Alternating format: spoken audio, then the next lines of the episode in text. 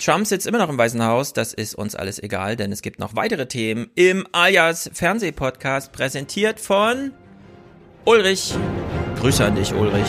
Let's go.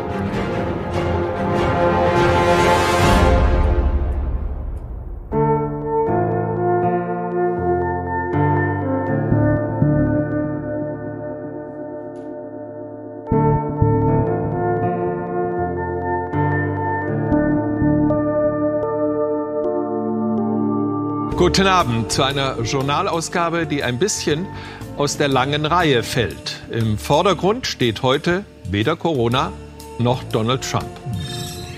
Wir müssen hier noch äh, ein paar Monate wirklich die Pobacken zusammenkneifen und das machen wir auch und dann können wir das runterbringen. Diese Daten kenne ich natürlich auch, aber bis vor etwa zwei Wochen, ich glaube, da haben wir die hundertste Mutation des SARS-Coronavirus 2 gefeiert.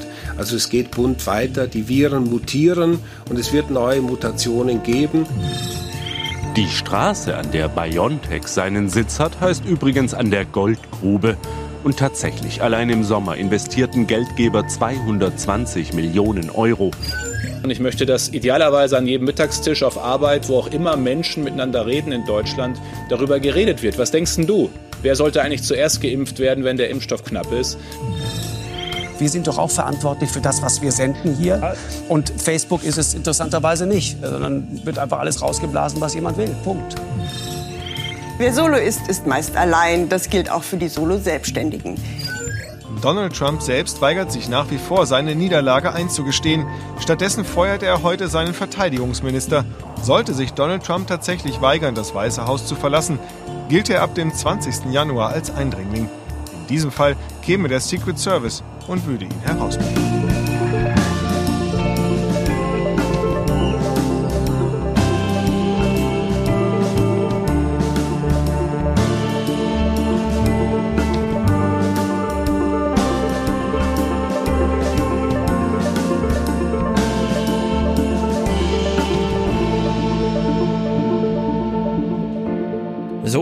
Herzlich willkommen zum gemeinsamen die Popo-Backen noch ein bisschen zusammenkneifen mit Paul. Hallo. Mit Francesco. Pobacken sind zusammengekniffen. Sehr gut. Pflichtbewusst, das ist Bürger, Bürgerpflicht. Francesco ist hier. Ciao. Der Martin ist hier. Hallo zusammen. Die Jenny ist hier. Hi, hi. Und wir können ja mal den Paul fragen, wie das so ist mit Hausbesetzern. Berlin kennt sich ja da aus, wie man das wisst. Ich krieg von denen relativ wenig mit. Also mein Haus ist nicht besetzt, höchstens von irgendeinem Immobilienmogul, der uns hier keinen vorbeischickt, um die Heizung mehr zu reparieren, die Arschlöcher. Ah, also, habt ihr echt Heizungsstrom gerade?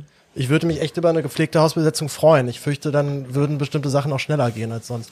Ja, ihr findet die Adresse dann später bei Telegram. So, wir haben alle einen Arbeitsauftrag bekommen, ihr habt es gerade gehört. Ähm, Jens Spahn sagt, ihr sollt jetzt alle mal darüber nachdenken, wer von uns Fünfen bekommt denn jetzt zuerst den Impfstoff? Jenny meldet sich, weil sie ihn will oder weil sie was beitragen will? Na, du weißt doch, Projected Class. Ach richtig, Jenny kriegt ihn zuerst, denn da ist das. Ja, du weißt ja, der öffentliche Dienst hält hier den Laden am Laufen, deswegen werden es vor allem auch Bundeswehr, Polizei richtig. oder andere Institutionen sein. Vorneweg erstmal die Leute, die den Impfstoff ausgeben, sollten ihn auch zuerst bekommen. Das finde ich auch gut. Und dann Sonst die fallen die aus. Ja, das stimmt. Also jetzt die direkten Ärzte meinst du nicht das Militär, das sind bewacht? Stimmt. naja, alle, die, die irgendwie damit zu tun haben. Die Bundeswehr soll ja auch mitmischen. Naja, gut. Jenny äh, reklamiert also äh, ich nicht, ein Primat so, für sich. Es gibt ja, es gibt ja Pandemiepläne und mhm. da ist das schon festgelegt. Mhm. Na, noch so ganz festgezurrt ist es ja nicht, wie ich gehört habe. Ja, Stefan, es wurde im Bundestag schon mal diskutiert. Ich weiß, mhm. ähm, der Bundestag vergisst das auch gerne, dass 2012 vom RKI auch solche Pläne gab, die diskutiert wurden. Und in solchen Plänen ist dann festgelegt, wenn es Impfstoffe gibt, welche Stellen kriegen den zuerst. Und natürlich, ja. die Stellen, die besonders wichtig sind für die Infrastruktur, kriegen Impfstoff zuerst. Wobei das erstmal nur eine allgemeine Empfehlung ist. Man muss jetzt auf den Impfstoff spezifisch genau gucken. Ja, wen gucken. würdest du denn empfehlen, wer ihn zuerst kriegt? Naja, wenn du wie bei einer Grippeimpfung äh, weißt, dass er bei Ü70 zum Beispiel schlecht wirkt, würde man die erstmal nicht an die vergeben. Jetzt haben wir es zum Glück mit dem Impfstoff zu tun, der wohl durch die Bank gut funktioniert, je nachdem, ob diese wie soll man sagen, ähm, etwas unter der Hand veröffentlichte Studienlage, die wohl mehr mit Börsenrechts und so zu tun hat, äh, zutrifft. Aber scheint ja so zu sein, als könnte man sich sehr an den allgemeinen Regeln und Orientierungen da abarbeiten. Und dann hieße das tatsächlich erstmal äh, die staatstragenden Berufe, also Beamte. naja. Naja, Ma- nicht ja. Beamte. Der öffentliche Dienst besteht öffentliche 60 Prozent aus Angestellten. Ja, ja, sehr gut. Martin meldet sich. Also für mich ist ja vor allen Dingen die Frage, ähm, wie schnell kommen denn welche Mengen an Impfstoff überhaupt zustande? Sprechen wir jetzt hier über eine Woche oder über sechs Monate, die letztlich von dem ersten und dem letzten Risiko, die halt direkte Kontakte haben, dann dazwischen liegen. Und ich denke, davon wäre es erstmal abhängig zu sagen, okay, entscheide ich jetzt eine Woche vorher. Ich glaube, da muss man sich nicht so viele Gedanken machen und nicht so viele Gruppen machen. Aber wenn ich sage ein halbes Jahr, bis die letzten, die wirklich eine Impfung wollen, das auch bekommen können, dann muss ich wahrscheinlich stärker sortieren. Genau, wir gehen das Impfthema gleich als erstes durch. Paul meldet sich auch ganz pflichtlos. Ja, ich ich habe es durch seine direkt- Blumen gesehen. direkt schon reingerätschen. Ich, wenn ich mich nicht irre, war die Pressemitteilung aber bis jetzt noch nicht peer-reviewed. Also es gab eine erste Meldung eines positiv ge- getesteten Impfstoffs, ich glaube mit 22.000 Teilnehmern, Mhm. von denen dann einige hundert äh, tatsächlich Antikörper auch gebildet hatten, wo auch einige dabei waren, die bereits infiziert waren. Aber Ja. ich würde da von meiner Sicht eh noch so ein bisschen warten mit den Jubelstürmen, bis das dann zumindest auch soweit wissenschaftlich gegengecheckt ist, dass man da auch sich wirklich dann entspannen kann. Also Genau. Derzeit ist es eine recht. Meldung, die wohl damit zu tun hat, dass man ähm, kursrelevante Nachrichten natürlich proaktiv hinausgibt, was bei so einer krassen Entwicklung für ein Unternehmen auf jeden Fall schon mal zutrifft. Gut, stellen wir mal kurz die Gäste ein bisschen im Detail vor, bevor wir uns das Impfthema, denn da steckt eine echte Pointe drin, ne? Weil eigentlich war das für kurz vor der Wahl angesagt und jetzt kommt es plötzlich kurz nach der Wahl, diese Meldung, das klären wir gleich nochmal auf. Martin ist hier und ich habe dich schon angekündigt die letzten Male als in die libertäre Richtung gehend. Und daran orientiere ich mich vor allem, weil ich deine Webseite gelesen habe, nachdem du dich meldest, äh, meldet, meldetest, nachdem du dich bei uns gemeldet hast und äh, mitmachen wolltest und ich dich nochmal verschoben habe, um es ein bisschen ausführlicher zu behandeln als in dem knappen Zeitraum beim ersten Mal. Also auf deiner Webseite steht, meine Vision ist eine Gesellschaft, in der jeder frei und selbstbestimmt über sein Leben bestimmen kann. Unsere demokratisch strukturierte Gesellschaft verletzt diese Selbstbestimmung tagtäglich. Äh, Im Namen der Gesellschaft und des Staates wird in die Autonomie des Einzelnen eingegriffen und so weiter und so fort. Jetzt haben wir hier eine besondere Zeit, denn das, was du hier schreibst, ähm, also man kommt gerade nicht umhin, um zu sagen, ja, also der Staat greift gerade ganz schön in die Selbstbestimmung und Freiheit ein, allerdings auch unter der Maxime, äh, größere Gefahr abzuwehren. Ähm, Wäre es falsch, dich in so eine libertäre Ecke zu stecken oder wo siehst du dich da selbst? Also libertär passt schon noch ganz gut, ähm, weil das eine Mal, wo du ähm, bei der ersten Ankündigung hattest, du warst noch liberal dabei und liberal passt dann zumindest schon mal nicht, weil da ist zu viel Staat drin. Ähm, aber libertär ist ja im Endeffekt nur freiheitlich und das passt. Äh, für mich ist die individuelle Freiheit letztlich der höchste Wert in meinem Ordnungsmatrix sozusagen für meine Werteordnung und, ähm, und danach ist halt dann auszurichten, wie Dinge gehandhabt werden sollten aus meiner Sicht. Aber natürlich, ähm, sollten heißt nur ähm, Diskussionsgrundlage. Das heißt, ich kann es niemandem vorgeben, weil Freiheit schließt ein, dass ich dem anderen die Entscheidung überlasse, wie er leben möchte. Und Mhm. das ist, glaube ich, das Schwierigste, was in der Freiheit auszuhalten ist. Und kannst du dich noch so an den Ursprung dieses Gedankens oder dieses Gedankenganges erinnern? Ich meine, wir alle haben ja irgendwie so einen politischen Erweckungsmoment, ja, irgendein Kanzler wird gewählt, irgendwas passiert irgendwo und dann ist man plötzlich so politisch aktiv, geht dann in so eine bestimmte Richtung und ändert die dann auch nicht wieder. Weißt du noch, wie es wie es bei dir kam, dass du in so eine libertäre äh, Richtung gegangen bist? Ähm, also ich weiß nicht, wann es komplett libertär geworden ist. Ich weiß nur, dass ich als das erste Mal mit 18 überlegt habe zu wählen, ähm, habe ich mich dann damals mit den, das war eine Landtagswahl, äh, überlegt, okay, was kann ich denn da wählen und habe gemerkt, nee, also keine von den Parteien taugt mir was. Ähm, der einzige Option ist, wenn ich wählen gehe, ich muss meine eigene Partei machen. Das Hm. ist sozusagen der Grundbaustein gewesen. Ich will eigentlich vor allen Dingen das machen, was meine Vorstellungen sind. Das hat sich dann nie zu, mit dieser Partei wirklich ergeben. Also die Gründung habe ich dann nie durchgezogen, obwohl ich von unserem Landeswahlleiter davon einen Haufen Stapel Papier bekommen habe, samt Grundgesetz und Parteiengesetz und noch ein paar andere Unterlagen. Ja. Aber ich habe mich dann dagegen entschieden. Dann kam erstmal Ausbildung, Beruf und so weiter, äh, was wichtiger war. Und in der Hinsicht, ich glaube, beim Studium waren nochmal so die letzten Klicker-Momente, wo ich mich mit dem Wirtschaftssystem auseinandergesetzt habe, mit der Geschichte, wo ich David Gräbers Schulden und so weiter gelesen habe. Also da waren nochmal so die letzten Bausteine, glaube ich, zusammengekommen, zu sagen, ähm, der Staat ist keine Lösung für irgendwas. Mhm. Für irgendwas im Sinne von irgendwas, ja, so eine ganz allgemeine Aussage. Irgendwas. Also im Endeffekt, der Staat wird, egal was er tut, mehr Probleme verursachen, als er damit lösen kann, die auf einem freiheitlichen Weg ohnehin anders und besser gelöst werden können. Ja, aber diese ganzen Sprüche von der Mensch ist des Menschen Wolf und so, die beeindrucken dich dann gar nicht? Nee, überhaupt nicht, weil zum einen ähm, weiß ich ja, wo die herkommen und auch mit der Staatsgeschichte habe ich mich beschäftigt. Das ist ja gerade äh, der Leviathan äh, von Hobbes. Mhm. Und ähm, diese ganzen Analysen, wenn man sich dann überlegt, was er eigentlich vorhatte, also, also wenn man sich mit der Geschichte der Staatshistorie, die letzten 200 Jahre, wo eigentlich diese heutige Staatsidee erst aufgekommen ist, dann merkt man ganz schnell, äh, Moment, also mit Freiheit hatte der Staat nie was im Sinn, das war nie das Zielkonstrukt, sondern ganz klar, Hobbes, äh, Leviathan, es geht darum, den Menschen zu binden, zwar mit der Behauptung, der Mensch ist dem Menschen ein Wolf, was nicht stimmt, weil nicht mal der mhm. Wolf ist dem, Mensch, dem Wolf ein Wolf, also das ist ja sowieso falsche ja, Gut, okay, ja. Mhm. Aber deswegen, also nee, ähm, das beeindruckt mich überhaupt nicht. Die Freiheit endet bei der Freiheit des anderen? Ähm, ja, ähm, da ist letztlich, wie ist Freiheit definiert. Und Freiheit ist für mich eben reziprok. Das heißt, du kannst nur die Freiheit beanspruchen, sinnvollerweise, die du allem anderen gewährst. Aber du hast keinen Anspruch darauf, weil es gibt keine Grundlage, um etwas zu beanspruchen. Du kannst dich nur mit anderen einigen, zu sagen, okay, wollen wir das tun? Ja. Und diese Einigung braucht ja äh, Verständigung im Sinne von Verhandlung. Und diese Verhandlungen möchtest du dann wie strukturieren, um zu verhindern, dass sich der Stärkere, Mächtigere durchsetzt? Ähm, da steckt ja ein gefährlicher Automatismus drin.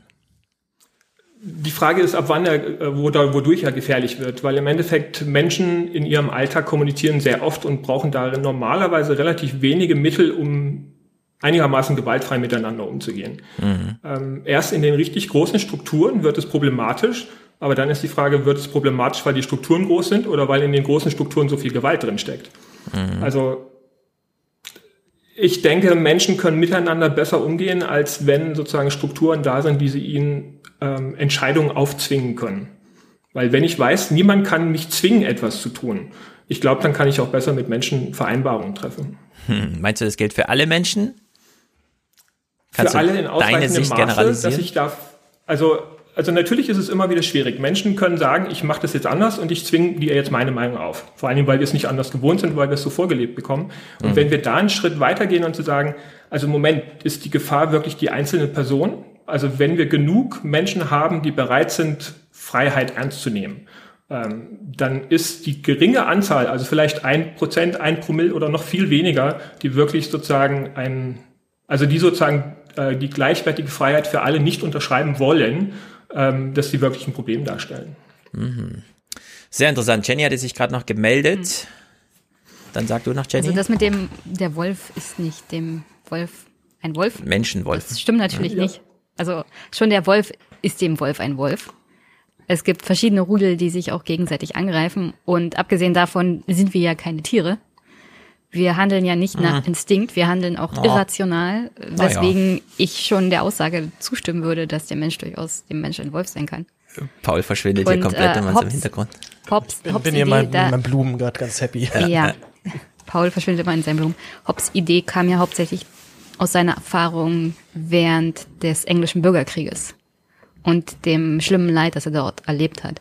Und was für schlimme Dinge Menschen anderen Menschen antun können. Insofern ist es gar nicht so eine schlechte Idee. Diesen hm. Instinkten, niederen Instinkten der Menschen Einhalt zu gebieten in Form von Staatswesen. Ja. Wir kommen heute, glaube ich, immer wieder drauf zurück. Ähm, Francesco ist auch hier und Francesco äh, kommt aus der Veranstaltungsbranche. Ich weiß jetzt gar nicht, inwieweit du selber betroffen bist von dem, äh, was wir gerade seit März, spätestens März jetzt erleben.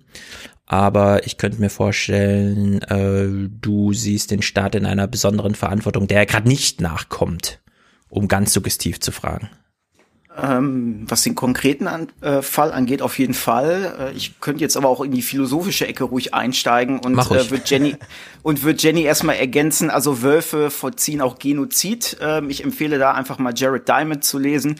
Äh, sehr geschätzter Biologe, der sich auch mit ähm, Gesellschaftsdynamiken auseinandersetzt. Und ähm, ich würde da tatsächlich eher äh, bei Zivilisation immer von einem gewissen funktionierenden System ausgehen. Ich bin da jetzt aktuell sehr Luhmann-lastig geprägt, könnte man sagen, oder Maturana-lastig geprägt. Mhm. Ähm, ich, Gesellschaft muss für das Überleben aller Individuen da drin irgendwie funktionieren und äh, im libertären Ansatz sehe ich das ehrlich gesagt nicht, weil das ähm, gewisse einfach ähm, praktikab oder impraktikable Hürden einfach mit sich bringt.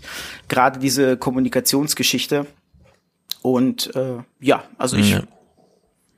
das wäre ja, so äh, also, meine Position. Genau, du hast jetzt Luhmann Maturana und so angesprochen. Ähm, man kommt immer wieder auf so einen biologischen Grundlagenkatalog zurück, ja, den man da irgendwie warm machen will. Aber wir wissen, glaube ich, auch alle, das äh, muss man gar nicht groß studieren, sondern das versteht man so intuitiv, wenn man, ähm, also man kann Politik ablehnen. Äh, entweder ganz spezifisch, wir kommen auf Querdenker zu sprechen, man kann einfach sagen, diese Politik brauche ich nicht. Man kann in etwas weiterem Rahmen, wie Martin das jetzt sagte, sagen, na, auch wenn es gut läuft, brauche ich keinen Staat. Ja, also ich brauche da nicht erst einen großen Kulturkampf, weil irgendein Problem gelöst werden muss. Und die einen sagen, das ist aber der falsche Weg und die anderen sagen, so muss man es machen. Äh, nur wenn man, auch wenn man Politik abschafft, verschwindet Gesellschaft nicht. Alle Aushandlungsprozesse münden dann doch irgendwie in Gesellschaft und die Frage ist, wie regulieren wir es denn? Kann man es übers Bewusstsein laufen lassen und sagen, wir machen es jetzt über Organisationen und so weiter, gründen Parteien, pipapo, wie wir es halt so kennen? Oder, ja, und dann wäre halt die Frage, was ist die Alternative? Diese elementare Freiheit, wie du das jetzt beschrieben, Martin, hast, scheint ja doch so ein Desiderat immer so zu sein aus der Ecke. Ja, man wünscht sich das so, weiß aber auch, das ist lebenslanges Enttäuschen. Weil sobald Leute zusammentreffen, brauchen die nach gar keinen politisches System und man hat trotzdem einer, mit, äh, man hat es mit einer Vergesellschaftung zu tun, der man sich sehr leicht ausgeliefert fühlen kann, wodurch man relativ früh dann doch wieder ins Opponieren kommt gegen so ein Gesamtsystem. Also da stecken so ein paar äh, Fallen drin. Paul, du hast die Erfahrung jetzt direkt gemacht. Du warst in Leipzig. Die jüngste Querdenker-Demo war ja hier in Frankfurt. Ich kann nichts davon berichten, denn ich war nicht da. Es ging aber auch nicht so zu wie in Leipzig. Es ist ja auch eine große Stadt, Frankfurt. Ja. Wie war es in Leipzig? Kannst du uns ein, nur ein kleines Stimmungsbild vorab geben? Das stimmt war, das, was wir in den Nachrichten gesehen haben? Ja, das stimmt leider. Ich, ähm, ich habe einen Film ja auch darüber gemacht, der leider nicht, nicht, nicht gesendet wurde. Ich hatte für Jung Naiv nicht was, was schon auch fertig geschnitten, das wurde dann leider abgelehnt. Ähm, ich fand es gruselig tatsächlich nochmal zu sehen, wie, wie tief diese radikalen Strömungen schon so in so ganz normal, also ganz klassisch normale Leute so vorgedrungen ist, die ähm, im Gespräch nicht den Anschein erwecken, dass sie in irgendeiner Form radikalisiert oder extremisiert sind und dann auf einmal in einer Tour die irgendwelche AfD-Schlagworte runterbeten und man ganz schnell merkt, die haben das, also die, die sind da jetzt schon, die sind da indoktriniert worden. Das ist nicht deren Erkenntnis aus langer Lebenserfahrung, sondern das ist jetzt ein aktuelles Ereignis, was die nochmal so, so angespornt hat, jetzt unbedingt auf die Straße zu gehen. Ich, äh, ich habe mir tatsächlich für diesen Podcast vorgenommen oder generell auch zu dieser Thematik vorgenommen, davor jetzt ähm, doch zunehmend alarmistischer zu werden und zu warnen, weil ich ähm, gerade so von älteren Redaktionskollegen auch vom Tagesspiegel da sehr viel Beschwichtigung immer gehört habe, man soll das nicht ernst nehmen, man darf das nicht groß schreiben. Ich zoff mich auch immer noch mit Kolleginnen, die dann sagen, das ist ja, dass, dass man letztendlich als Journalist dann nur den Effekt bedient und diesen Leuten dann den Drive gibt, den sie ja haben wollen. Äh, das Problem ist halt aber nur, das sind jetzt schon 40.000 dort in Leipzig gewesen. Also das waren echt viele. So die Veranstaltung war für 20.000 ausgelegt auf dem Augustusplatz. Das war auch die offizielle Veranstaltungszahl dann von der Polizei. Wurde allerdings nochmal nachgezählt und man kann ziemlich sicher davon ausgehen, dass das deutlich mehr als, als 20.000 waren. Ich würde jetzt schon so tippen 40.000. Und ich mich dann schon frage, wann ist denn jetzt kritische Masse wirklich erreicht? Also ab wann sind solche Proteste so groß, dass, ähm, dass wirklich eine ernsthafte Gefahr droht? Ich glaube, heute haben sie gerade in ähm, vielleicht war das sogar Frankfurt, nee, in, in Saarbrücken haben sie heute einen, mhm. Äh, so einen rechten YouTuber abgeführt, der im Stream halt davon gelabert hat, dass er jetzt auf jeden Fall was ganz Dickes durchziehen will und hat sich dafür Sachen besorgt. Ihr wisst schon, was ich da meine und heute, heute wird's knallen. Mhm. Er ist dann auch von der Polizei abgeführt worden. Also das sind dann noch so die, die Trottel, die das dann halt blöd über ihren Stream machen und die anderen sind vielleicht ein bisschen schlauer und machen es dann nicht mehr so direkt über den Stream oder verstecken es vielleicht ein bisschen besser. Also da droht tatsächlich ein, ein nicht zu unterschätzendes Gewaltpotenzial, wo ich äh, echt keinen Bock mehr habe, mich da beschwichtigen zu lassen. Äh, ich würde mhm. jetzt den Leuten auf den Leim gehen. Also ich sehe gerade eher die Gefahr, dass alle anderen dem auf den Leim gehen.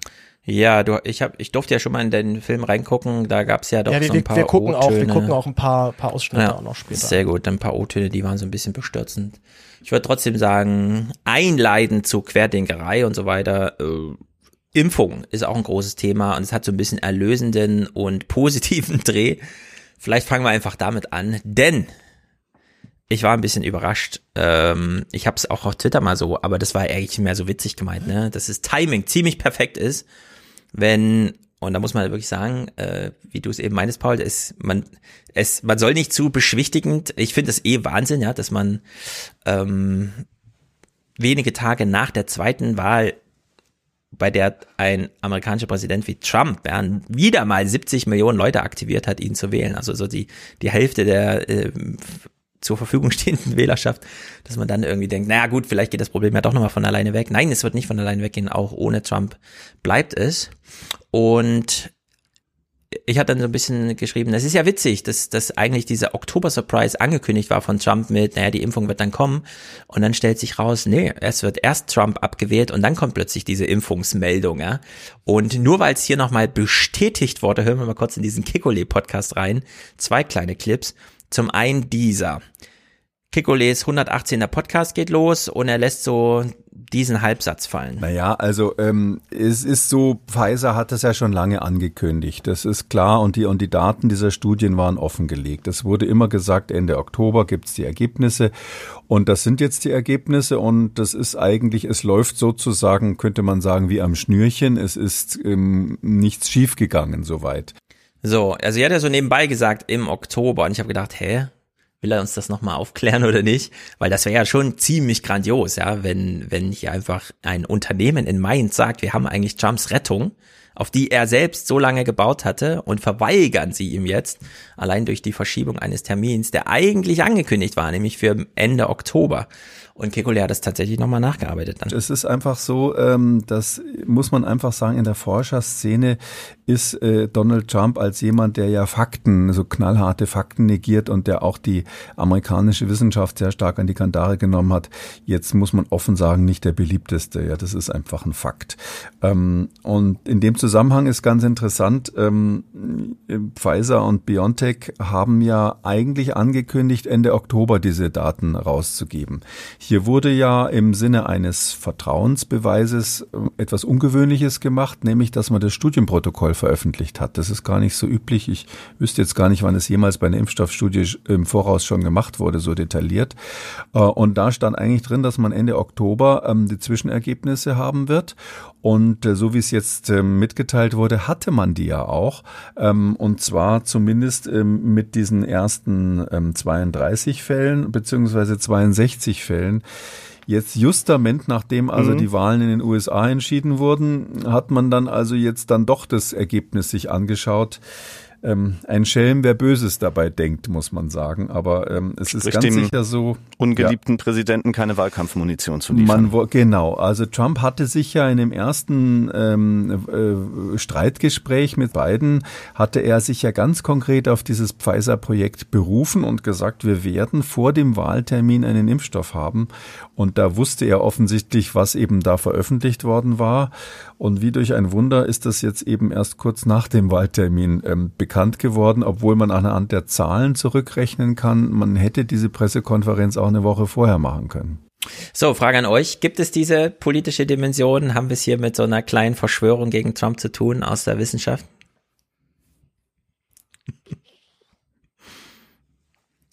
Jenny, come on.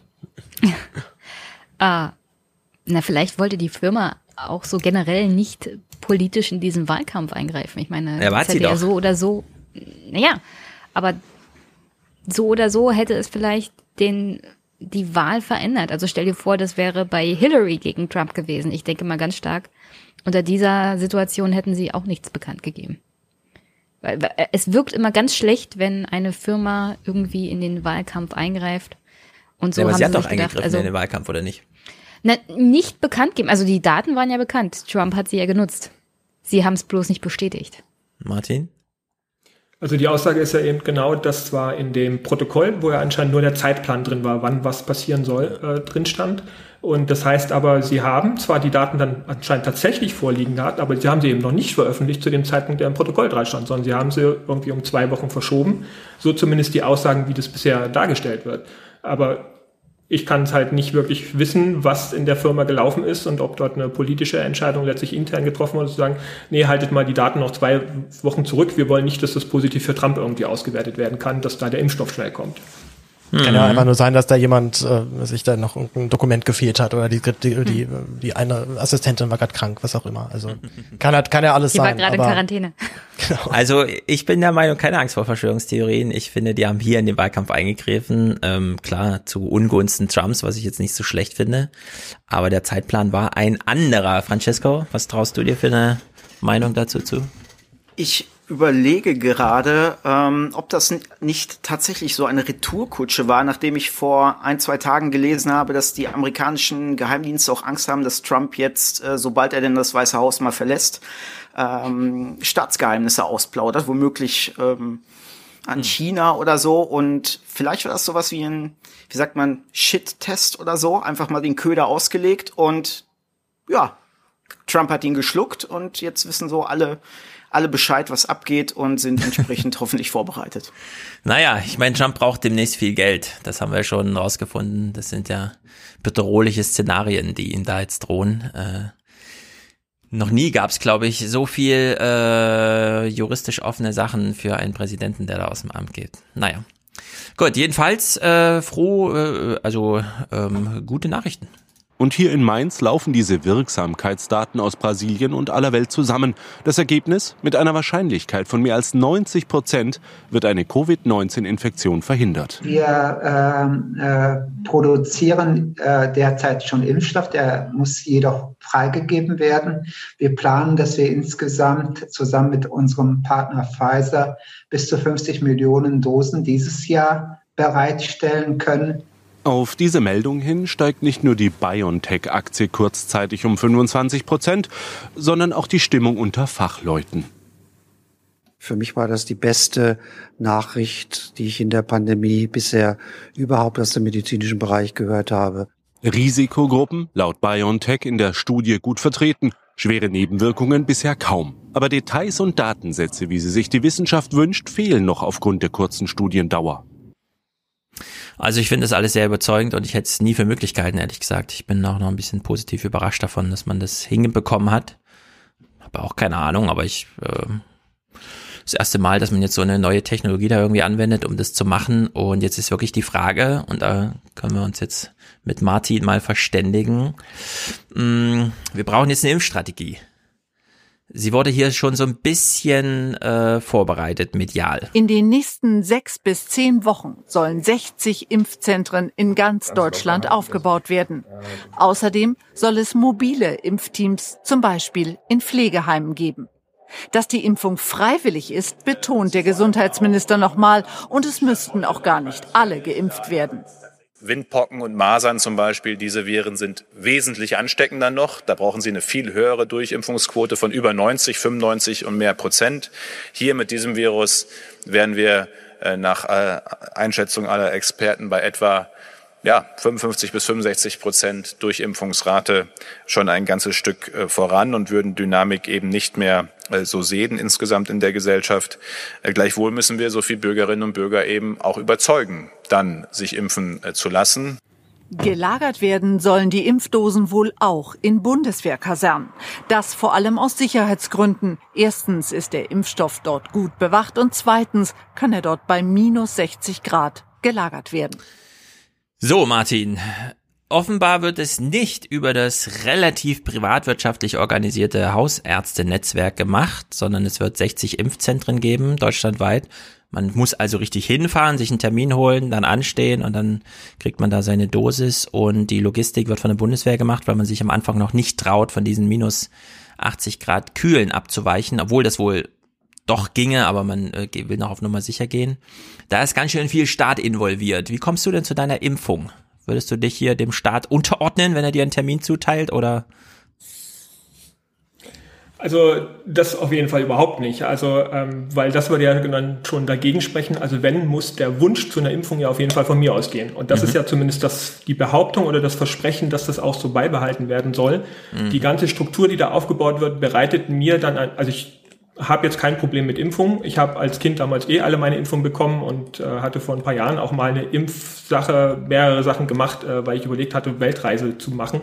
Aber ähm, ich denke, diese, diese Aussagen, die da jetzt mittransportiert werden, es wird militärisch äh, extra Zentren hochgezogen, jenseits der bestehenden Infrastruktur. Ähm, da denke ich mir, das wird bei den Leuten nicht zu viel Beruhigung führen. Da können die noch so oft sagen, es soll keine Impfpflicht geben. Und wenn ich dann höre, welche Mengen an Impfdosen potenziell schon Verträge zugeschlossen werden, ähm, das ist eine hundertprozentige Durchimpfung bei zwei Dosen pro Person 450. Das heißt, wir brauchen eigentlich nur 900 Millionen Dosen. Und wir werden ja dann sehen, das sind ja schon mehr potenziell, die die EU da einkaufen will. Also ähm, wenn ich mich impfen lassen will, wobei ich nicht sicher bin, ob das notwendig werden wird, weil ähm, ich bin seit gestern Mitternacht aus einer Quarantäne raus. Mhm. Ähm, ich war jetzt äh, eben aufgrund eines Kontakt ersten Grades äh, in Quarantäne gesetzt worden. Ähm, und ich muss sagen, dass der Kontakt mit dem Gesundheitsamt war sehr freundlich. Die haben nicht die Keule geschwungen gesagt, du musst jetzt, sondern sie haben gesagt, und wir setzen dir so eine Quarantäne und so weiter. So, also eher auf einer Vernunftebene. Wenn die mit Drohpotenzial gebannt hätten, obwohl ich sowieso nicht vorhatte, die nächsten zwei Wochen rauszugehen, deswegen ist es für mich vollkommen egal gewesen.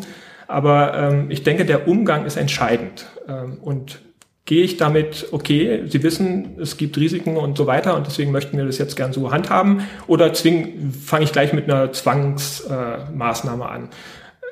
Dann trifft man bei mir eher auf Widerstand. Jenny? Also diese Erzählung von Spahn, es ist für alle freiwillig, stimmt natürlich nicht. Für bestimmte wird es hm. notwendigerweise auch ein Zwang sein. Unter anderem auch die Pfleger, die Ärzte, die müssen sich impfen lassen, wenn sie vor allem mit Risikogruppen zu tun haben. Also zu sagen, jeder kann sich die Impfung holen freiwillig, stimmt nicht ganz. Also es wird mindestens einen gesellschaftlichen, moralischen Druck auf bestimmte Berufsgruppen geben, sich die Impfung geben zu lassen. Und dann ist es schon nicht mehr freiwillig.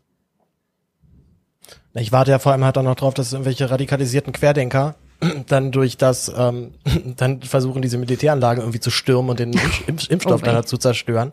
Also ich schließe mich da so ein bisschen auch dem an, was Martin sagt. Ich sehe da weiterhin großes Potenzial auf jeden Fall, diese ja nun nicht sonderlich leise Gruppe ähm, sehr zu verärgern oder zumindest sehr zu triggern mit solchen Sachen. Also ich bin da auch ganz ehrlich, ich fühle mich damit nicht wohl, dass ein Impfstoff, der noch nicht entsprechend peer-reviewed äh, peer -reviewed ist, jetzt bereits solche Jubelstürme auslöst und es dann jetzt offensichtlich auch schon zu konkreten Vertragsverhandlungen kommt. Also das sind alles so Sachen, da würde ich mir wünschen, dass man dann auch dann lieber das zwei, dreimal nochmal gegencheckt. Mhm. Einfach halt nur, um kritische Stimmen aus der Bevölkerung ein bisschen zu beruhigen.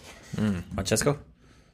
Ähm, ich würde Paul da gerne ein bisschen ergänzen, was die, die Kritiker angeht. Ähm, ich habe nämlich zufällig, als ich hier vorhin ein bisschen aufgeräumt habe, meinen Impfpass gefunden und ähm, habe mich dran erinnert, wie es mir ging, als ich mich für, boah, lass mich Summfieber, keine Ahnung, irgendein bestimmtes Fieber, als ich nach Südamerika geflogen bin, ähm, impfen lassen musste. Gelb, Gelbfieber. Und, ja, genau, genau. Ja. Ähm, und äh, da lag ich auch erstmal richtig ordentlich äh, flach, aber richtig heftig. Und ähm, das sind natürlich Effekte, die befördern solche, solche Verschwörungsgedanken, so von wegen, oh, da kriegen wir jetzt eine Impfung und da ist noch alles mögliche andere dabei und dann womöglich kriege ich jetzt Autismus oder was auch immer da alles so rumkursiert. Ähm, Deswegen würde ich da tatsächlich erstmal abwarten wollen, wie denn so die ersten Reaktionen aussehen von Geimpften und dann vielleicht so den, die Massenverbreitung dann. Ähm.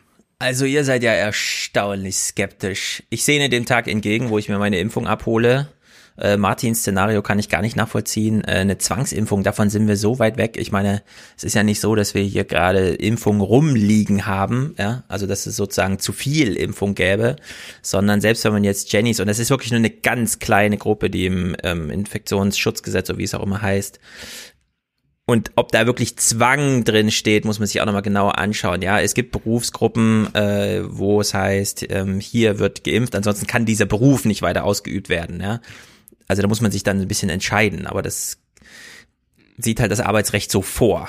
Ja, zweitens. Ich sagte ja nur, dass es halt dann nicht ganz freiwillig ist.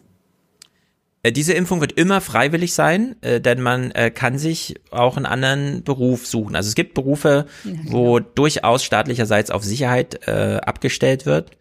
Das sind aber dann auch Berufe, die erstens dafür entschädigen und zweitens, und dafür haben wir ja diesen sehr hohen Standard, was die Sicherheit angeht, haben wir es halt auch mit sicheren Impfstoffen zu tun. Also der Impfstoff wird niemals gefährlicher sein als die Krankheit, die er zu verhindern äh, versucht. Ja, in der Hinsicht ist da, glaube ich, keine große Gefahr. Ihr könnt euch überlegen, Martin Jenny, zuerst. Martin, ihr meldet euch beide. Martin zuerst, er ist der Gast. Also also es geht tatsächlich, es geht sowieso nicht darum, also ich erwarte jetzt nicht wirklich, dass diese Impfung zu, zum Zwang in dem Sinne gemacht wird, dass sie pauschal für alle irgendwie, so wie die, bei den Masern das gemacht wird. Aber das Problem ist, wir haben das Maserngesetz bereits. Mhm. Ähm, das heißt, wir haben bereits den Präzedenzfall, dass Deutschland bereit ist, so etwas zu tun. Wir ziehen hier Strukturen hoch, ähm, die erstmal aufwendig und also ich hatte ein bisschen zu diesem äh, BioNTech auch nachgelesen und die haben destruktive Technologien entwickelt. Ich weiß nicht, inwieweit das zusammenhängt, dass man jetzt eben Des, disruptiv? Dis, disruptive. Distru also im Endeffekt, dass sie im Endeffekt das, was sie entwickeln, auch dafür sorgt wieder, dass bestehende Strukturen ausgeklammert werden. Weil es geht ja immer darum, du machst einen neuen Markt auf. Und was Wunder, dieser neue Impfstoff, diese neue Plattform, auf der dieser Impfstoff jetzt entwickelt wird, ähm, ist ja im Endeffekt jetzt dieses Problem mit diesen minus 70, 60 oder 80 Grad, was auch immer da in die Kühlkette muss, weswegen mhm. die normalen Ärzte auch schon mal außen vor gelassen wird. Da ist jetzt die Frage, ist das schon Strategie oder ist das nur unglücklicher Zufall, dass man jetzt einen Impfstoff hat, der sozusagen mit den bestehenden Strukturen nicht kompatibel ist? Und wenn es einfach Sicherheitskalkül ist? Was die Kühlung oder? Ähm, die Kühlung. Also wir wissen, die, die Impfung braucht es nicht zwingend. Nur man geht auf Nummer sicher. Bei minus 70 Grad ist es halt einfach stabil über die Zeit. Da kennt man die Zerfallsraten, weshalb man sich dafür entscheidet, das zu machen. Genau, also mit den Temperaturen hatte ich auch einen Beitrag gefunden, die das mal aufgegriffen haben, wie so minus 70 Grad. Und erstmal, das muss dann über Nacht aufgetaut werden, damit du es am nächsten Tag überhaupt verimpfen kannst. Das heißt, das Impffenster ist verdammt klein, mhm. äh, wenn du es erstmal aufgetaut hast. Ähm, das heißt, eventuell mal sehen, wie hoch dann die Verluste sind, wenn sozusagen die Impfdosen, die jetzt heute verimpft werden sollen, oder dann reingelegt werden und dann irgendwie die Leute nicht kommen oder sonst irgendwas. Also das scheint mir erstmal ein bisschen anfällig zu sein, aber das größte Problem sich tatsächlich in den Strukturen, die da hochgezogen werden. Ähm, was meinst du mit Strukturen? Um es geht ja um die, die 60 Impfzentren, die erstmal als Containerdorf oder eben freigemachte Bürofläche, die so Verwaltungsämter bieten können, genutzt werden, damit da Amtsärzte oder private Ärzte, die dann abgeordnet, ja, einfach äh, durch finanziellen Anreiz äh, sozusagen dazu gebracht werden, einfach mal die Impfung zu machen, die dann das ein halbes Jahr machen, um dann Impfung zu vergeben. Also wo siehst du da gefährliche Strukturen? Ähm, also ich kenne keine Behörde, die sich nach ihrer Tätigkeit so schnell wieder aufgelöst hat. Das Einzige ist noch die Umwandlungsbehörde, die ähm, sozusagen die DR abgewickelt hat, die nach zig Jahren dann sich doch mal tendenziell aufgelöst hat. Aber dass, wenn dort erstmal eine Behörde eingerichtet wird, die das hat, dass dort die Leute sagen, oh ja, okay, ich gebe jetzt meine, meine Bereiche wieder auf und gebe das alles ab oder ich finde neue Gründe, warum die Impfzentren dauerhaft bleiben werden. Und das Aber ist meine, für welchen die Zweck? Gefahr. Für welchen, für andere Impfungen? Impfungen gibt dann? es mehr als genug. Äh, und im Endeffekt die Impfmuffel sozusagen in Deutschland dann irgendwie zu beglücken, warum das nicht gleich von staatlicher Seite weiter zu forcieren. Ähm, das ist im Endeffekt das Signal, was mir da drin steckt. Ähm, weil ansonsten würde ich einfach sagen, okay, ich benutze die Strukturen, die wir haben und gehe da rein und äh, schaue, dass ich die fit mache. Hm. Also diese Herangehensweise würde keine staatliche Institution beim Thema Impfen machen. Das ist super kontraproduktiv, das nicht den erstmal Kinderärzten, vor allem bei Kindern zu überlassen, die Impfung erstmal nicht zu machen, oder den Hausärzten des Vertrauens. Diese Impfzentren bei Corona sind tatsächlich aufgrund der Tatsache, wie der Impfstoff halt gelagert werden muss und dass man irgendwie zentral was hat, wo schnell geimpft werden kann. Also hier geht's nur um diese eine Impfung. Alles andere würde gerade Leuten, die Impfgegner sind, Vorschub leisten. Kein vernünftiger Politiker würde das längerfristig machen. Das ist wirklich super kontraproduktiv. Francesco.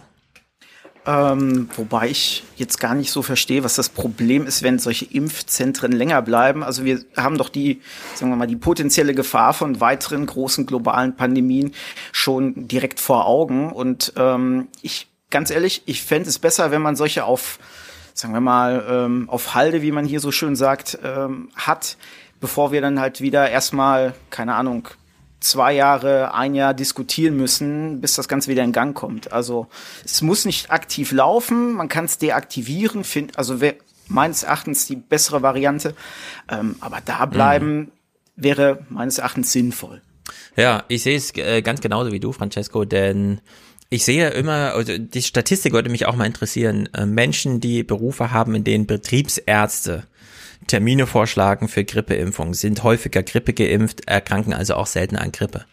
Und äh, klar kann man jetzt Vermutungen haben. Ich wüsste jetzt gar nicht, welche Krankheiten bieten sich denn noch an, über so Impfzentren äh, Strukturen abgewickelt zu werden. Ja, also da Corona klar liegt es auf der Hand, Grippe vielleicht, aber dann wird's ja schon schwierig, ähm, weil wir haben ja dann doch Krankheiten, die wir eigentlich durch relativ frühe äh, Impfung in der Kindheit dann uns lebenslang absichern. Ich fände es trotzdem nicht so schlecht, wenn es in Frankfurt eine Stelle gäbe, wo es heißt, okay, da schreibst du wirklich nur kurz eine E-Mail hin oder rufst an, bevor du dir bei deinem Hausarzt ewig da und keine Ahnung, äh, wann passt es denn mal und so, ja. Weil das hindert mich zum Beispiel auch an der Grippeimpfung bisher. Äh, ich fände so eine, so eine Impfstruktur staatlicherseits gar nicht so schlecht. Weil ich verstehe auch nicht genau, warum, klar, ich verstehe, es ist ein medizinischer Eingriff im Sinne von, es geht in mein, es geht um meinen Körper und in meinen Körper rein. Aber ich finde nicht, dass eine Impfung ja, spezifisch eine Hausarztsache ist. Da bin ich auch voll auf der Seite der Apotheker, die jetzt auch schon wieder anmerken, dass sie auch ausreichend ausgebildet dafür sind. Ja, und warum hole ich mir meine Spritze nicht in der Apotheke? Ich hole mir doch auch alles andere in der Apotheke. Also also ganz kurz äh, von wegen, wir haben, äh, wir haben schon diese staatlichen Strukturen, weil ich bin ganz sicher, dass ich meine Impfung, die ich damals gemacht habe in Vorbereitung auf die Weltreise, die du so international brauchst, die habe ich mir mhm. beim Gesundheitsamt geben lassen. Da, das war nicht beim Arzt, sondern ich habe das ausgemacht dort und die haben mir dann da weiß nicht, zwei, drei verschiedene Sachen äh, mit Kombinationspräparaten einfach geimpft. Also wir haben die, also im Endeffekt, die staatliche Struktur ist da. Die hat vielleicht nicht die Kapazität, um jetzt mal eben schnell Hunderttausende durchzuimpfen. Mhm. Aber ähm, deswegen, also die Parallelität halte ich äh, für kritisch, weil eben mhm. natürlich, wenn man sie erstmal hat, dann gibt es genug Gründe, sie beizubehalten. Genauso wie Francesco gesagt hat. Und das ist ja meine, im Endeffekt, weißt du, wenn der Staat nicht dahinter stehen würde, wäre mir das auch egal. Im Gegenteil, ich finde es gut, okay, wir haben eine Infrastruktur, die genutzt werden kann. Für mich ist nur das Problem an der Stelle der Staat als äh, Zwangsinstitution, die sagen kann, okay, jetzt äh, zwinge ich euch das auf. Solange das eine Sache ist, die zur Verfügung steht, ist das super. Also ich mhm. habe überhaupt nichts dagegen, dass Infrastruktur da ist. Die Frage ist nur, wie wird sie ausgelassen und welche, äh, nach was ist sie ausgerichtet? Gesundheit des Menschen, Umsatz, Wirksamkeit, was auch immer. Mhm. Darf ich nochmal konkret nachfragen? Also du möchtest dich, also du hast nichts gegen eine Corona-Impfung, solange sie nicht von Staat zur Pflicht gemacht wird. Ja. Also du würdest jetzt zum Hausarzt gehen und sagen, ich habe gehört, die Impfung ist da. Haben Sie denn welche? Wann könnte ich kommen? Und dann gibt er dir in zwei Wochen einen Termin und dann also das wenn, hätte es für sinnvoller, vorher nochmal einen Antigentest zu machen, um zu wissen, ob ich es nicht schon hatte, weil ich habe mhm. eine starke Vermutung. Ich habe mich damals nicht testen lassen im September, aber ich hatte danach, nach der einen Veranstaltung, äh, dann doch äh, eine Woche Halskratzen ähm, oder Halsschmerzen, wo ich mir denke, okay, das ist normal für mhm. mich nicht so üblich und deswegen hätte ich da lieber erstmal einen Test, ob ich es nicht eh schon hatte. Mhm. Jenny, du wolltest noch? Nee, hat sich mittlerweile erledigt. Okay, die Kalkulation, wie so eine Impfung dann vor sich geht, die finde ich erstaunlich, denn wir haben ja Angst vor enormen Infektionsgeschehen, also x tausende Infektionen am Tag die Impfung korrespondiert ja damit so ein bisschen, nur sie ist halt geplant und man will sie hochskalieren und das ist gar nicht so einfach, denn Deutschland ist ein sehr großes Land. Wirklich schnell wird die Corona-Krise trotz Impfung nicht vorbei sein. Selbst wenn man 100.000 Impfungen pro Tag schafft, bräuchte man ein halbes Jahr, um 15 Millionen Menschen in Deutschland zu impfen. Also 100.000 Impfungen am Tag und dann bräuchte immer noch ein halbes Jahr um 15 Millionen. Also man bräuchte für alle dann immer noch Jahre bei 100.000. Ich glaube, der Impfstoff wird also noch lange so knapp sein, dass man keine großen Sorgen sich machen muss vor. Ja, Martin, sag. Also im Endeffekt, ich finde es merkwürdig, dass es so ein bisschen runtergerechnet wird, weil ich habe dann auch mal ein bisschen nachgesucht. Also in Deutschland mhm. werden circa 40 Millionen Impfdosen pro Jahr sowieso verimpft. Und die Grippeimpfung mit 15 bis 20 Millionen läuft in einem Zeitfenster von zwei bis drei Monaten im Regelfall ab. Die läuft ja normal nicht über das ganze Jahr verteilt. Also aus meiner Sicht dieses Durchimpfen, ähm, wenn die, Do ich glaube, das größte Problem ist eher, dass die Dosen produziert werden müssen und da sein müssen, nicht, dass im Endeffekt die Spritzen verabreicht werden können. Mm, also außer siehst, das Material wird knapp. Ah, du siehst einen unglaublich potenziellen Staat. Ich hätte gern so einen, so wie du da Angst vor hast. Jenny. Ja, aber Martin, dieses Durchimpfen funktioniert über Hausärzte. Und genau das ist ja die Struktur, die wir hier bei dem Corona-Impfstoff nicht nutzen können. Genau, das ist wieder das Problem. Ähm, Das, also je nachdem, äh, ich habe auch nachgelesen, also das ist nicht jeder Impfstoff, also es sind vier aktuell, die potenziell da sind und mhm. äh, manche davon sind tendenziell eventuell auch wieder mit der normalen Kühlschranktemperatur machbar, aber das muss noch ausprobiert werden. Der BioNTech ja, vielleicht wahrscheinlich sollten wir auch. dann tatsächlich mal abwarten, welcher ja. Impfstoff so richtig funktioniert, mhm.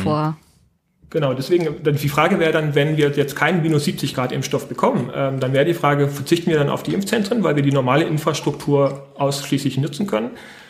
Da bin ich gespannt, ob dann, ob dann sozusagen das, der Tenor in eine andere Richtung geht. Weil mhm. der Tenor mit den Impfzentren ist ja jetzt unabhängig von der Temperatur, so wie ich das verstanden habe. Gibt es, Tiefkühl, gibt es Tiefkühltruhen, die bis minus 70 frieren können? Dann können wir das ja Nicht handelsüblich. privat einfach. Naja. Nicht handelsüblich. Dafür brauchst du dann ja, Francesco? Die Restaurants haben doch jetzt gerade ähm, nicht so viel zu tun. Die haben doch Kühlräume mit Sicherheit. Das sollte doch gehen. Platz haben die auch gerade. Also. Ja, ja und die ganzen Veranstaltungsmanager, die können das organisieren. Hm. Naja. Ja, aber ich, ich möchte noch sagen, wenn wir tatsächlich einen Impfstoff haben, der nicht sonder irgendwie gekühlt wird, dann wäre es viel besser, den Impfstoff den Hausärzten zur Verfügung zu stellen und dann impfen die auch schneller durch. Ja. Hm. Du brauchst naja, kein Impfzentrum so für eine Impfung, die im Prinzip genauso wie die Grippeschutzimpfung gemacht werden kann. Also immer vorausgesetzt, dass es keine Sonderkühlmöglichkeiten braucht.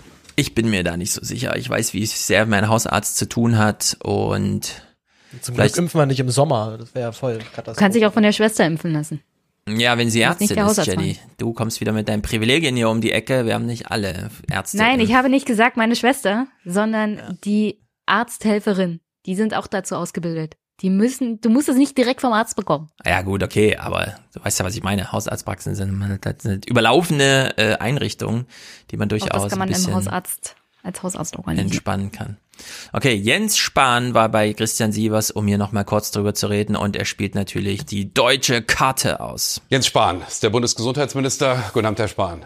Schönen guten Abend, Herr Sievers. Ein Impfstoff, der die Erwartungen übertrifft, hören wir heute. Was löst das bei Ihnen aus? Ist das Licht am Ende des Tunnels oder vielleicht sogar mehr? Das ist in jedem Fall sehr ermutigend. Das macht zuversichtlich. Wir werden, Stand heute, so schnell einen Impfstoff haben bei einem neuen Virus wie noch nie zuvor in der Menschheitsgeschichte. Danach sieht es aus. Und dass das ein deutsches Unternehmen ist mit BioNTech aus Mainz ja auch wo Sie ja auch gerade äh, sind. Äh, das freut mich als deutschen Bundesgesundheitsminister natürlich besonders. Das ist ja dann auch etwas, was mich jedenfalls ein Stück stolz macht, zu sehen, dass ein deutsches Unternehmen, das wir auch unterstützt haben in der Forschung, jetzt so vorne mitspielt. Okay, ein deutsches Unternehmen, auf das wir stolz sein können. Allerdings der Drosten hat es ja im Podcast bei sich auch schon häufiger gesagt. Impfstoffentwicklung ist eine Angelegenheit, die kann ein Staat gar nicht mehr machen, auch nicht über angegliederte Unikliniken, sondern dafür braucht man Unternehmen, die allein für die Studienvorgaben so viel ähm, finanzielles Potenzial haben, dass sie dann wirklich einfach mit 30, 40.000 eingeschlossenen Leuten in so eine Studie gehen können.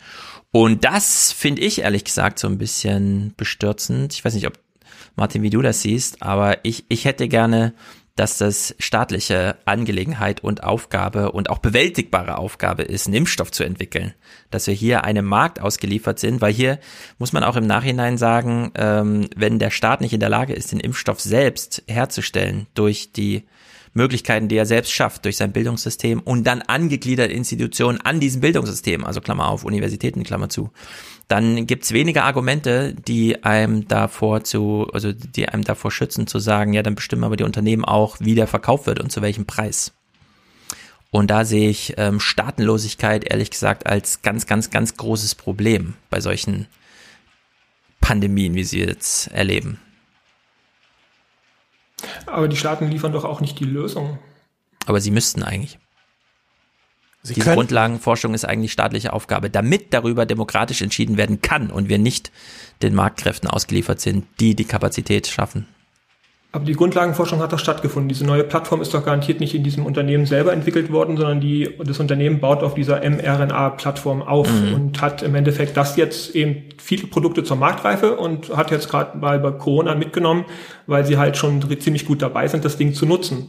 Also ähm, und die Frage ist halt, ähm, was genau bringt es, also, also das Absurde ist ja noch, ähm, ich weiß nicht, ich glaube, das mit den Zahlen äh, kommt ja nochmal, aber das wäre an der Stelle nämlich wichtig. Ähm, in, in einem Artikel habe ich gelesen, Deutschland, das Forschungsministerium hat 375 Millionen in dieses Unternehmen gepumpt. Ja. Äh, nicht in dieses Unternehmen, sondern in die drei Unternehmen irgendwie. Mhm. Das heißt, ich weiß nicht, wie viel die davon abbekommen haben. Das heißt, die Finanzierung ist doch ohnehin staatlich passiert. Aber willst du jetzt die ganzen Leute, die an irgendwas forschen, alle in staatliche Universitäten stecken und ja. dort vernünftig bezahlen?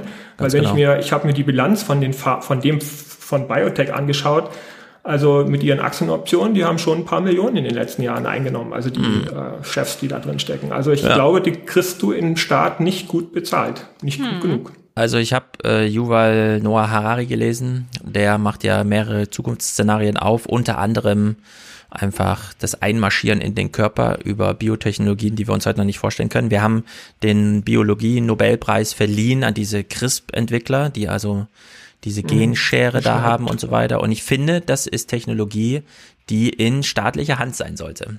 Also ich bin da ehrlich gesagt ein bisschen unruhig, wenn ich sehe, dass das Profitinteressen ausgeliefert ist, diese Technologie. Zusätzlich noch einem gewissen Intransparenz gebaren, weil es halt Unternehmen sind, die einfach ihr, ihr Property schützen. Ja, aber Stefan, alles das, worauf das aufbaut, ist ja von staatlicher Stelle. Nur das wird dann im Laufe der Zeit halt privatisiert. Wenn der Staat daran Interesse hat, könnte er diese Unternehmen auch ganz einfach enteignen. Hm.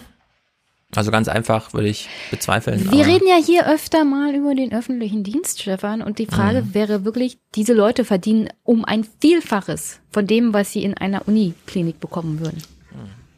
Und die Anschlussfrage wäre dann, wie viel würdest du ihnen denn zugestehen? Also die also 500.000, die sie vielleicht im Jahr verdienen, jetzt bei der Firma, für weniger werden sie es nicht machen. Ja, man muss es ja nicht über Gehalt regeln. Willst du sie zwingen? Willst du sie zwingen, ja. für den Staat zu arbeiten? Ähm, naja, das, das hieß jetzt, wenn man das System rückbaut und sagt, wir wollen, dass das jetzt der Staat wieder macht, müsste man sie zwingen. Aber ich, ich fände es irgendwie gut, wenn wir Anreizstrukturen haben oder auch Entscheidungen darüber, was nicht dem Markt zur Verfügung steht. Und das wäre beispielsweise Forschung hinsichtlich Genmanipulation. Francesco. Ähm, da fällt mir geradezu ein, ich habe vor ein paar Tagen gelesen, dass doch sowieso in Deutschland jetzt der große Umbau der Unis äh, stattfinden soll. Ja, seit zu deutlich Jahren. Ja, ja, aber jetzt konkret wohl in Bayern ist, sind ja wohl schon die Wege dazu eingeleitet, äh, dass die Unis entsprechend rentabel werden, damit eben die Grundlagenforschung nicht ähm, quasi abgegriffen wird. Und also wenn man da sich ein wenig anstrengt und auch Gedanken einfließen lassen würde von staatlicher Seite, finde ich, könnte man sowas da auch ruhig mit einbauen. Ja, müsste man eigentlich, aber ich weiß auch, dass die Diskussion wahnsinnig schwer ist. Martin? Das Spannende ist halt, dass du an der Stelle jetzt gerade schon die äh, oder ein versuchst, die, das Zwischeneinander zwischen Markt und Staat äh, zu konstruieren. Und das ist im Endeffekt ja. aus meiner Sicht schon, du sprichst gerade von Private Property. Äh, wer ermöglicht denn Private Property? Das ist erst die gesamte Gewaltstruktur des Staates. Ohne die Gerichte, ohne die Gesetze, ohne die ganzen Vorgaben. Im Endeffekt, so könntest du dich in jede Firma reingehen und im Endeffekt das Zeug, was die da als Intellectual Property aktuell schützen, äh, einfach irgendein Insider und der veröffentlicht das dann. Dann ist das für alle frei verfügbar.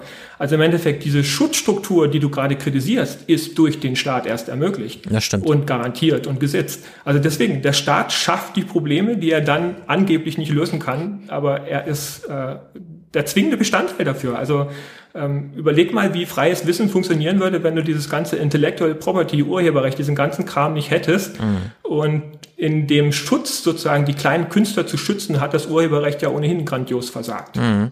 Weil das war ja ursprünglich mal die Überlegung und gelungen ist es nicht. Genau, da finde ich, greift ähm, der Vorwurf dem Staat gegenüber ein bisschen weit, denn es ist nicht der Staat, der diese privaten Vermögen schützt, sondern es ist das Rechtssystem, dem sich der Staat selber auch unterwirft. Was bedeutet, wenn darüber entschieden werden möchte, dann bitte mit, was weiß ich, verfassungsändernden Mehrheiten im Bundestag und so weiter, die wieder zurückgehen auf repräsentative Wahlentscheidung, also dann irgendwie wieder auf so eine äh, Grundgesamtheit, Wahlvolk und so weiter. Ne? Also da würde ich den Staat jetzt nicht allzu sehr in dieses Paradox mit einbauen, dass der Staat ähm, da Strukturen schafft, um sich selbst rauszuhalten, nämlich in diese Unternehmen nicht reinzuschauen. Denn er kann durchaus demokratisch legitimiert in diese Unternehmen reinschauen. Wir schauen, wir sehen das in China. Ähm, kein äh, westliches Unternehmen kommt nach China und kann dort Forschungsstrukturen aufbauen, die unabhängig ähm, staatlicher Augen äh, agieren. Und das ist in Europa und in Amerika anders. Und es gibt Themengebiete, wo ich mir das hier auch anders wünsche.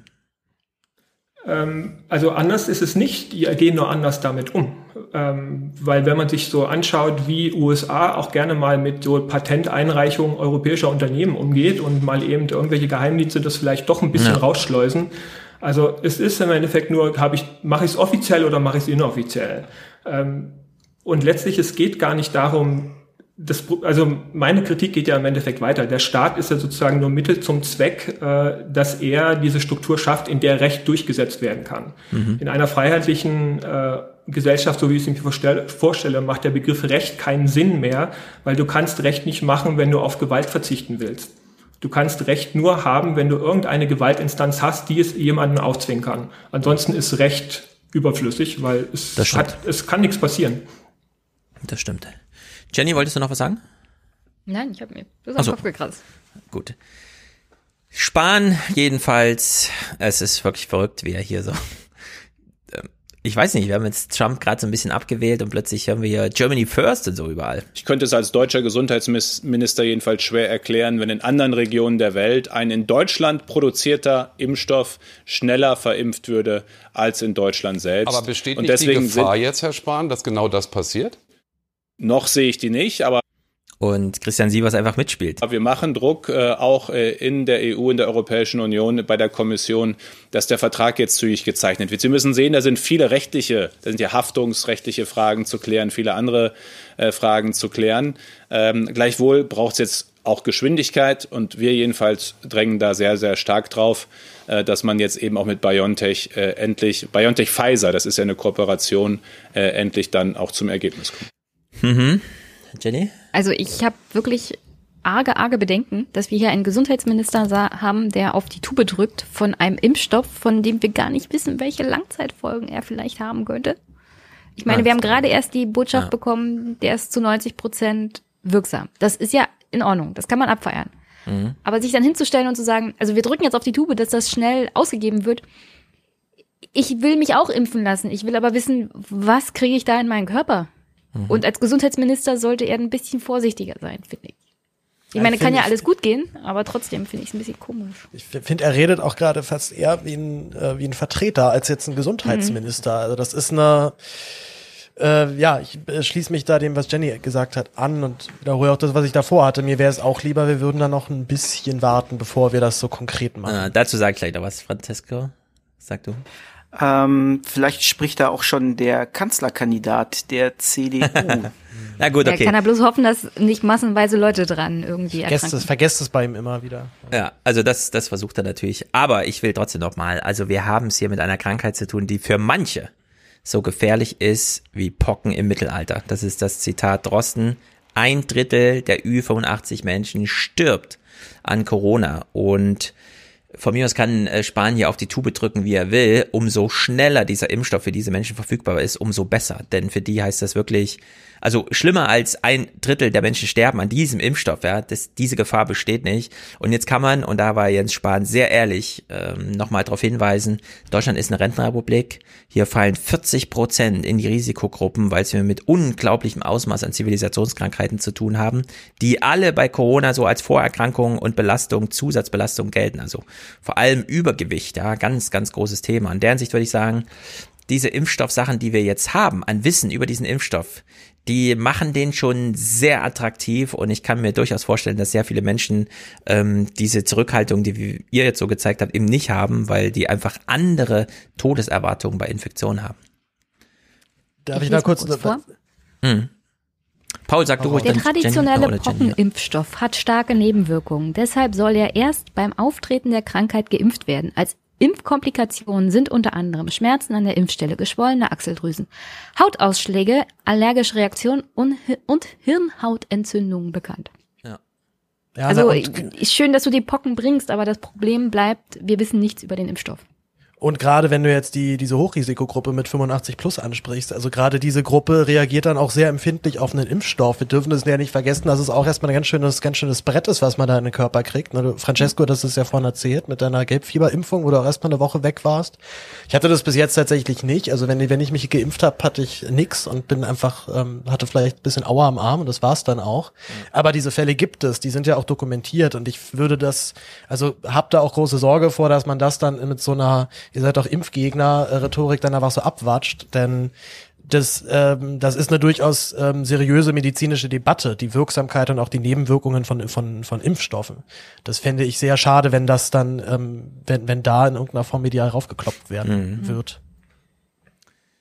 Naja, ihr seid ja ganz schön. Oh, Francesco, Francesco hatte sich Ihr seid ja ganz schön kritisch. Ähm, ja, aber wenn es doch ja, sowieso ja. um diese Hochrisikogruppe geht ähm, und wir jetzt, sagen wir mal, freiwillige Entscheidungen draus machen. Mhm. Ähm, ich könnte mir vorstellen, dass dann jemand sagt, so, okay, ob ich jetzt mir Corona einfange und dann ähm, den Löffel abgebe oder ob ich dann halt durch einen Impfstoff, der noch nicht wirklich ausgereift ist, dann dahin raffe. Das ist im Endeffekt ja gleich und äh, ich probiere das einfach mal. Also ich würde die gar nicht mal so als Referenzgruppe dann nehmen. Ich würde tatsächlich eher äh, ein bisschen äh, jünger schauen, weil da ja eben die Langzeitschäden, finde ich zumindest, ähm, doch mm. ziemlich entscheidend, äh, entscheidend sind. Also bei wie viel 30 Prozent ähm, höheres Schlaganfallrisiko oder so ein Kram. Ähm, also das ist mein letzter Wissensstand zumindest. Ich finde, das ist auch nicht zu unterschätzen. Von daher, ja. wie gesagt, andere Referenzgruppe würde ich nehmen. Hm. Ja, aber wie gesagt, es kann genauso gut sein, dass der Impfstoff das auch bewirkt. Deswegen, es ist durchaus legitim zu sagen, wir müssen ein bisschen vorsichtig sein, bis das sich nochmal andere Leute angeguckt haben und die Nebenwirkungen ausgeschlossen haben, vor allem in großer Höhe. Ich meine, ich kenne deine Bedenken genauso gut, wenn man krank wird, was das alles für Langzeitfolgen hat.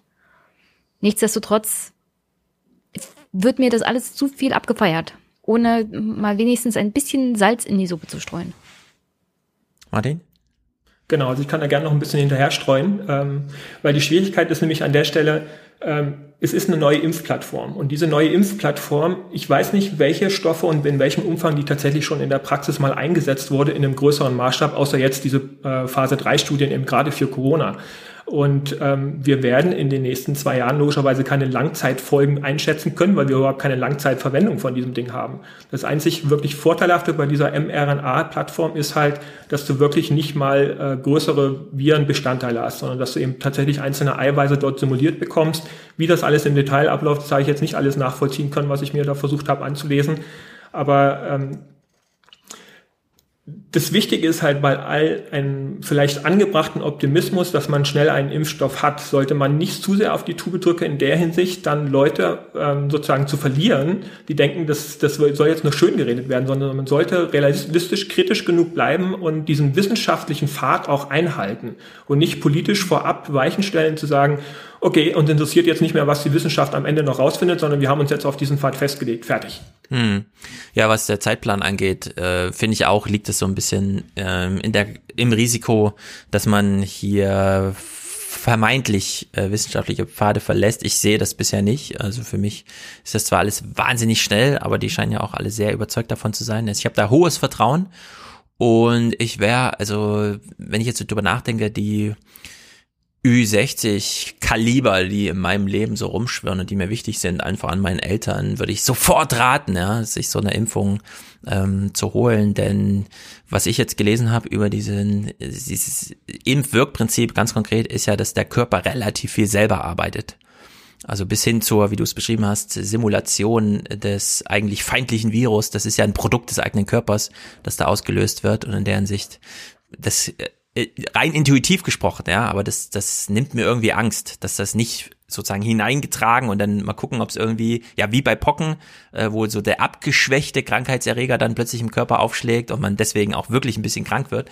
Das scheint ja hier gar nicht der Fall zu sein. Also ich bin nur fasziniert, ja, von diesem ganzen Impfungszeug. Ich war ähm, so schlecht gelaunt wegen diesem ganzen Corona-Kram, aber irgendwie finde ich, hat sich das jetzt durch diese Impfung komplett gedreht, ja. Also ich bin da doch frohen Mutes, dass wir jetzt den letzten Winter und Frühling mit dem Zeug machen und das ist nächstes Halloween und nächstes Fasching und nächstes nächsten Weihnachten wirklich kein Thema mehr ist, Corona.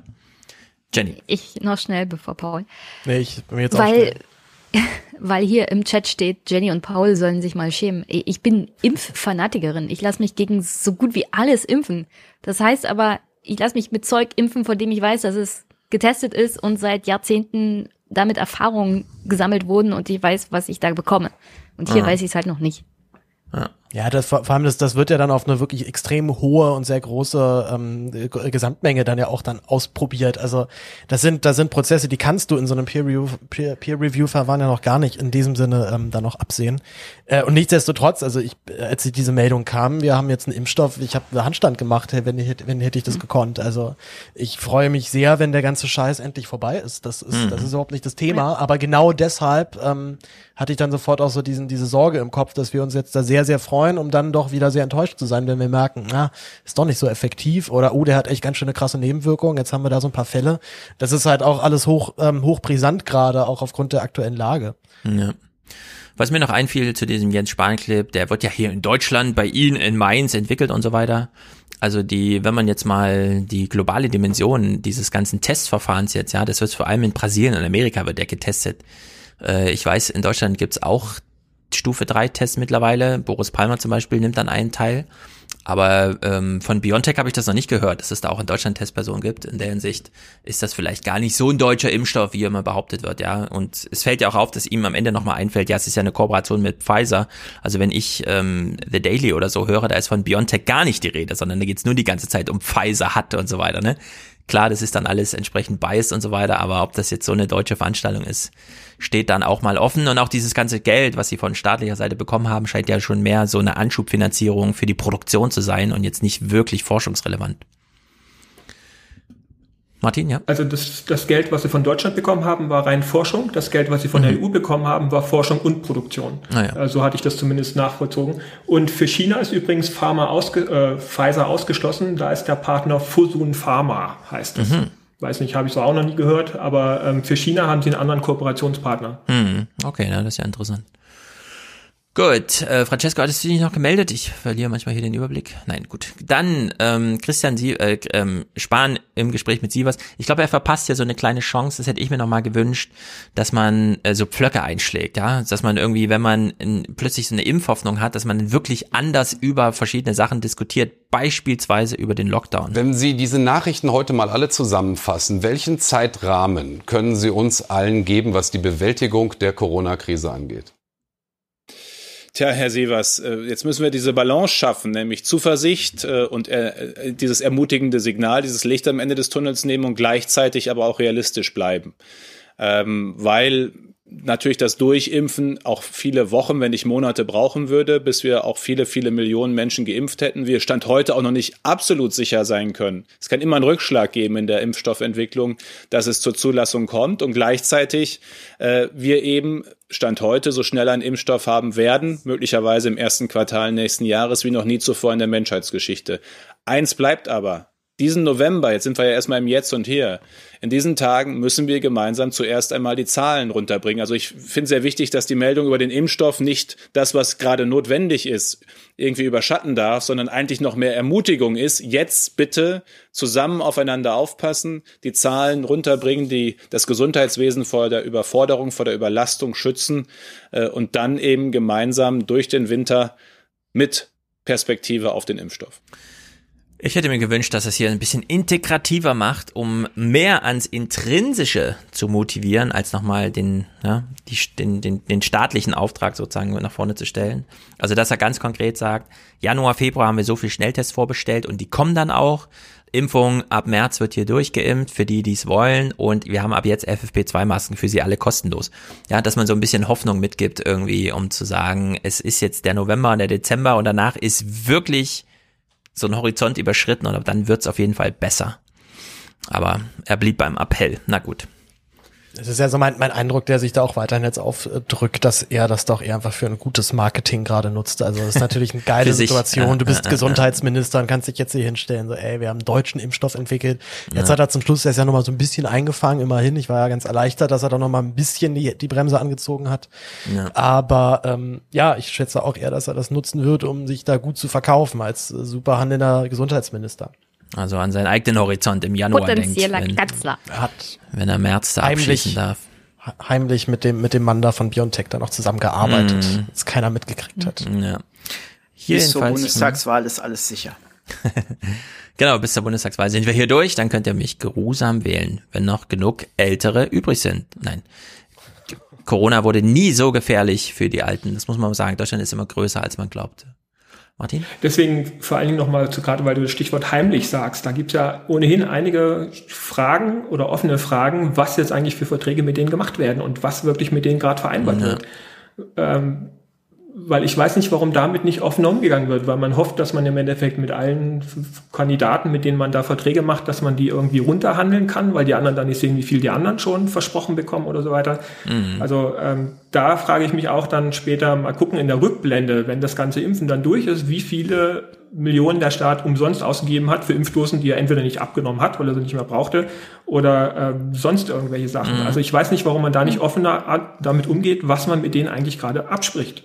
Ja, das ist ein sehr guter Punkt. Ich würde jetzt nicht unter der Maxime, wie viel Geld verschwendet wird, sondern was man eigentlich für Geld kaufen kann. Jenny, sag du mal noch, dann gucken wir noch einen Clip. Ich würde sagen, da wir hier eine Sondersituation haben, ist das nicht so schlecht. Und wir haben hier, glaube ich, gleich einen Clip, der mhm. uns sagt, das würde nicht verschwendet werden, sondern auch Leuten zugutekommen, die genau, es noch den, dringender brauchen als Da Geld. hören wir mal kurz rein und es gibt da noch eine zweite Dimension. Ich vermag nicht zu sagen, wie Jens Spahn gerechnet hat, aber was ich ziemlich genau weiß, ist, dass die 300 Millionen Dosen Impfstoff für die Europäer wahrscheinlich nicht ausreichen werden. Es gibt auch offenbar, es wird auch offenbar viel mehr geben, denn äh, die EU-Kommission hat mit ganzen sechs Firmen Vorverträge abgeschlossen. Man muss sich diese Impfstoffbeschaffung so ein bisschen wie eine Lotterie vorstellen. Die Kommission hat mit sechs Firmen Verträge abgeschlossen für 1,3 Milliarden Dosen, ohne aber zu wissen, ob alle diese Firmen tatsächlich in der Lage sein werden, einen marktfähigen Impfstoff am Ende tatsächlich zu produzieren. Es könnte also sein,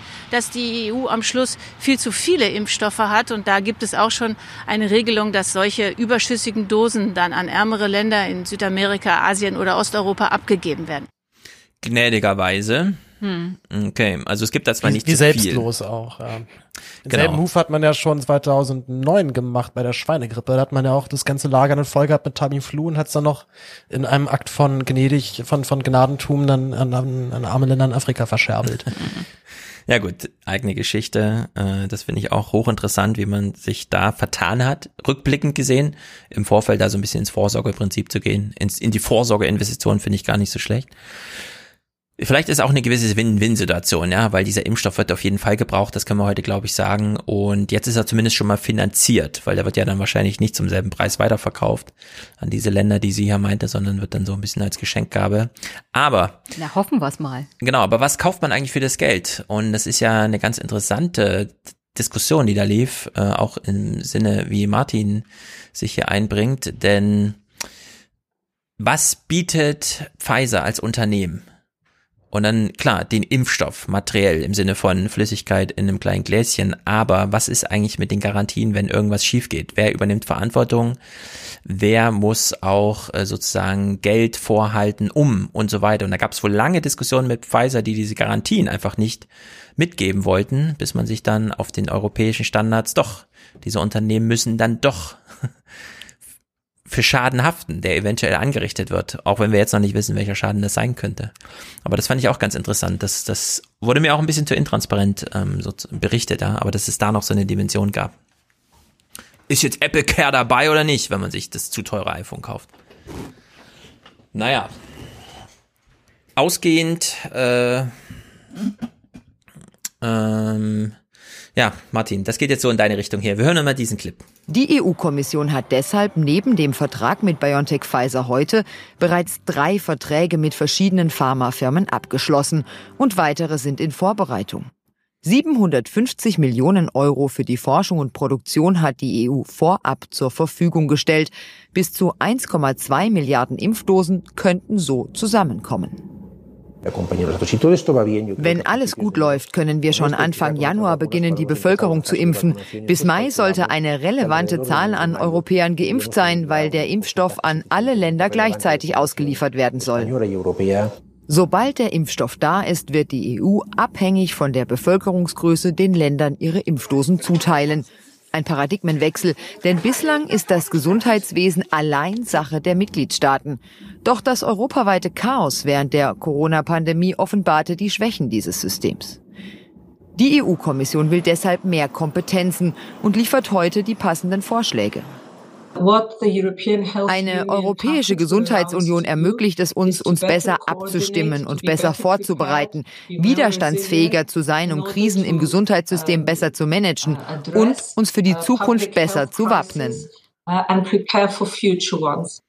So, baut man hier ein Defizit nach oder schafft man mit der Gesundheits-EU Strukturen, weil man sie immer schon mal wollte, und es wird mal wieder eine Krise genutzt. Ja, ich würde Stefan so stimmen, hier wird eine Krise genutzt. Warum nicht Mir zustimmen, Martin zustimmen, meinst du? Wieso dir? Du hast doch gesagt, hier wird eine Krise genutzt. Ach so, aber ich habe das nur als, als so kann man sehen oder so kann man sehen. Das ist jetzt nicht meine meine Sicht. Na, die EU Dinge. nutzt hier eine Krise. Die Strukturen sind übrigens schon da. Die werden Aha. jetzt nur ausgebaut. Aber haben wir es nicht aber mit dem Defizit zu tun? Aber die sind immer noch in. Mhm. Haben wir es nicht mit dem Defizit zu tun? Hätten wir die Strukturen nicht eher schon haben sollen? Haben wir nicht jetzt gelernt, naja. da gibt es ein echtes Defizit? Ja, wir haben doch bis vor kurzem nicht mal eine EU gehabt, die selbst Haushaltspolitik machen kann. Ja, eben. Wie sollen sie da eine vernünftige Struktur bezüglich Seuchenbekämpfung haben auf europäischer mhm. Ebene? Also, das muss ja auch bezahlt werden, Stefan.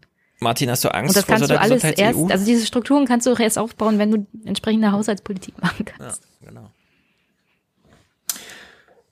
Also letztlich äh, dass die EU das wieder nutzt, um letztlich weitere Kompetenzen auszubauen und äh, die von der staatlichen Ebene weiter hoch zu delegieren. Ähm, ich habe keine Angst vor den Staaten, ähm, aber das hat nichts damit zu tun, dass ich nicht befürchte, dass sie Katastrophen verursachen können, sondern ähm, dass ich eine andere Einstellung zum Tod habe, ganz ehrlich. Also ähm, weil letztlich die Frage ist, wovor hast du Angst im Leben? Und mhm. äh, vor Menschen, die Mist bauen, äh, muss ich mir keine Angst machen. Das wird Konsequenzen haben, so oder so, aber deswegen muss ich mir daraus keine Angst machen.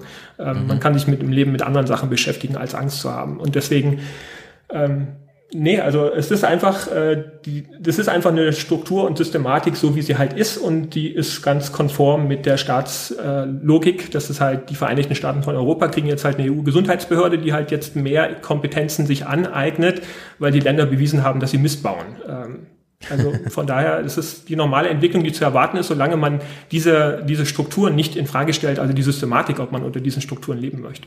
Aha. Na gut. Ich hätte dich jetzt ängstlicher eingeschätzt. Die Deutschen sind jedenfalls nicht besonders ängstlich vor Impfungen ganz spezifisch Corona-Impfung, die wir erst seit kurzem kennen und noch nicht richtig einschätzen können. Es könnte ja tatsächlich sein, dass möglicherweise schon in den nächsten Wochen offiziell ein erster Impfstoff zugelassen wird, ob es jetzt dieser ist oder ein anderer. Das heißt, die Frage stellt sich für die Menschen schon relativ dringend und eine deutliche Mehrheit ist da eher positiv eingestellt. Denn 71 Prozent sagen, ich würde mich impfen lassen, auf jeden Fall oder wahrscheinlich. Und eine Minderheit von 29 Prozent sagt, ich würde mich wahrscheinlich wahrscheinlich nicht oder auf gar keinen Fall impfen lassen. Mhm. Ganz schön, ganz schön viel. Also die allgemeine Frage ist, würden Sie sich gegen Corona impfen lassen? Ja. Nehme ich an. In der Annahme, dass dieser da. Impfstoff auch hundertprozentig funktioniert und keine Nebenwirkungen hat. Unter den Annahmen, die du hast als Fernsehzuschauer. Du hast ja die Nachrichten gesehen. Ja, ja. Hier wird ja nicht das gefragt. dann halt vierfach, vierfach ja. kategorisiert, die letzten beiden halt zusammengefasst. Ich finde es aber durchaus also beeindruckend, ja, das dass ein knappes Drittel sagt, so, ja, eigentlich eher nicht so. Ja. Hätte ich weniger gedacht tatsächlich. Würde auch reichen. Ich, ich würde ja mal interessant finden, was Leute sagen, lassen sie sich generell impfen. Hm. Martin? Also was ich hier noch spannender fand, weil ich habe da ein bisschen nachgelesen, weil ich finde es schlimm, dass hier Kategorien einfach zusammengelegt werden, um eine möglichst hohe Zahl darzustellen. Und dann habe ich mir nämlich das äh, Chart, was äh, eben online in den Nachrichten drin ist, wo die äh, Kategorien auch separat dargestellt werden. Und hm. da ist es so, ähm, die auf jeden Fall ist im Vergleich zu August 2020, wo das das letzte Mal gefragt wurde, um sieben Punkte gefallen. Dafür ist äh, die wahrscheinlich ist um vier Punkte gestiegen. Das heißt aber in Summe war die ja. im August war auf jeden Fall und wahrscheinlich letztlich um drei Punkte höher. Aber mhm. das wird nicht erwähnt. Es wird nur gesagt, oh, wir haben 71 Prozent. Aber im August hatten wir offensichtlich dann äh, 74 Prozent. Ja, aber also, äh, also Schwankungen im Bereich zwischen ein bis drei Prozent gelten allgemein als Schwankwerte bei solchen Erhebungen, mhm. die tatsächlich zufällig passieren können. Also alles, was gesagt, da drüber ist auf jeden Fall ist um sieben Punkte gefallen. Das heißt, es kann dann nicht einfach nur eine Schwankung sein und das hätte man dann sagen können, okay, die Leute mhm. sind eher in die Kategorie wahrscheinlich abgewandert, äh, wenn das zumindest ist. Ähm, da will ich würde auch ganz gerne noch eine Sache danach fragen, ähm, weil ich habe dann auch gelesen, wie diese Befragungen gemacht werden. Das heißt, es werden Zufallsnummern generiert, die irgendwie in die Haushalte telefoniert werden. Hast, weißt du da oder weiß irgendjemand von euch, werden da auch Handynummern generiert oder werden da nur noch die erwischten ja. Haushaltsfestnetztelefone? Mhm. Ja, ja Nein, ganz es werden, Thema. Es werden, Handy, es werden Handynummern auch generiert, also zumindest bei den großen Umfrageinstituten. Ja, aber das aber war, die, okay. das war sehr lange ein großer, großer Streitpunkt auch, ähm, dass dann einige Studien noch keine Telefon, also Mobilkontakte benutzt haben die mögen halt die Handynummer nicht, weil du dadurch relativ wenige Gewichtungshinweise hast später, wenn du die Repräsentativität irgendwie modellieren willst. Du weißt halt nie, wo ja, du ist, da rauskommst. Es ist aber schon wichtig, weil ich zum Beispiel ja. hat, seit ich irgendwie ein Haushalt habe, kein Festnetztelefon und hat das auch nicht. Ja. Und sehe es auch nicht. Also man kriegt es immer dazu zum zum zum äh, zum Internetvertrag, ne? Aber ich habe es nicht benutzt. Also. ja. ja, man versucht auf jeden Fall irgendwie grundlegend schon mal ein, ein repräsentatives Panel zu haben und die Stichprobe dann entsprechend Gewichtungsmaßstäben irgendwie. Aber Martin, hast du die Zahlen gerade vor dir? Wie viel jetzt wahrscheinlich, also von den 71 Prozent, wie viel fallen denn in die Wahrscheinlich-Kategorie? Steht äh, das da? Äh, Moment, die habe ich jetzt nicht mehr offen. Sind so R40 oder R20 oder? Nee, ich glaube, es war, ähm, die Wahrscheinlichkeit war, glaube ich, um die 30. Mhm. Okay. Ähm, naja. Ja, so minimale Veränderungen, sind wirklich sehr geringe Veränderungen, denen ich jetzt ja. vielleicht noch nicht so viel beimessen würde. Ja. Naja, 7% ist schon über dem Fehlerbereich, der angegeben wird, aber es ist halt trotzdem ich glaube, das zusammenzufassen ist gar nicht so verkehrt. Genau, also auf jeden Fall Lager. war 37 mit minus 7 und wahrscheinlich war 34 mit plus 4. 34, okay. Hm. Naja, gab es schon Wanderungsbewegungen in deinem Sinne. Gut, die Querdenkerei, steigen wir doch mal ein. Äh, ich weiß auch nicht. Ich habe wenig mitbekommen aus Leipzig. Video? Äh, ja, Pauls Video liegt hier bereit. Er hat selbst geschnibbelt. Wir gucken gleich mal. Genau, du müsstest dann immer noch mal pausieren, soweit da die Schrift angezeigt wird. Genau, also es liegt hier. Du kannst ja ganz ähm, klassisch Oldschool, so wie man es früher beim Aufwachen-Podcast gemacht hat, geschnitten. Genau, immer mit Pausen dazwischen. Wir haben äh, zur Einstimmung acht Clips. Du kannst ja sagen dazwischen, wenn es passt. Ähm, dann switchen wir auf dein Video. Ach, machen um. wir, machen wir ruhig einfach, ja, fangen, fangen wir erstmal an, ich sag dir ja. Bescheid. Ich war jedenfalls überrascht, Michael Kretschmer, den wir ja ansonsten als den Sachsen kennen, ja, der Sachsenkönig.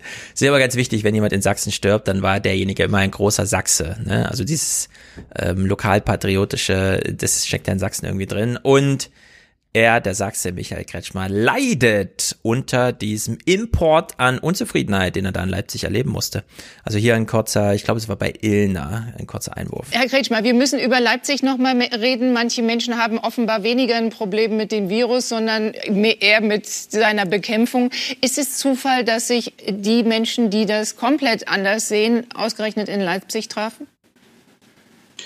Na, Sie haben sich zuerst in Stuttgart getroffen, Sie haben sich in äh, Berlin getroffen, diesmal haben Sie sich Leipzig ausgesucht. Das war äh, furchtbar.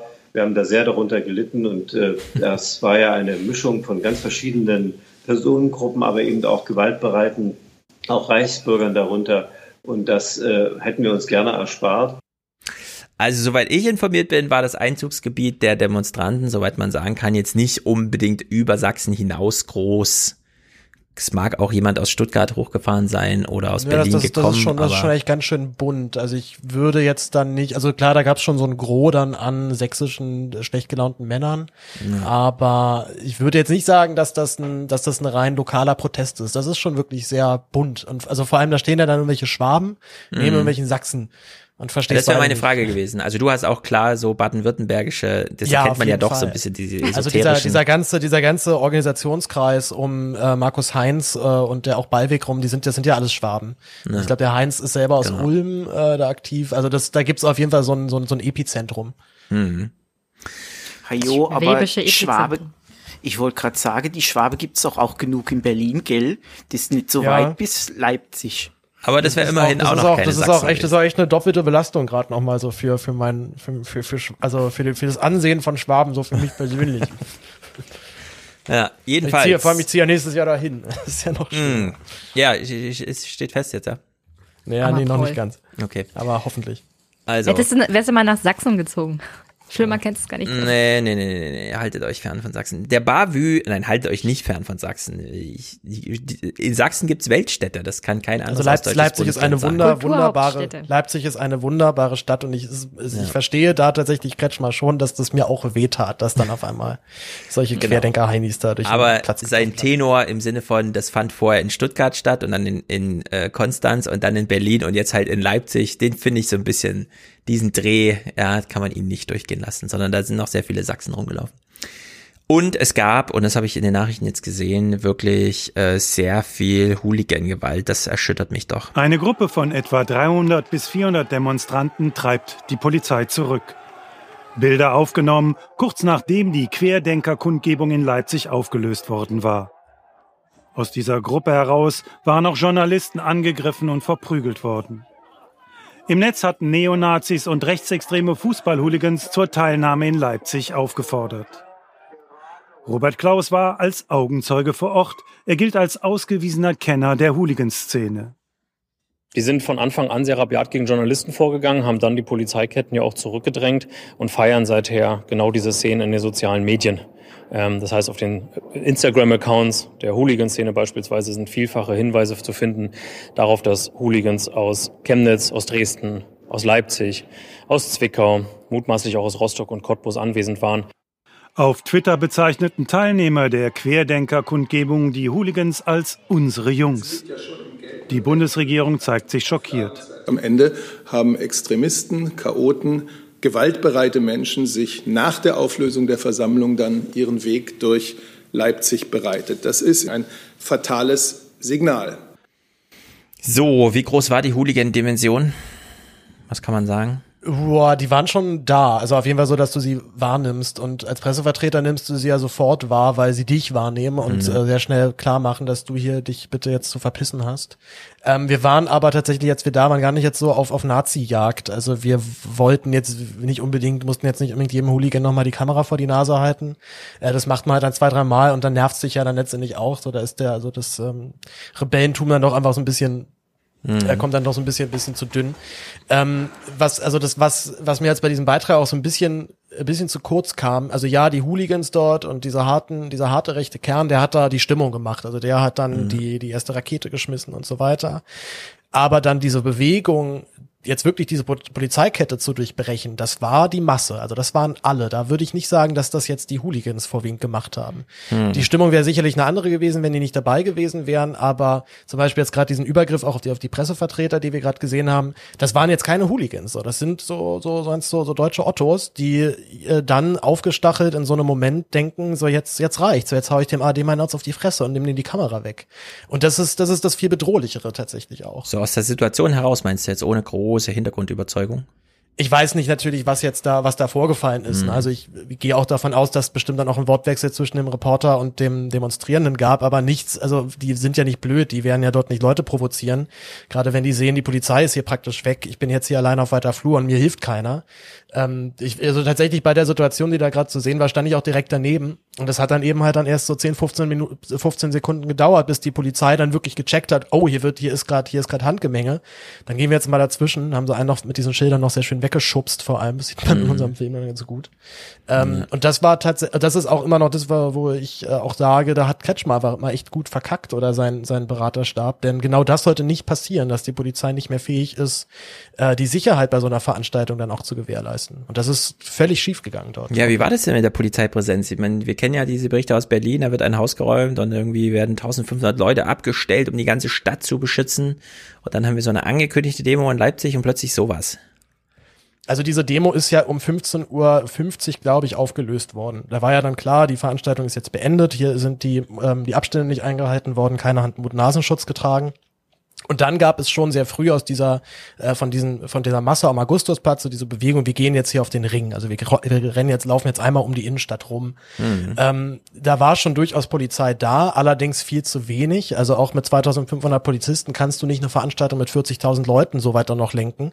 Und ich schätze mal, dass wieder ein nicht zu verachtender Teil der Polizei sich dann um die Gegendemo gekümmert hat. Es war ja auch wieder so bezeichnet, dass dann am Abend irgendwo in Konnewitz dann noch zwei Barrikaden brannten. Äh, und natürlich waren sofort die Wasserwerfer da. Und dann haben sie tatsächlich noch getwittert, so ja, unsere Löschfahrzeuge von der Feuerwehr konnten nicht. So deswegen mussten wir das jetzt machen. Also ähm, da ist äh, ein wirklich ein, ein Maß an Zynismus innerhalb der sächsischen Polizeibehörden, das ist wirklich gruselig, ernsthaft mhm. gruselig. Francesco, was hast du mitbekommen aus Leipzig? In Dortmund? Ehrlich gesagt nur das, was wir jetzt gerade auch so gesehen haben. Also ja. gehört nicht viel, aber ich ähm, muss eins sagen, äh, ich glaube, ich habe es in den letzten Jahren selten erlebt, dass so differenziert über gewaltbereite Fußballfans im öffentlich-rechtlichen TV gesprochen wurde. Also klar als Hooligans identifiziert und nicht in einen äh, gesamten Mob von allen möglichen äh, politischen Strömungen, mhm. die sich auch in der Ultraszene und so äh, verbreiten. Ja, ich fand es jedenfalls auch überraschend, so wie du sagst. Ähm naja, es drang wenig über, was weiß ich, Twitter oder so jetzt in, in meine Blase vor, sondern ich musste tatsächlich erst dann am Wochen, also zum Ende der Woche die Tagesthemen und heute schnell gucken, um diese Bilder zu sehen. Ja, also so eine Ja, aber Art, Trump, Trump hat überlagert. Also, also als ich auf der Demo ja. war, als hm. ich auf der Demo war, kam gerade die, die Push-Up-Mitteilung, dass Biden äh, gewonnen hat. Ah ja. Hm. ja das, das ich konnte mich auch nur so eingegrenzt darüber freuen, tatsächlich. Also ja. die nächsten zwei Tage. Martin? Ähm, weil für mich ist ja immer noch unklar, weil dadurch, dass ich eben auch nicht vor Ort war und keine Informationen habe, ähm, die habe ich halt auch nur die Berichterstattung jetzt gesehen dann äh, als Vorbereitung äh, auf die Sendung hier bei euch, äh, dass da halt über Gewalt berichtet wurde, halt irgendwelche Eskalationen oder Demonstrationsauflösungen. Äh, ich hatte irgendwo in dem Beitrag gesehen, dass es eigentlich verschiedene Veranstaltungen gab. Das heißt, ähm, es gab auch nicht nur auf dem Platz eine Veranstaltung, sondern auch an anderen Stellen in der Stadt, über die wahrscheinlich gar nichts groß gesagt wurde. Und ich weiß auch nicht, wenn du jetzt sagst, äh, 40.000, Paul, äh, aber sind die jetzt alle en masse in die gleiche Kategorie einzustufen? Weil da sind halt viele, die halt vielleicht irgendwas mittragen, aber ich weiß nicht, ob man die alle gleich als äh, ja jemand, die jetzt auf die Polizei losstürmen, äh, machen können. Also da halte ich, also wie gesagt, ich kann, habe keine äh, Informationen von vor Ort, aber wie viele Menschen man jetzt in diese gewaltbereite Ecke dort einstuft und wie viele Menschen einfach nur ihren Protest also gerade Leipzig ist da für mich, gerade aus der Wendezeit, ein Schlüsselort zu sagen, die Leute sind dort friedlich auf die Straße gegangen und es hat einen ganz anderen Hintergrund und dort jetzt in diesem Gewalt, sozusagen die Gewalt so in den Vordergrund zu stellen in den Demos, halte ich für kritisch für diejenigen, die halt nicht sich an der Gewalt beteiligt haben, aber trotzdem ihre Meinung äußern wollten. Es ist, es ist eine sehr gute Frage, die du da stellst, denn das ist, glaube ich, mit das Hauptproblem dieser Bewegung, dass man sie eben nicht in so eine Gruppe einordnen kann. Also auch diese, diese, diese Teildemonstrationen, die dort stattfinden, die haben zwar dann schon zwar alle den erklärten gemeinsamen Feind, also die böse Regierung. Also es geht letztendlich immer gegen irgendwas, was teilweise auch nicht wirklich greifbar ist.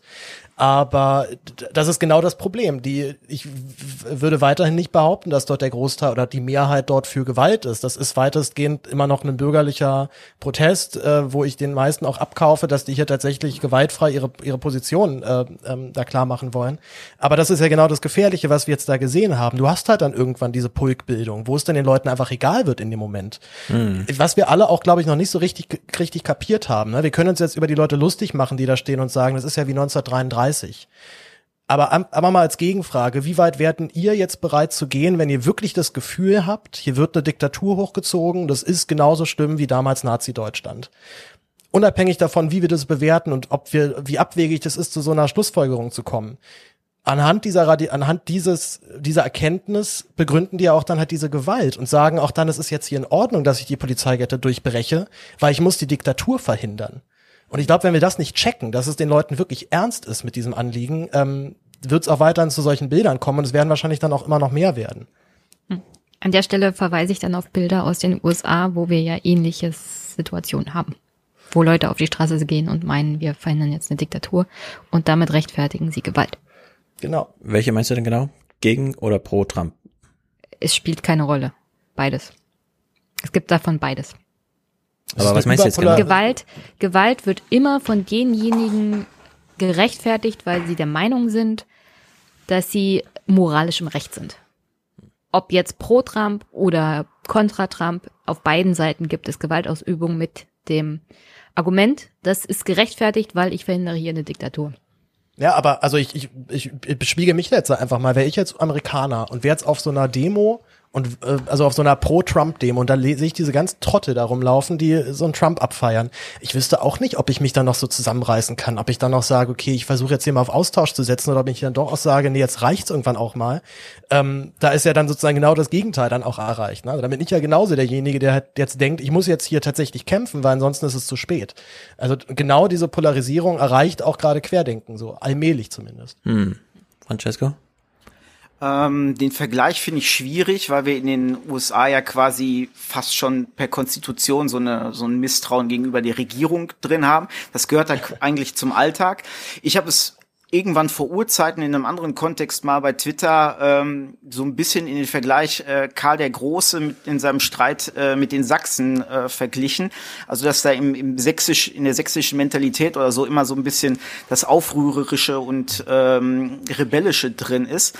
Ich muss aber ganz ehrlich sagen, was da vielleicht das ganz große Problem ist, dass wir da eine ähm, eine kopflose Bewegung haben. Also dass wir haben da keine Führungsfigur, die da irgendwie ähm, an, hinter die sich die Leute stellen können direkt, die dann vielleicht auch mal und das das ist jetzt so mein persönlicher ähm, Turn. Also ich bin da mehr so, so Gandhianer, der dann einfach sagt, okay, wenn hier, wenn es hier zu Gewalt kommt, ganz klar, dann bin ich raus.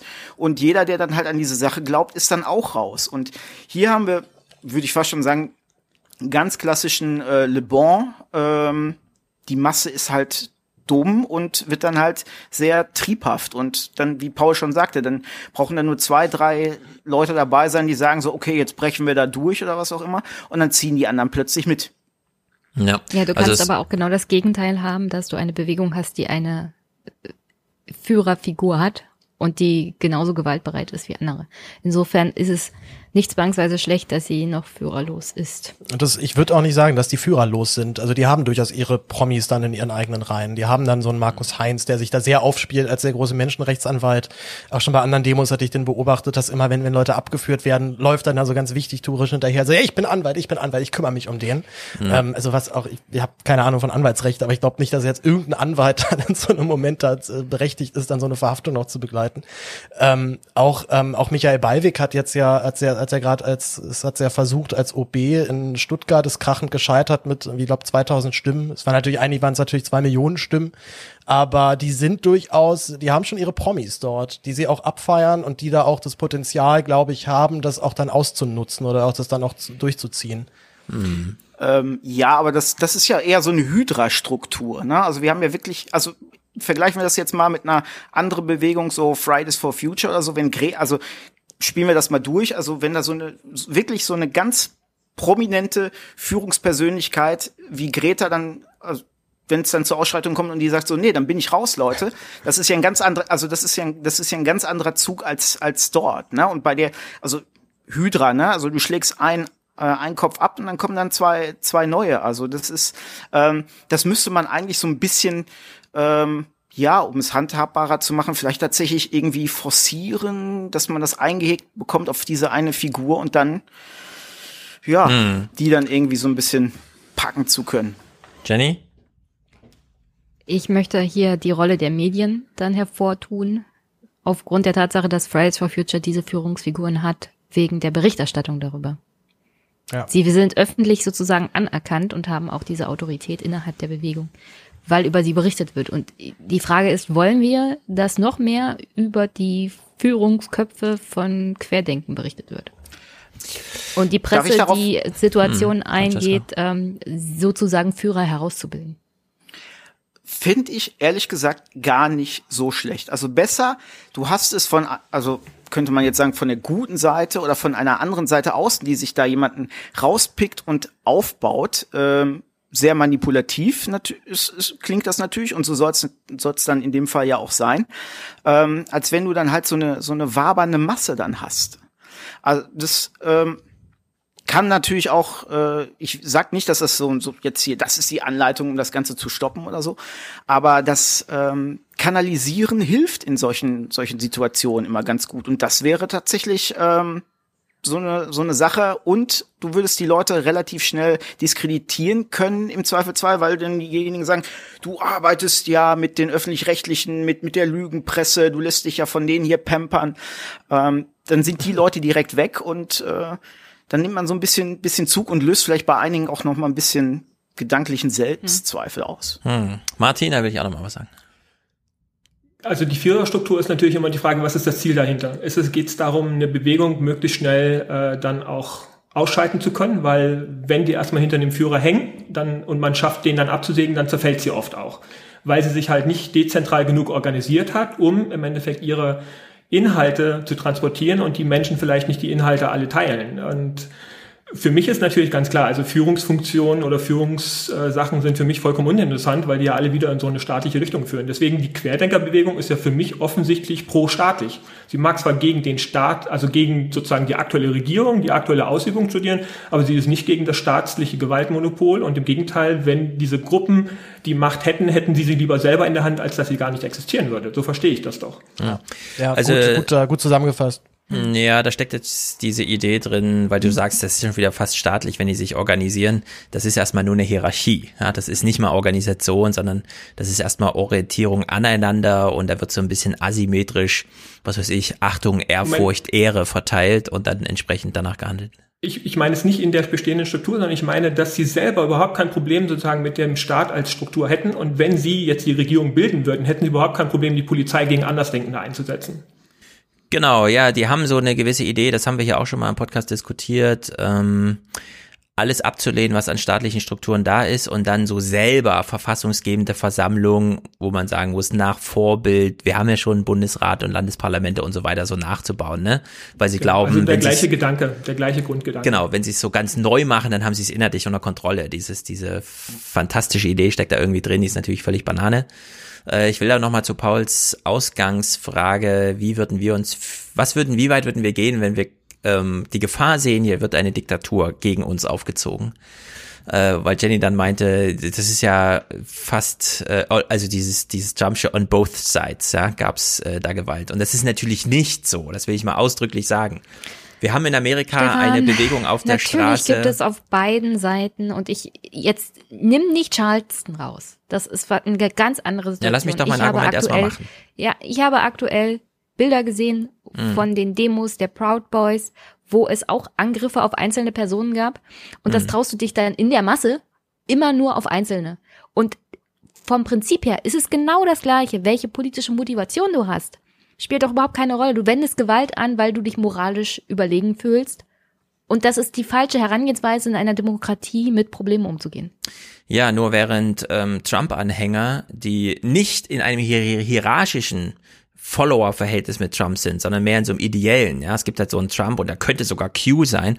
Also hängt man sich da irgendwie dran und ähm, fährt dann über die Straßen und rammt mit seinem eigenen Auto noch den ja, Begleitfahrzeuge von von Biden Harris. Sowas gibt's auf der anderen Seite nicht und man muss wirklich mal herausstellen, das was Paul eben als imaginäre, man könnte sich's mal so vorstellen, was wäre, ja, in Amerika haben wir tatsächlich jemanden in der Regierung, der dieses Amt gerade nicht sein lassen kann, weil er glaubt, er steht irgendwie über dem Gesetz und über den Wahlverfahren und über den demokratisch äh, herbeigeführten Mehrheiten. Also da ist diese Gefahr, die Paul hier als imaginär, völlig zurecht, die ist dort real. Also da muss man wirklich jetzt überlegen, wie kriegt man den Trump aus dem Amt, weil er nicht legitimiert ist, dieses Amt auszuüben. Und wir sehen, diese Art von Gewalt gegen diese reale Gefahr der Erschaffung einer Diktatur oder zumindest der Ablösung von Demokratie erstmal, demokratischen Prinzipien, diese Art der Gewalt sehen wir dort nicht. Das kann man überhaupt nicht gleichsetzen. Diese Art der Paul. Gewalt sehen wir bei den ähm, Trump-Gegnern in Amerika auf der Straße nicht. Paul, könntest du das bitte unterstützen, was ich gesagt habe? Du hast den gleichen Tweet geteilt wie ich. Boah, also ich weiß jetzt erstmal nicht mehr, welchen Tweet ich geteilt habe. Also ich kenne auch als die, als die Trump-Gegner den Mann angegriffen haben, der mit einem Trump-T-Shirt darum gerannt ist. Ja, ich habe das, ja doch, ich habe das auch gesehen. Ja, na, was, was soll man da sagen? Das ist total scheiße. Also letztendlich müsste sich da jemand dann davor diesen Mann stellen und sagen, nein, das geht nicht. So, egal was für, für ein Trottel das ist. Ihr lasst den hier in Ruhe, wenn ihr, wenn ihr genauso behandelt werden möchtet. Da kann man ja so richtig hardcore Christa mal, den Christen mal raushängen lassen in solchen Momenten. Ich sehe aber auch tatsächlich weiterhin da das Gefahrenpotenzial von der anderen Seite für sehr viel größer und ähm, ja, bin da aber wahrscheinlich aber auch selber jetzt idealistisch ehrlicher, Ja, also wenn man doch, links also ich ist. sag Aber mal es so, gibt wär ich Gewaltpotenzial auf der linken Seite genauso, Ja, sagen wir mal. natürlich, natürlich gibt es da überall Gewaltpotenzial. Jenny- es gibt ja auch Ja. überall Trottel in jeder, in jeder Gruppierung. Also, Aber ist Jenny, ja was meinst du mit genauso? Also, Mit genauso. Was meinst du mit genauso? Mit Wenn wir- genauso, das, das heißt Gewalt, körperliche Gewaltanwendung gegen Menschen, die aus deiner Sicht halt die falsche politische Einstellung haben. Na, aber warte, jetzt Das stelle ich eine kannst ganz du konkrete natürlich Frage. befürworten, Du aber siehst- trotzdem ist es Gewaltanwendung. Ja, aber du ja, siehst aber im ein, Gegensatz, im Gegensatz zu so einer Situation hast du ja eben nur mal keine beiden Harris-Fans, die irgendwelche Trump-Busse attackieren. Das ist ja schon nochmal ein qualitativer Unterschied. Also, also es Ja, gibt ja, doch zu den also, Proud Boys, Jenny. Also Warte, gibt ganz es eine konkrete Frage. gute Gewalt und eine nee, nee, schlechte nee, nee, Gewalt. nee, nee, nee, nee, Nein, Jenny, das haben wir Jenny, nicht gesagt. Jenny, ganz konkrete Frage. Du siehst in Amerika zu den Proud Boys, ja, ein linkes Äquivalent. Nein, das habe ich nicht gesagt. Ich habe nur gesagt, es gibt Gewaltpotenzial sowohl bei linken Menschen als auch bei rechten Menschen. Ich sage nicht, dass die Proud Boys irgendwie ungefährlicher sind als andere. Gut, aber dann sagst du eigentlich nur, es gibt Gewaltpotenzial. Ja, genau, das habe ich gesagt. Gut, aber Mhm. Gewaltpotenzial haben wir immer. Und ich, also da würde ich tatsächlich eher dann auf so einen menschlichen Aspekt setzen, als jetzt auf einen politischen. Martin? Ja, aber der menschliche Aspekt funktioniert ja nicht, wenn diese Gruppen halt auf Menschen treffen, die die falsche politische Einstellung in ihren Augen haben. Und ich sehe es wirklich kritisch, welche Entwicklung die USA da nehmen. Und Stefan kann natürlich behaupten, dass Trump das Weiße Haus nicht verlassen wird und aber dafür gibt es die staatliche Struktur und auch die demokratische Struktur. Er wird das Weiße Haus verlassen, ob freiwillig oder nicht. Da kann er sich noch so querstellen und da können noch so viele Proud Boys in Washington DC protestieren. Er wird das Weiße Haus verlassen. Es besteht keinerlei reale Gefahr, dass Trump da einen Coup macht. Das ist wirklich nur Panikmache in meinen Augen. Mhm. Also du siehst da nicht Aktivierungspotenzial für eine Base. Ich sehe schon Aktivierungspotenzial, dass Trump das ausnutzen wird. Mhm. Aber das ist eine ganz andere Frage. Er wird aber das Weiße Haus verlassen und die Demokratie wird dort bestehen bleiben. Also ich sehe da große qualitative Unterschiede zwischen den Unterstützern der beiden Lager. Da ist einfach. ja, weil du sie äh, moralisch ablehnst, ist klar. Nee, ja, pf, kann man so verurteilen, aber das ist, ich sehe da wirklich in der qualitativen Ausprägung von Gewaltbereitschaft sehr große Unterschiede. Sa sagen, sagen wir mal so, wenn jetzt ein, ähm, sagen wir mal, ein Black Lives Matter Protestant gewalttätig wird gegenüber einem Trump Supporter, glaube ich jetzt einfach mal spontan, dass ich den Werdegang dieses Gewaltprozesses von den Black Lives Matter Protestanten besser nachvollziehen kann als jetzt von so einem Proud Boy, der der Meinung ist, nee, äh, das geht ja so gar nicht, wir machen jetzt hier wieder den harten Mann. Ich, da, da, ich sag mal, die Betroffenheitsgeschichte oder diese eigene Entwicklung sehe ich dann so bei, bei, bei einem Stereotypen Black Lives Matter Protester dann eher noch gewährleistet als bei irgendeinem Proud Boy, weil da habe ich Also gibt keinerlei. es gerechtfertigte Gewalt.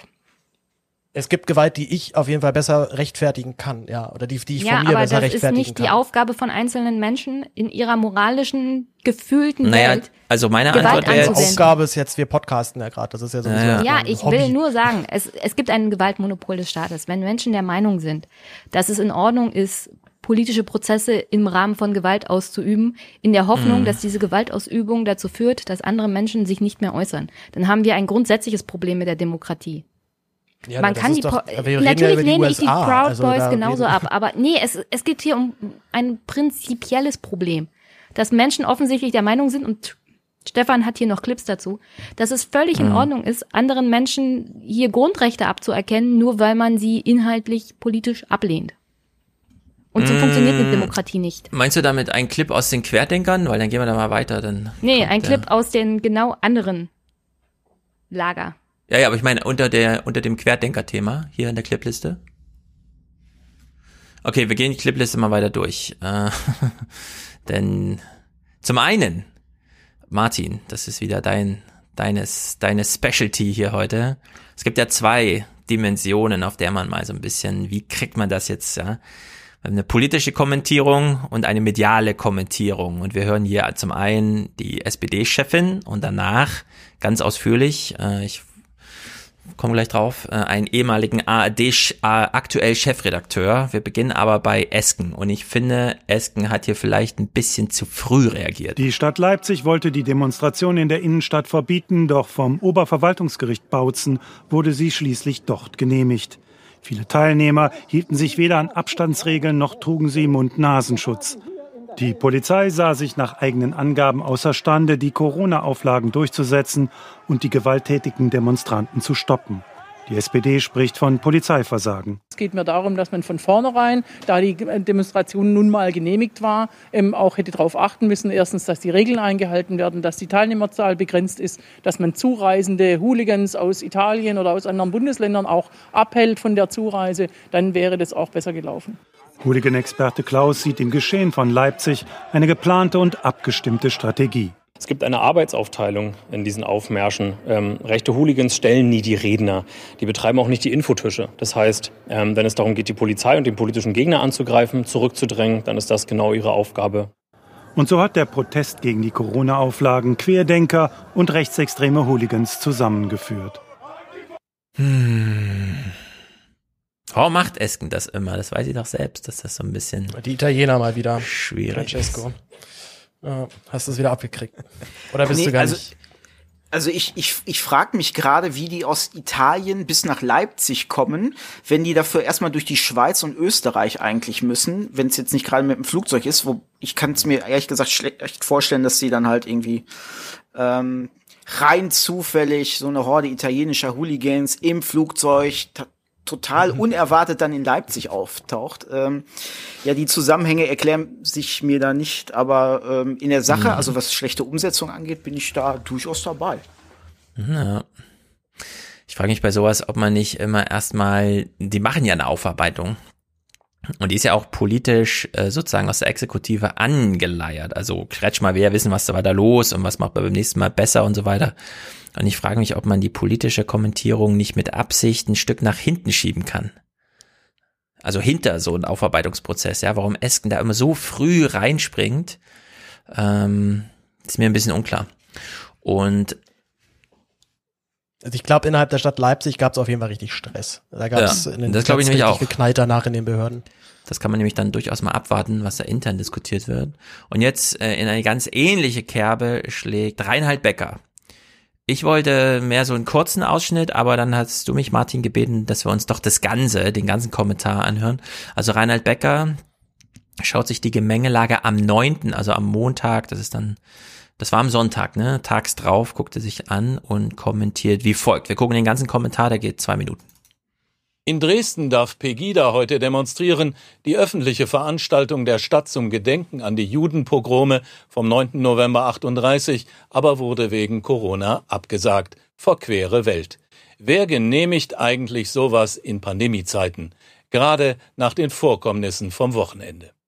Dass das Oberverwaltungsgericht Bautzen tausenden Corona-Kritikern am Samstag erlaubt hat, in der Leipziger Innenstadt ihren Zorn auszuleben, ist nicht nur unverständlich, es ist skandalös. Dabei geht es nicht um das Demonstrations- und Versammlungsrecht. Es geht vielmehr um Massenaufläufe, bei denen mit Ansage auf Abstand und Masken gepfiffen wird. Wer entscheidet, das Risiko von Ansteckung in Kauf zu nehmen, wird zur Bedrohung all derer, die vorsichtig sind.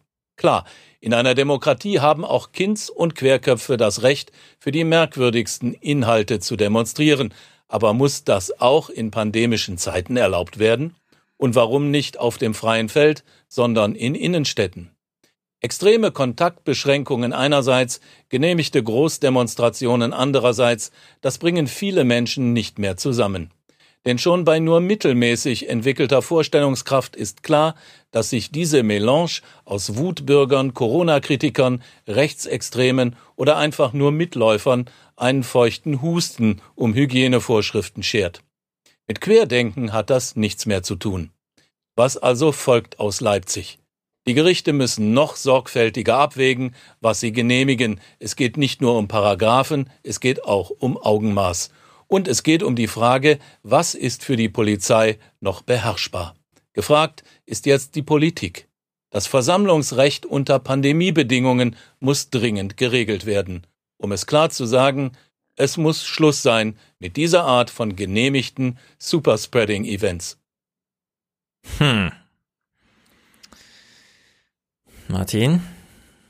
Also bevor ich wirklich gleich inhaltlich einsteige, würde ich eben gerne erstmal so den Punkt klären, für wen spricht er jetzt eigentlich dort diesen Kommentar? Also wen vertritt er an der Stelle in einer Tagesthemensendung, die ja eine aus meiner Sicht ja wohl immer noch eine ziemlich wichtige Nachrichtensendung für die Bundesrepublik ist, wo viele Menschen, in, also wen vertritt er an dieser Stelle? Das, das würde ich gerne erstmal so ein bisschen einzäunen, mhm. bevor ich sozusagen inhaltlich da drauf eingehe. Ich glaube, er spricht erstmal für sich. Das ist ja klar als Meinung jetzt gekennzeichnet, steht ja auch die ganze Zeit oben drüber. Meinung. Er sagt halt seine Meinung und ähm, uns als Publikum gegenüber. Ich fand sie sehr scharf. Also es erinnert sich einfach sehr deutlich. Ja, genehmigte Demonstrationen sollten nicht mehr stattfinden. Also die Genehmigung selbst sollte nicht mehr stattfinden. Wir haben ja eigentlich nur Verfahren, das Genehmigung ausspricht, ja oder nein. Und das will er hier übertümpeln. Das ist schon äh, deutlich. Aber in, ich würde in deiner Frage, äh, zu deiner Frage sagen, es ist erstmal eine ganz klar äh, kundgegebene eigene Meinung. Also eine richtige Meinung. Okay, aber dafür ist es halt eine unglaublich große Bühne, wo so eine Einzelperson sowas vom Zaun brechen kann. Und dann, ähm, also ich, ich versuche mal kurz einzusteigen. Ich habe mir da ein paar Stichpunkte dazu gemacht, ähm, wo ich einfach denke, ich weiß nicht, in welcher Gesellschaft er leben möchte, wo das, was er letztlich mit seinen Aussagen kolportiert, also das, was das Ergebnis von dem ist, wenn man ihm folgen würde, dann ist, kommt da auch keine Demokratie mehr raus. Und auch nichts, was irgendwie mit diesen Demokratiewerten aus meiner Sicht kompatibel wäre. Also das allein schon im Endeffekt sein Einstieg, äh, sozusagen erstmal die Jugendpogrome, also die Jugendpogrome letztlich auf die Ebene zu heben. Dabei sind das zwei grundsätzliche Veranstaltungen. Die Stadt hat halt entschieden, okay, wir gehen auf Sicherheit und sagen unsere Veranstaltung ab. Punkt. Das mhm. hat in die, das hat sozusagen mit der Demo erstmal überhaupt nichts zu tun.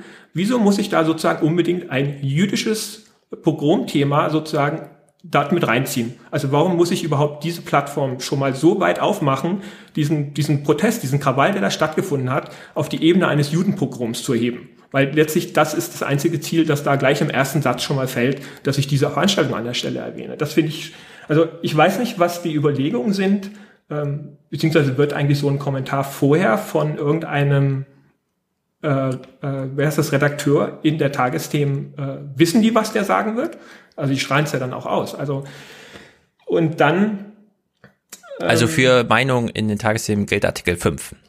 In deren Sicht äh, glaube ich nicht, dass sie dich da groß, aber die, vor allem nicht, also, wenn du mit der Reputation eines ehemaligen Chefs des Ladens da deinen Kommentar einsprichst. Genau.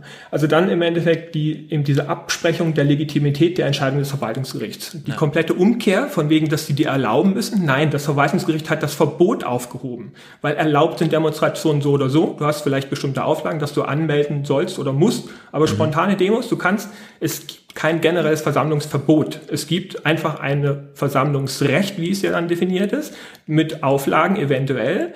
Und äh, wenn er das hier schon komplett umdreht, dem Gericht, also erstmal die, du musst erstmal die Erlaubnis bekommen zu demonstrieren und dann muss das, äh, sagt er auch noch, das Gericht hat aber nicht die, im Moment sozusagen, die Richter sollen einfach nicht entscheiden. Und dann dreht er das ja noch weiter. Ähm, das abweichende Verhalten, was dort in, von wegen keine Abstände, kein Mundschutz und so weiter, das darf nicht toleriert werden, weil er jetzt sagt, dass dieser Rhetor, also dass im Endeffekt das öffentliche Leben dann gleichzuschalten ist, das Gehorsam zu walten hat, gefährlichst der Obrigkeit gegenüber und das Anweisungen umzusetzen sind. Das heißt, auch dort, er konnte, also letztlich, wenn ich mir vorstelle, dass er dort ja tatsächlich sagt, das sind äh, Wutbürger, Corona-Kritiker, Rechtsextreme oder nur noch Mitläufer dabei. Das heißt, die Schubladen, die er da aufmacht, das ist die gleiche Rhetorik, wenn ich mir Rechtsextreme dass er die gleiche Rhetorik benutzt. Er sagt mhm. im Endeffekt, haltet die Klappe, äh, keine Meinungsfreiheit, die Obrigkeit sagt, was los ist. Das würden die Rechtsextremen doch genauso gerne machen, wenn sie in der Regierung wären und alle anderen Meinungen machen. Und da verstehe ich nicht, er reißt da so einen tiefen Graben auf zwischen Positionen, äh, inhaltlich geht er sowieso auf nichts ein. Das heißt, er haut hier mit Moralkeulen um sich, äh, wo ich mir denke, was kritisierst du eigentlich noch an den Forderungen von einem Rechtsextremen, wenn du dich hier mit den gleichen Forderungen synchron machst?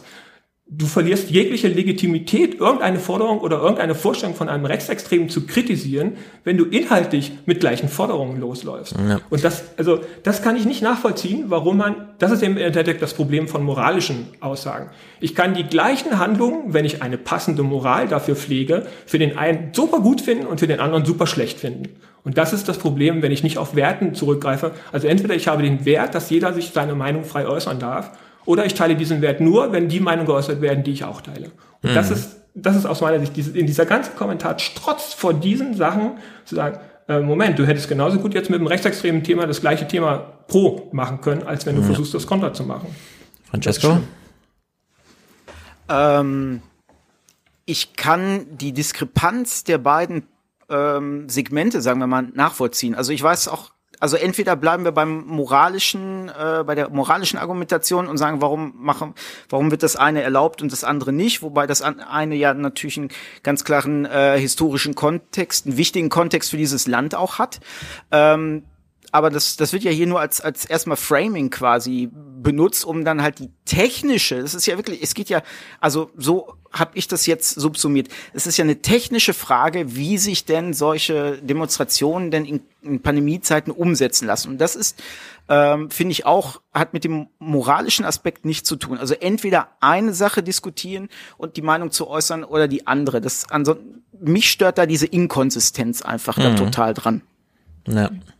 Ich würde gerne mal wissen, woher er nimmt, dass diese Versammlungen Superspreader-Events sind. Haben wir dazu äh, wissenschaftliche Fakten? Ja, und der Hinsicht Weil er stellt halt das hier als Information in seine Meinung rein und ich kann das vom Bauchgefühl nachvollziehen, aber ich hätte halt dazu gerne mal ein paar Belege.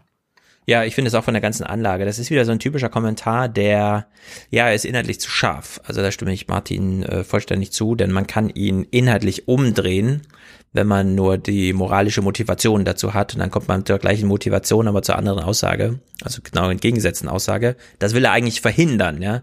Und er bietet es aber sozusagen als Argumentation an, nur mit dem Vorzeichen, das wir halt unterstützen. Und äh, es ist ganz konkret, äh, wie du es, Jenny, sagst, ähm, er wirft Themen auf, die unbedingt in die Nachrichtensendung gehören, aber nicht als Kommentar. Also erstens ist es ein Superspreading-Event. Zweitens, wie gehen wir damit um, wenn diese Allgemeinverfügung hinsichtlich ja, Allgemeinheitsschutz, Bevölkerungsschutz, keine Ahnung, Eindämmung der Pandemie nicht eingehalten werden? Wie gehen wir dann mit der Demo um? Weil dann kann man ja immer noch, ja, auch wenn die Demo genehmigt ist, immer noch später eingreifen durch die Polizei und sagen, jetzt lösen wir aber auf, weil Auflage war und so weiter und so fort. Und das muss beides diskutiert werden und das kann man nicht einfach in so einer Meinung machen. Und es findet aber in diesem Kontext statt und da gucken wir nur kurz, nur neun Sekunden, ja. Er konnte sich diesen Kommentar überhaupt nur getrauen, weil er wie ein Politiker die öffentliche Meinung hinter sich wusste. Demonstrationen, bei denen gegen Corona-Auflagen verstoßen wird, sollten umgehend von der Polizei aufgelöst werden. Das finden 87 Prozent der Deutschen. Also es gibt hier eine sehr hohe Zustimmungsrate bei so einem Kommentar erwartbar, weshalb er sich getraut hat, ähm, ja, in so eine affirmative Gemengelage so hineinzusenden. Aber man darf darüber nicht länger nachdenken. Ja, sobald man das aufdröselt, so wie wir jetzt, kommt man zu, ähm, also geht das so in eine andere Richtung, die nicht sehr gut ist und die Reinhard Becker auch nicht gefällt. In deren Sicht also ein bisschen, naja, daneben gelangt.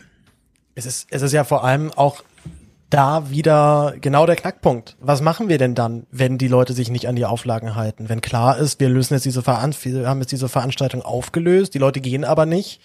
Ähm, dann halt zu fordern, ja, dann muss es halt aufgelöst werden. Ja, ich sag mal ganz ehrlich, das sagt sich dann auch von außen so sehr leicht, aber wenn du da halt so eine, so eine homogene Masse von so 40.000 hast, ähm, da, da braucht man eine gute Strategie als Polizei, um das dann halt so weit dann auch zu räumen, dass es mhm. nicht eskaliert, dass die Polizei das trotzdem auch noch macht und nicht den Befehl irgendwann verweigert.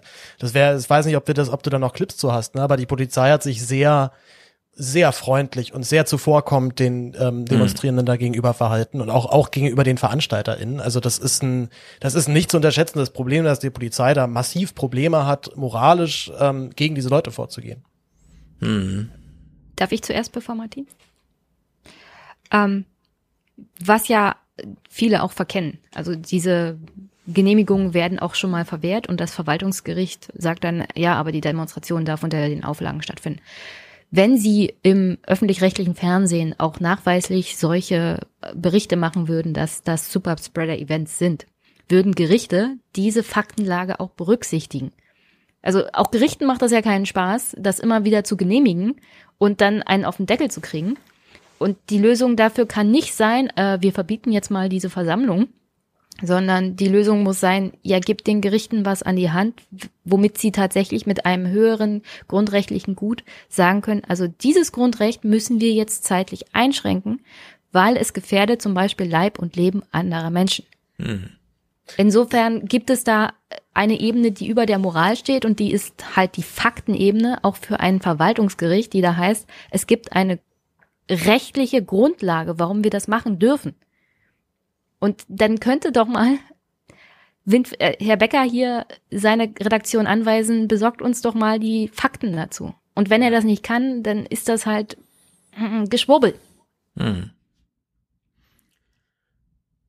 Genau, also was ich eben spannend finde, wenn die Frage etwas anders gestellt worden wäre, eben nicht von wegen Corona-Auflagen, sondern zu sagen, zum Beispiel, sind Sie dafür, dass Menschen gewaltsam davon abgehalten werden, wenn die ihre eigene Gesundheit gefährden? Weil letztlich gefährden sie erstmal ihre eigene Gesundheit. Ja, Und wenn die Antwort mal. dann immer noch, aber genau, halt, aber wenn die, wenn die Antwort dann immer noch Ja lautet, dann haben wir noch ganz andere Themen, die wir angehen können. Von wegen, äh, Autoverkehr, ich hatte letztes Mal nachgeschaut, so Sterberaten gleichmäßig mit Corona. Wir haben in ähnlicher Höhe Suizid oder selbst verursachte Tötungen.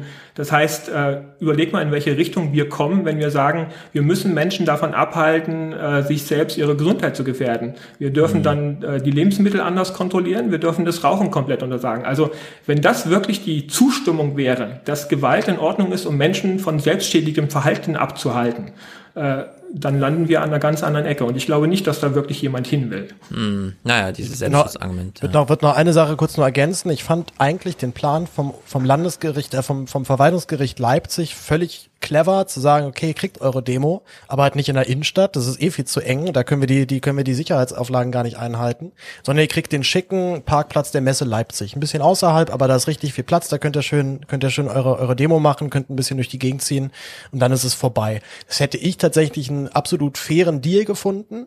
Aber dann ähm, kriegst du Ärger von Jenny, denn das sind Bannmeilen-Argumente, die in Berlin nochmal anders Was? funktionieren, aber in, auch in Leipzig eine Demo also einfach ich, vor der also Stadt zu machen, ist natürlich. Die Argumentation war ja tatsächlich, der Platz ist einfach zu klein. Ihr seid zu viele, wir kriegen das hier nicht hin. Also das ja. war kein Argument, dass es per se in der Innenstadt ausgeschlossen wäre. Ich fand das eigentlich schon sinnvoll und vor allem dann diese völlig fadenscheinige Begründung des Ober Oberverwaltungsgerichts Bautzen, weil er tatsächlich dann argumentiert hat, ähm, naja, die Demonstrierenden wollen ja den Vibe von 89 da in Leipzig ähm, wiederherstellen. Das geht ja auf dem Messo-Parkplatz nicht. Ah, das sind, äh, das ist haarsträubend. Aber ich kann jetzt Stefans Vorwurf hier nicht einfach so im Raum stehen lassen, weil Wieso? Stefan eine Bannmeile durch, über den Bundestag und ein Gericht, das sagt, mh, hm, geht mal woanders hin, weil das platzmäßig besser wäre für eure Demonstration, weil das auch für die Polizei besser wäre, die Situation unter Kontrolle zu halten, ist was ganz anderes. Also du wirfst mir hier zwei Sachen in einen Topf, die ich so nicht unterstützen kann. Also, also eine Bannmeile vor dem Bundestag ist was mhm. anderes, als wenn ein Gericht sagt, aus mehreren nachvollziehbaren Gründen und auch weil es der Polizei in Sachsen kaum möglich ist, eine Masse von 40.000 Menschen auf so kleinem Raum zu kontrollieren. Mhm. Das sind zwei völlig verschiedene Punkte.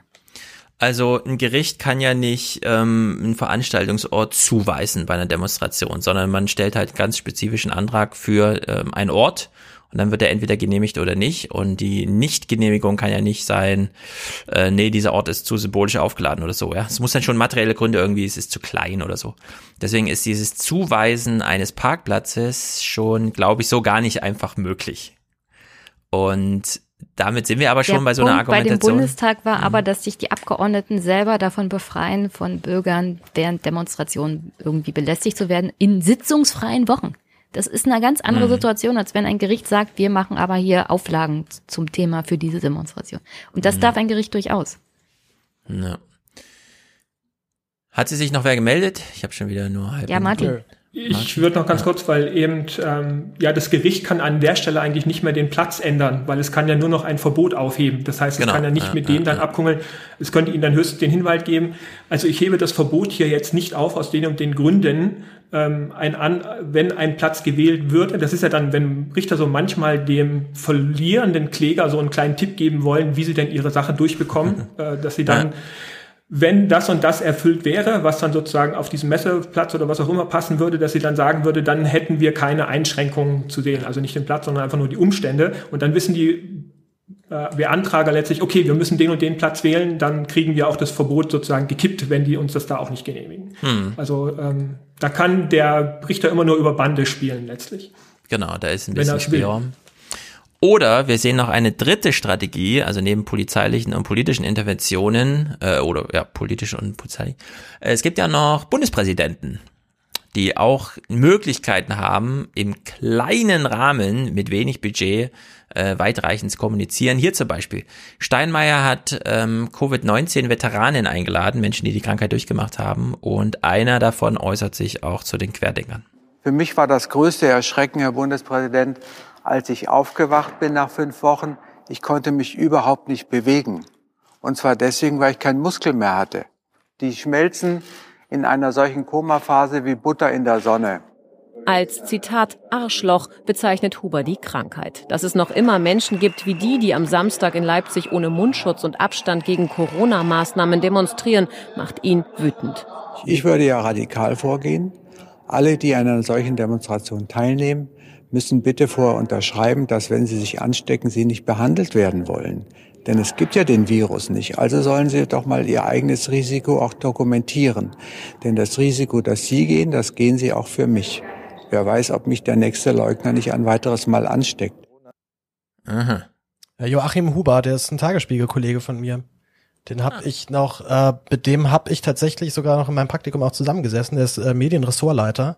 Mhm. Und äh, war tatsächlich auch mein bis jetzt mein einziger Corona-Fall, den ich so im, im entfernten Bekanntenkreis hatte, wo es tatsächlich auch, auch relativ auch relativ böse te teilweise wurde. Also er hat auch mhm.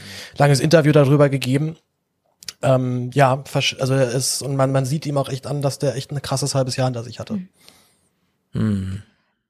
Äh, impliziert er hier, dass er von einem Corona-Leugner angesteckt wurde das nee. erste Mal? Hat er nein, nein, gesagt. er impliziert, dass er ja theoretisch jetzt nochmal von irgendeinem so Corona-Leugner angesteckt werden könnte. Hm. Und das ähm, will er nicht. Verständlich. Also dürfen Leute, die auf diesen Demos sind, so grundsätzlich auf ärztliche Betreuung verzichten? Ich Sollen. sehe hier auch ein grundsätzliches Problem, ob seiner, ich meine, ich kann es nachvollziehen, vor allem dann, wenn er die Krankheit durchgemacht hat. Aber es ist nicht aus schlechtem Grund, dass wir hier eine Gewaltenteilung haben, die auf Recht und Gesetz beruht, vor allem in der Judikative, weil gerade solche emotionalen Momente nicht gerade die besten Situationen sind, um rechtliche Entscheidungen zu treffen. Ja, aber ist es deswegen wertlos, dass er das gesagt hat? Also ich rechne dem sehr hohen Wert zu, dass wir das als Dokument ich so haben. Ich habe da Bauchschmerzen, dass dieser Mann beim Bundespräsidenten war und dass keinerlei Widerworte gefunden hat. Francesco? Ja, also ich kann die Reaktion auf jeden Fall verstehen und erstmal die äh, Affektlogik dahinter kann ich auch nachvollziehen. Das ist absolut verständlich. Ja. Aber ähm, wir haben hier im Staat auch eine gewisse Fürsorgepflicht und da kann ich niemanden bloß, weil er sich ähm, ja dumm verhält und sein eigenes ähm, Leben dann gefährdet hat. Also es geht ja nicht darum, dass ich ihn davor bewahre, dass er es nicht tut, sondern dass ich dann nachher äh, zumindest eine Infrastruktur habe, die ihn dann auch auffängt. Die kann ich ihm jetzt nicht verwehren. Dann gibt's ja auch nochmal den hypokratischen Eid und so ein Kram. Hm. ist doch hypokratische Eid, ne? Mhm. Ähm, und ähm, ich wenn, dann würde ich das anders regeln, so wie über solche Sachen. Wir haben ja auch, haben ja auch ähm, entscheidet drüber, wie dann halt jemand, der äh, jemand anderen mit AIDS beispielsweise auch unwissentlich äh, infiziert und so, wie das gehandhabt wird, so im Bereich Körperverletzung, was auch immer. Also wenn, dann würde ich versuchen, das über die Schiene zu machen oder umzusetzen, mhm. aber nicht auf die Art und Weise. Hm, Martin? Ähm, also die Schwierigkeit sehe ich tatsächlich ähm, in der Aussage, was letztlich in seiner also zu sagen einfach, okay, ähm, an der Stelle, wenn es mit Corona passiert und ich dann durch irgendjemanden angesteckt werde, dass dann irgendwie ähm, sozusagen ein, dieses Thema der Selbstverschuldung und dann eben das Gesundheitssystem dort nicht mehr in Anspruch genommen werden darf, ähm, weil ich halt selbstverschuldet bin. Und das ist halt aus meiner Sicht etwas, ich wäre dafür, wenn wir ein Gesundheitssystem hätten, in dem die Eigenverantwortung eine größere Rolle spielen würde. Aber das müssen wir jetzt nicht mit Corona anfangen, das sollten wir auf einer viel grundlegenden Ebene haben, zu sagen, ich bin für meinen eigenen Lebenswandel verantwortlich und vielleicht sollte auch ähm, das, was ich da an Kosten oder Umständen damit verursache, vielleicht irgendwie auch individuell getragen werden und nicht komplett sozialisiert werden. Mhm. Ähm, ich bin sehr dafür, dass jeder eine äh, grundlegende im Endeffekt Gesundheitsversorgung hat, aber ich bin auch dafür, dass jeder seinen Umgang mit seinem eigenen Körper irgendwo selber tragen. Also irgendeinen Effekt auf einen selber, auf den, mhm. sei es auf den eigenen Geldbeutel hat, weil das ist eben das Problem. Im Moment haben wir halt das eine Extrem. Und, Na gut, ähm, aber du wirst einsehen, dass wir es hier mit einem medizinischen, also biologischen, jeden Patienten selbst betreffenden Problem haben, das eben eine kollektive Ursache hat. Nämlich, wir können, wir kennen die Infektionsketten nicht, leben aber zu dicht, um einfach pauschal zu sagen, wer sich infiziert, ist selbst schuld. Denn man genau, kommt aus Situationen nicht raus ist das falsche Ansatz an der Stelle. Genau. Und ich finde, dieser ähm, Joachim Huber hat hier eigentlich den Punkt gemacht, inhaltlich, den wir gerade politisch fahren. Also er hat die politische Strategie beschrieben. Es könnte sein, dass in Leipzig ein Schmetterling mit den Flügeln schlägt und dann haut mich der Orkan um. Ja, genau dieses Prinzip, weil wir es eben inhaltlich nicht kennen. Weshalb wir als Abwehr dagegen kollektiv haben wir uns darauf verständigt, Kontakte meiden, Hygieneregeln einhalten, Maske tragen und so weiter. Und das wird nun in Leipzig nicht gemacht. Und ich finde es völlig legitim und sogar äh, zu befürworten, wenn der Bundespräsident, und zwar ich sage ausdrücklich der Bundespräsident, eine Bühne schafft, um dieses Argument, nämlich Kontakt äh, vermeiden, hilft bei der Corona-Infektion. Also wer sich selbst vor Corona schützen will, ähm, reduziert Kontakte. Und da müssen aber alle mitmachen, sonst funktioniert es nicht dass dieses Argument, also dieser politische Fahrplan, den wir gerade haben, von Joachim Huber nochmal so beschrieben wird und dann übertrieben wird mit, wer sich an diese kollektive Regelung nicht hält, der kann auch die kollektiven Benefits nicht bekommen. Das heißt nicht, dass wir es hier mit einem Politiker haben, der einen Gesetzesvorschlag vorlegt sondern dass wir nochmal die Idee, um die es gerade geht und die in Praxis gemündet dazu führt, dass wir alle unsere Kontakte reduzieren, dass die hier nochmal auf die Spitze und vielleicht auch ein bisschen über die rote Linie drüber geschoben wird. In der Hinsicht äh, fand ich diese ganze Veranstaltung und die mediale Ausarbeitung hier im, bei den Tagesthemen gar nicht so schlecht. Ja, Stefan, ich weiß, du hast Kinder und es war ganz schrecklich, als der Lockdown war, die Schulen zu waren und die Kitas zu waren. Nur das Problem ist, wenn wir solche Krisensituationen, Ausnahmesituationen haben, findet sich immer ein Grund zu sagen, ja, in diesem Fall ist das Überschreiten der roten Linie auch in Ordnung, weil wir haben ja gesehen, was das alles für Konsequenzen hat. Aber wenn wir diese roten Linien erstmal überschreiten, ist es schwer, wieder zurückzukommen. Das sehen wir unter anderem jetzt auch, wie das auf EU-Ebene mit dem Thema Terror gehandhabt wird, was da jetzt alles geht. Krisen nutzten immer denjenigen, die rote Linien überschreiten wollen. Politisch auch. Also welche rote Linie meinst du? Alle jetzt? möglichen. Zum Beispiel die rote Linie, die hier gerade beschrieben wurde, so nach dem Motto, also jeder ist bei der Gesundheit selber für sich verantwortlich. Es gibt eine Reihe FDPler, die das gerne ausnutzen wollen und den Sozialstaat ein bisschen mehr auf private Vorsorge. Ja, also meine rote Linie war gerade, Menschen medizinische Behandlung zu Behandlung zu verweigern, wenn sie sich, wenn sie sie brauchen, wenn wir sagen. Ja, und das ist eine rote Linie, Stefan. Ja, aber ich meine, die meine ich. Du meinst offenbar irgendwie eine andere, weil du hast irgendwie von meinen naja, Kindern angefangen, das hat ja Ich, ich meine es grundsätzlich. Es ist halt einfach, diese roten Linien dann immer zu überschreiten und zu sagen, also das geht jetzt mal halt mal in Ordnung. Nur du hast sie dann überschritten und gehst nicht mehr zurück in der Regel. Ja, aber nur semantisch, nur als Idee. Das ist ausdrücklich dazu gesagt. Ja, Stefan, meistens bleibt das, wie wir sehen, nicht bei der Idee. Naja, aber wir brauchen ja hier gerade, um dieses kollektive Ziel zu erreichen, auch eine intrinsische Motivation, also ein Verständnis dafür, um was es geht. Und da finde ich so eine Idee vorgebracht, als würde hier ein Künstler stehen, der mal etwas durchspielt. Ja, finde ich das eben nicht verkehrt. Denn das Szenario ist, liegt jetzt mal auf dem Tisch, dadurch, dass er es ausgesprochen hat. Martin?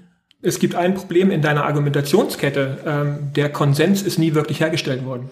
Weil diese Menschen teilen ja gerade den von dir unterstellten Konsens nicht. Und das heißt, du sagst jetzt, das sei Konsens, aber Konsens ist es nicht. Es ist irgendeine Mehrheitsentscheidung oder irgendeine Gruppenentscheidung, die anderen halt jetzt aufgezwungen wird. Und das Problem ist im Endeffekt, dass es aufgezwungen werden soll. Ähm, wenn jetzt gesagt wird, okay, dann sondert ihr euch ab, wir in unserer Gruppe machen äh, eben mit Maske und weil wir haben sozusagen, also, also wir glauben daran, dass das hilft und dass es sinnvoll ist und dass es eine sinnvolle Praxis ist, aber im Endeffekt eben, also das, äh, also im Endeffekt das größte Problem an der Stelle ist eben genau dieser unterstellte Konsens, der eben nicht stattgefunden hat, offensichtlich, weil wenn der Konsens da gewesen wäre, auch bei diesen Personen, dann würden mhm. sie sich ja nicht so verhalten. Ja, aber deswegen reden wir ja von Mehrheitsentscheidungen, die eben nicht einstimmig fallen müssen, um trotzdem kollektiv bindend zu sein. Das ist ja Grundprinzip der Demokratie. Genau, das ist Grundprinzip der Gewaltausübung über Menschen. Und das ist ja sozusagen genau der, mein Kritikpunkt.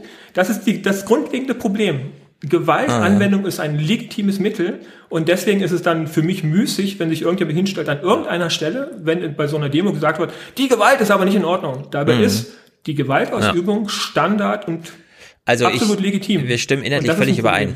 Äh, jemanden eine medizinische Verhandlung zu verweigern, ist auf jeden Fall ein, also in einem hohen Maße eine gewalttätige Aus, also wirklich eine Gewaltausübung, die ich auch nicht sehen will. Ja, ich finde es nur, man sollte das durchaus mal in den Raum stellen als Idee. Darüber könnte man auch mal nachdenken im Sinne von, so weit lässt sich das Problem durchaus treiben. Allerdings, äh, Stefan Kluge, äh, Intensivchefe beim UKE in Hamburg, diesem mega äh, Charité-Äquivalent, das da in Hamburg steht. Der hat es bei Ilna mal ähm, beschrieben, wie es tatsächlich zugeht. Müssen bitte vor unterschreiben. Oh, hier geht's los. Wir haben schon Patienten betreut, Einzelfälle, die ich als Corona-Leugner bezeichnen würde ähm, und die aber trotzdem die Intensivmedizin äh, in Anspruch genommen haben. Ähm, das gibt es durchaus. Ähm, einige waren dann wieder ein, das sind ganz wenige, aber einige waren dann danach sehr einsichtig, andere blieben bei ihrer Meinung, aber das ist dann erstaunlich, aber solche bizarren Situationen gibt es. Ähm, natürlich wünschen sich alle eine intensivmedizinische Versorgung, wenn man zu diesen zwei Prozent gehört, die im Moment dann von den Infizierten auf die Intensivstation müssen nach zwei Wochen. Also er hat Kontakt mit Corona-Leugnern, die trotz intensivmedizinischer Behandlung bei ihm im Haus immer noch Corona leugnen. Das ist eigentlich einsehen worden. Ja, darf ich, Anekdotisch, da ich kurz aber trotzdem. Was, da will ich kurz auch eine äh, kurz auch Werbung machen für dieses tolle Buch hier, Fact Facts hm. von Pia Lamberti und Katharina Nockun. Äh, da gibt es eine Stelle, da beschreiben sie eine Studie, die gemacht wurde, wo äh, zwei Gruppen jeweils eine Verschwörungstheorie vorgelegt wurde, und zwar, dass es eine große Absprache gibt unter, ich glaube, Rauchmelderherstellern, die uns alle verwanzen und so weiter. Ja. Ähm, und man hat danach das jeweils aufgelöst und gesagt, nee, das ist völliger Quatsch, die Theorie gab's gar nicht, das haben wir uns gerade ausgedacht. Und selbst danach haben noch Studienteilnehmer dann darauf beharrt, nein, das stimmt, das hat mich derartig überzeugt, ja. was sie hier geschrieben haben, das ist alles richtig. Also das ist wirklich eine, ein furchtbares Wort, ne? aber es ist wirklich eine Mindset-Einstellung. Hm äh, wenn du der Meinung bist, du bist da in deinem, du, du, du fühlst dich auf der, auf der sicheren Seite, willst du davon auch nicht mehr wegkommen. Ja. Francesco? Also das, an was mich Martin. das äh, sofort erinnert hat, ich weiß nicht, äh, 1984 kennt ihr ja wahrscheinlich, ne? mit dem mhm. Zwiedenken oder Doppeldenken und so weiter. Und diese Fähigkeit zu entwickeln, ich weiß nicht, wie man das hinbekommt. Sozusagen ein, also eben genau dieses gegensätzliche Denken. Ähm, ich habe da jetzt gerade eine Situation erlebt, die kann eigentlich mit dem anderen, was ich glaube, nicht übereinstimmen, das ist nicht übereinbar, aber ich kann einfach zwischen zwei Denkmodellen umsteigen. Aber das ist aus meiner Sicht eben auch wieder kein Primat für die Querdenker, sondern äh, ich sehr viele Politiker aus meiner Sicht beherrschen das sehr, sehr gut, ähm, wenn sie rhetorisch auftreten, das eine behaupten und das nächste tun und morgen was ganz anderes erzählen. Also entweder sie lügen halt einfach nur oder sie beherrschen auch dieses Zwiedenken, dass äh, zwei Sachen nicht in Übereinstimmung gebracht werden, obwohl sie komplett widersprüchlich sind. Ja, du musst nur genug Profite einfahren, entweder in Wählerunterstützung oder finanziell. Das rechtfertigt schon mal viel. Sozialer Druck, dafür brauchst du nicht mal eine psychische Erkrankung. Sozialer Druck kann dich schon sehr weit bringen, dann doch zu glauben, dass die apokalyptische Vorhersage richtig war, auch wenn sie dann nicht eintraf, sondern die Erklärung folgt dann einfach. Oder natürlich noch psychische Erkrankungen, ja? die spielen da natürlich auch rein, dass du dich wirklich äh, in falschen Realitäten siehst. In der Hinsicht äh, ja, würde ich, würde ich, würde ich vorsichtig, vorsichtig mit dem Argument. Das ist, das, das ist sehr naheliegend zu glauben, dass da eine Form von Schizophrenie äh, vorliegt, aber es ist, ist dann doch zu simpel tatsächlich. Ja, ja, deswegen sage ich ja. Es gibt mehrere Ansätze. Ja. Francesco? Ähm, ich subsumiere das immer unter entweder dumm oder dreist. Und ich glaube, da ist einfach viel Dummheit einfach dabei. Das ist ähm, eigentlich, als ob jemand äh, seine Hand auf die heiße Herdplatte legt und anschließend, nachdem er sie dann halt sich verbrannt hat, dann nochmal drauf einfach keinen Lerneffekt verspürt. Und ich weiß nicht, ob es dann halt irgendeine biochemische Geschichte im Kopf ist oder was auch immer. Aber da fehlt ja eindeutig Lerneffekt und das kriegt man halt auch, also politisch ja. nicht eingefangen, nichts, das, da muss man irgendwie guter, anders. Wäre ein guter Moment, um ein paar von den, ähm, von, von den, von den Real-Life-Clips äh, zu spielen. Ja, dann kommen wir doch mal zu deinen Clips. Aber Francesco, ich meine, kognitive Dissonanz ist ein unglaublich mächtiges Instrument, vor allem wenn du sozial investiert bist. Wenn du all deinen Freunden schon deine Haltung bekannt gegeben hast und da nicht revidieren willst, weil du dann wie ein Idiot dastehst und so, und dann machst du fast alles. Also das ist gar nicht so selten und das kennen wir ja auch aus dem Konsum und so weiter, dass man habe ich nicht behauptet, dass das selten wäre. Ich Fallen, äh, in alle Fallen stolpert. Gut, wir gucken mal genau, deine. Ich kenne das ganz, hm, ganz kurz noch, äh, weil ich kenne auch ein lustiges Beispiel, wo sie halt so Marktforschung oder halt äh, das untersucht haben und den Probanden hm. halt zum Beispiel fünf Strumpfhosen hingelegt haben und sagen mir jetzt, also eine davon hat die bessere Qualität, sag mir welche. Ja. Am Ende lösen die es auf und sagen, die waren alle identisch. Und die sagen, nein, aber da sind doch die Maschen irgendwie anders Ganz und so weiter. Genau. Also selbst nachdem es aufgelöst wird, wird gesagt, nein, ich habe mich auf diese Meinung festgelegt und egal welche Information jetzt kommt, ich bleibe bei dieser Meinung. Ja. Und, und ja, und das ist, es ist ein Problem im Endeffekt bei uns, glaube ich, auch von Meinungen wieder wegzukommen, dass wir uns nicht zu sehr sozusagen versteifen und dann diese, also, beziehungsweise Meinungen aufzugeben, ist zu, mit zu viel Gesichtsverlust verbunden. Ja. Das heißt, Meinungen zu ändern ist, glaube ich, Men äh, sehr, etwas, menschliche, sehr menschliche, sehr menschliche Probleme eigentlich. Mhm. Ja. Also das ist ja auch die Kernaussage von Fake Facts. Dieses Buch richtet sich ja eigentlich an uns, um uns zu sagen, ihr glaubt immer, es geht um Inhalte bei der Thematik, aber es geht nicht um Inhalte. Es sind diese erlebten Kontrollverluste es sind diese erlebten sozialen ähm, aufgefangen werden und so weiter, ja. Und äh, kommt man halt mit Argumentation dann immer nicht weiter, muss man die Prinzipien irgendwie durchschauen und das auch noch in jedem Einzelfall, es ist einfach zu kompliziert.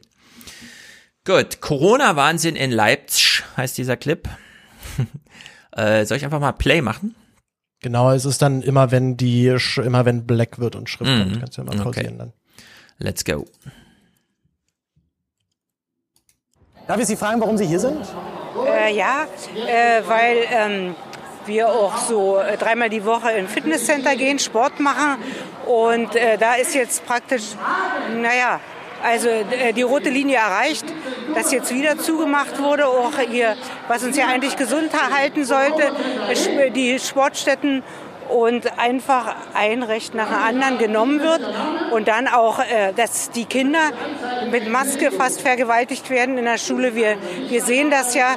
Was, was meinen Sie genau mit vergewaltigt? Naja, das, die, die, die werden, äh, also der Zugang zu schönen Sauerstoff, frische Luft wird ihnen verwehrt und das ist, ist einfach nicht in Ordnung. Das ist halt eine Vergewaltigung. Ja, kannst du gerne Stopp machen. Ähm, na, das war so ein wunderbares, kurzes Beispiel für eine, so eine klassische Mutti, die dann auf einmal da vergewaltigt droppt, ne? Aber du dich echt so, sag mhm. mal, wo bist du denn jetzt gerade? Also, kannst die Masken ja blöd finden, das ist ja alles okay, aber direkt, direkt so ein Vergewaltigungsvorwurf ist natürlich schon mhm. hart. Ähm, die nächsten, das, da haben wir tatsächlich beim Schnitt auch lange überlegt. Ja, aber warte, lass mich noch, sag, noch sagen, äh, ja, bei ihr, klar. sie hat natürlich diese krasse Pointe da drin, ja, aber die Einstiegsdroge ist, die Sportstätten werden zugemacht und ehrlich gesagt, mir fehlt auch noch die evidenzbasierte politische Entscheidung, ja, warum jetzt Sportstätten?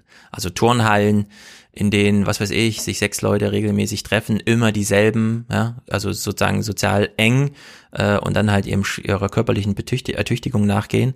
Da wird, wird sich ja weder die soziale ähm, Ausgangslage noch die Halle als Halle angeschaut, sondern wird einfach pauschal gesagt. Und ja, da, manche driften dann so ab, ja, und denken dann als nächstes, ich meine, ich weiß nicht, hat sie irgendwie Enkeln oder so, aber es kann ja auch aus völlig heiterem Himmel plötzlich die Kinder bei ihrem Thema geworden sein. Ja, äh, ähnlich würde ich es auch sagen. Also du hast ein legitimes Problem in deinem privaten Leben, das Corona jetzt völlig durcheinander gebraucht hat. Ja. Trifft es so ab in diese Blase von Querdenken. Und wenn du dann erstmal da drin bist, wirst du, also bist du so indoktriniert, dass die Prozesse zum Tragen kommen, die in Fake Facts beschrieben werden. Genau. Und dann bist du da auch nicht mehr wegzukriegen. Und ich glaube, sie merkt ja auch dann halt bei meiner Nachfrage, was sie da gerade eigentlich gesagt hat. Ne? Das, äh, mhm. das, das werden wir noch ein paar Mal jetzt beobachten, dass erst äh, durch das Nachfragen den Leuten zum ersten Mal richtig klar wird, was sie da gerade von sich gegeben haben. Ja. Ähm, genau die nächsten beiden, da waren wir ein bisschen unsicher, ob wir die überhaupt reinnehmen. Ähm, gerade weil sie wirklich sehr, sehr abdrehen, aber das sind tatsächlich noch so, ich habe es jetzt mal die gemäßigten Verschwörer genannt. Also das geht schon richtig ab, aber das ist noch soft. Mhm. Warum ich hier bin, weil ich mit dieser Politik absolut nicht mehr einverstanden bin. Mit allem, was gemacht wird. Ob das jetzt die Masken sind, ob das allgemein die Politik ist, wie wir unterdrückt werden, dass wir keine freie Meinung haben dürfen und uns auch nicht mehr frei bewegen, so wie früher. Wir waren in der DDR eingesperrt. Wir wurden unterdrückt. Wir sind 89 auf die Straße, ich mit meinem Mann jede Woche, Montagsdemo, haben demonstriert für Frieden, Freiheit. Und, und heute sind wir wieder hier an der gleichen Stelle am Punkt Null. Also ja, noch es, schlimmer. es ist schon schlimmer. Früher konnten wir uns in der DDR bewegen ohne Probleme. Und heute dürfen wir überhaupt nicht mehr. Wir dürfen nicht mal in eine andere Stadt fahren, werden Strafen. Solche Strafen haben sie in der DDR nicht gemacht. Also ich zum Beispiel bin heute von Berlin nach Leipzig gefahren, hatte kein Problem. Was? Das ist so eine Verständnisfrage. Ja. Fahren Sie mal nach Bayern, zahlen Sie 500 Euro Strafe. Wenn Sie keinen Grund haben. Ich war 2006 auf der Straße wegen Hartz IV. Da haben sie die Demos verschlagen, indem sie die Redner weggekauft haben. Ja, das, das, das so, war so ein spannender Punkt. Ne? Der Mhm. kommt aus so einer Pöbel-Scheiß äh, Scheiß SPD-Bewegung ursprünglich mal.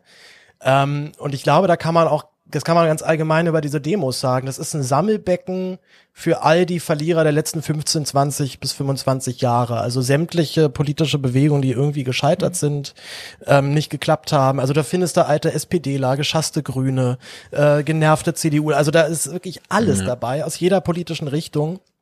Ähm, was ja eben genau meiner Meinung nach diese Demos auch so brisant macht, äh, weil dort eben wirklich für jeden auch was dabei ist. Also auch ähm, wir jetzt alle als ja als glaube ich auch Leute, die sowieso auch eher schon Probleme mit dem Staat haben oder sehr viel zu kritisieren haben, auf jeden Mhm. Fall würden da auf jeden Fall auch fündig werden.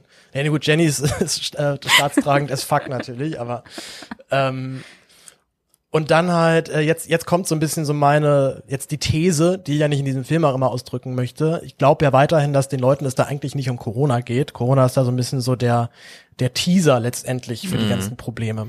Ja, ich frage mich auch so ein bisschen, das, was wir jetzt als Sprechakt da hören, ne? also dieses engagierte Reden und so weiter, inhaltlich verknüpft, ob die das hier auf dieser Demo zum allerersten Mal so ausleben. Also ob denen das Nee, also bisher diese- nur so diese- im Kopf drin Frau- steckte. Mhm. Diese Frau, die wir gerade gesehen haben, nicht. Die ist relativ prominent sogar. Die hatte ich auch schon in Berlin mal auf einer Veranstaltung gesehen. Äh, deswegen hatte ich auch kein Problem damit, die jetzt vor eine Kamera zu stellen, weil die sich ständig auf Bühnen stellt und auch schon Okay. interviewt worden ist. Also die, ähm, die ist sozusagen medienerfahren gewesen. Ah, ja. Wie viele von denen, glaubst du, waren auch schon bei Pegida und haben das genauso ausgelebt? Kann ich nicht Also sagen. Ähm, kann ich nicht genau sagen. Gibt's bestimmt aber Überschneidungen. Äh, ich glaube, auch die beiden äußern gleich auch noch mal was äh, dezent äh, äh, ausländerfeindliches. Mhm. Soll ich mal klicken? Ähm, Francesco hatte Francesco noch, hatte sich noch gemeldet. Ähm, meldet sich so also- dezent immer. Das ist äh, Du musst mehr, Ja, so ich, richtig, Hand ich, hoch. Na, ich versuche ja extra mein Temperament so ein bisschen zurückzuhalten, sonst eskaliert das hier. Ähm, es, tut, es tut weh, ne? Ich weiß.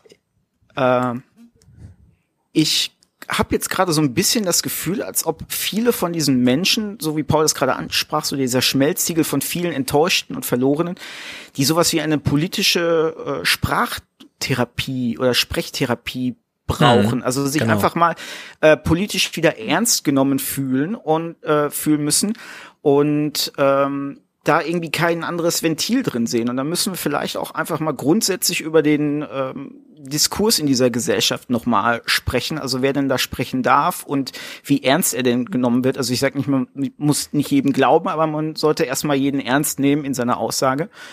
Und ähm, ja, Politik abgekoppelt von, von den Menschen ähm, verstärkt den Eindruck Ja. einfach. Ne? Also der Gunter Dück heißt er, glaube ich, auf Twitter bekannt. Äh, der hat mal so einen Text, so einen ganz kleinen Text geschrieben mit so einer These. Ähm, ja, in der DDR durfte man das eine oder andere nicht und wusste auch, wie die Konsequenzen aussehen und hat sich dann auch nicht getraut und sich zurückgehalten und so weiter und so fort. Es war irgendwie erwartbar, was passiert, bis es dann so ein bisschen weicher wurde und man sich getraut hat, auch zur Demo zu gehen. Und dann kam so dieses Ende der Geschichte, ja, irgendwie die Welt macht so ihr Ding und wir sind alle irgendwie darin verloren und versuchen so unser Schicksal. Und dann kommt Snowden. Und Snowden hat uns gezeigt, ja, wir dürfen jetzt wirklich alles sagen, was wir wollen. Und es wird auch vom Staat gehört. Also da gibt es so eine mithörende Stelle, aber es ist dem Staat eigentlich total egal. Ja, gerade so in westeuropäischen Sphären und in England und in, also diesen angelsächsischen Bereich, da ist, ist halt alles nur noch Speakers Corner irgendwie. Jeder hat sein Twitter, jeder hat sein Facebook. Diese Unternehmen greifen da gar nicht ein. Ja, wir sehen jetzt das erste Mal jetzt nach 15 Jahren Facebook, dass es da mal so ein bisschen Gerangel gibt, um was darf denn eigentlich gesagt werden. Aber eigentlich war alles, äh, alle Tore offen. Nur es war halt auch ohne jede Konsequenz. Und das, was man jetzt sucht, ist eigentlich nicht so dieses endlich es mal sagen dürfen, sondern endlich auch gehört werden. Endlich mal wieder so auf Widerstand treffen, ja, wie so ein jemand, der sich ritzt und dann so diesen Mitleid erfährt von Menschen, die sehen, ah, der, der meint's wirklich ernst, ja, der redet nicht einfach nur so, sondern der meint das wirklich ernst. Der schädigt sich auch noch körperlich selbst. Also das ist da so eine gewisse Resonanzerfahrung, dass es so eine Sehnsucht nach Resonanzerfahrung gibt. Martin?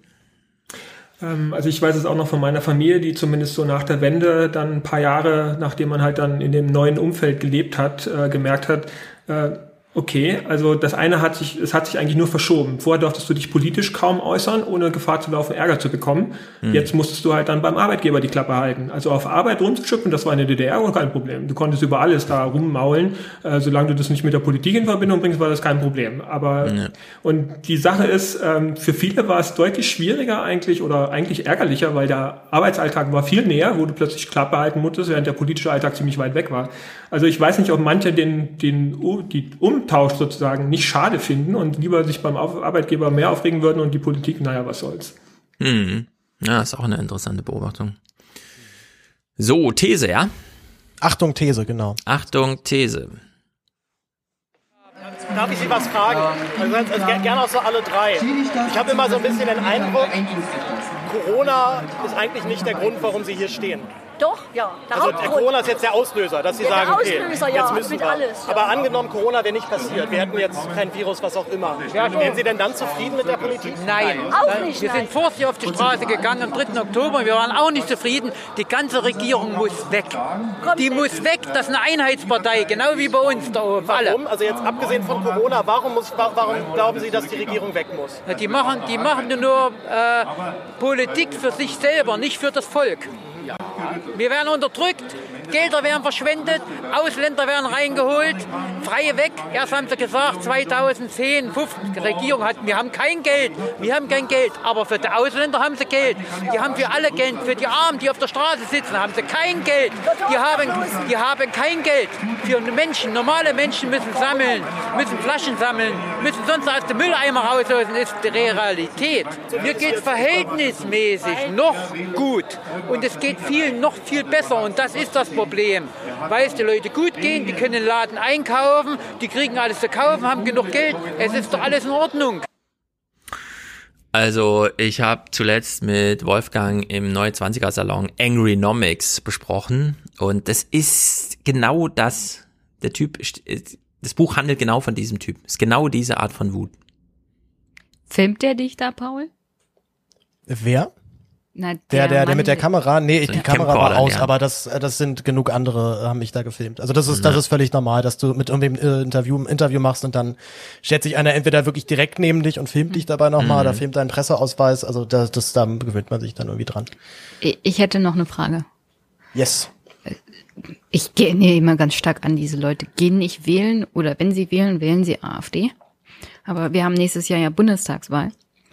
Und wir haben potenziell Olaf Scholz, der sagt weiter so wie bisher.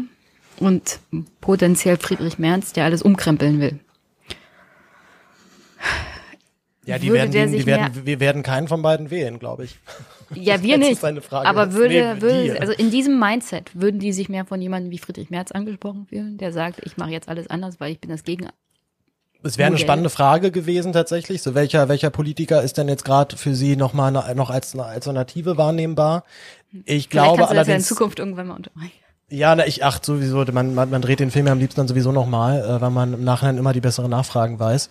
Aber ich glaube ehrlich gesagt nicht, dass man die Leute noch so mit klassischer Parteipolitik ja. aller SPD, CDU nochmal irgendwie unterm Ofen mal vorlockt. Ähm, ich glaube, das ist auch der Grund auch, warum ich da so alarmistisch bin, dass ich zurzeit auch als einzige potenzielle Möglichkeit sehe, dass das irgendwie politisch abgefangen wird, ist eben die AfD. Ja, ähm, die SPD wird das, die SPD mh. wird das nicht stemmen können. Die sind, die sind, die sind verbrannt. Okay. CDU, ja, vielleicht noch so ein bisschen mit so einem richtig harten Kerl wie Merz. FDP vielleicht noch so ein bisschen, ja, die ziehen dann noch so das etwas, etwas, äh, etwas noblere Publikum dann vielleicht noch an. Aber die einzige Partei, die ja dort wirklich als eine, als eine Alternative zum Parteiensystem wahrgenommen wird, ist ja aktuell die AfD. Die machen ja auch total ähm, auf Anti, Corona. Genau, die geben sich ja auch, die geben sich auch alle Mühe, das genauso zu inszenieren und gehen ja jetzt auch schon doch sehr deutlich auf den Anti-Corona-Zug. Also mhm. sind auch auf den Demos vertreten. Du siehst dann auch die Embleme von, von AfD-VertreterInnen. Also die sind dort da und nutzen und fangen das jetzt schon ordentlich ab.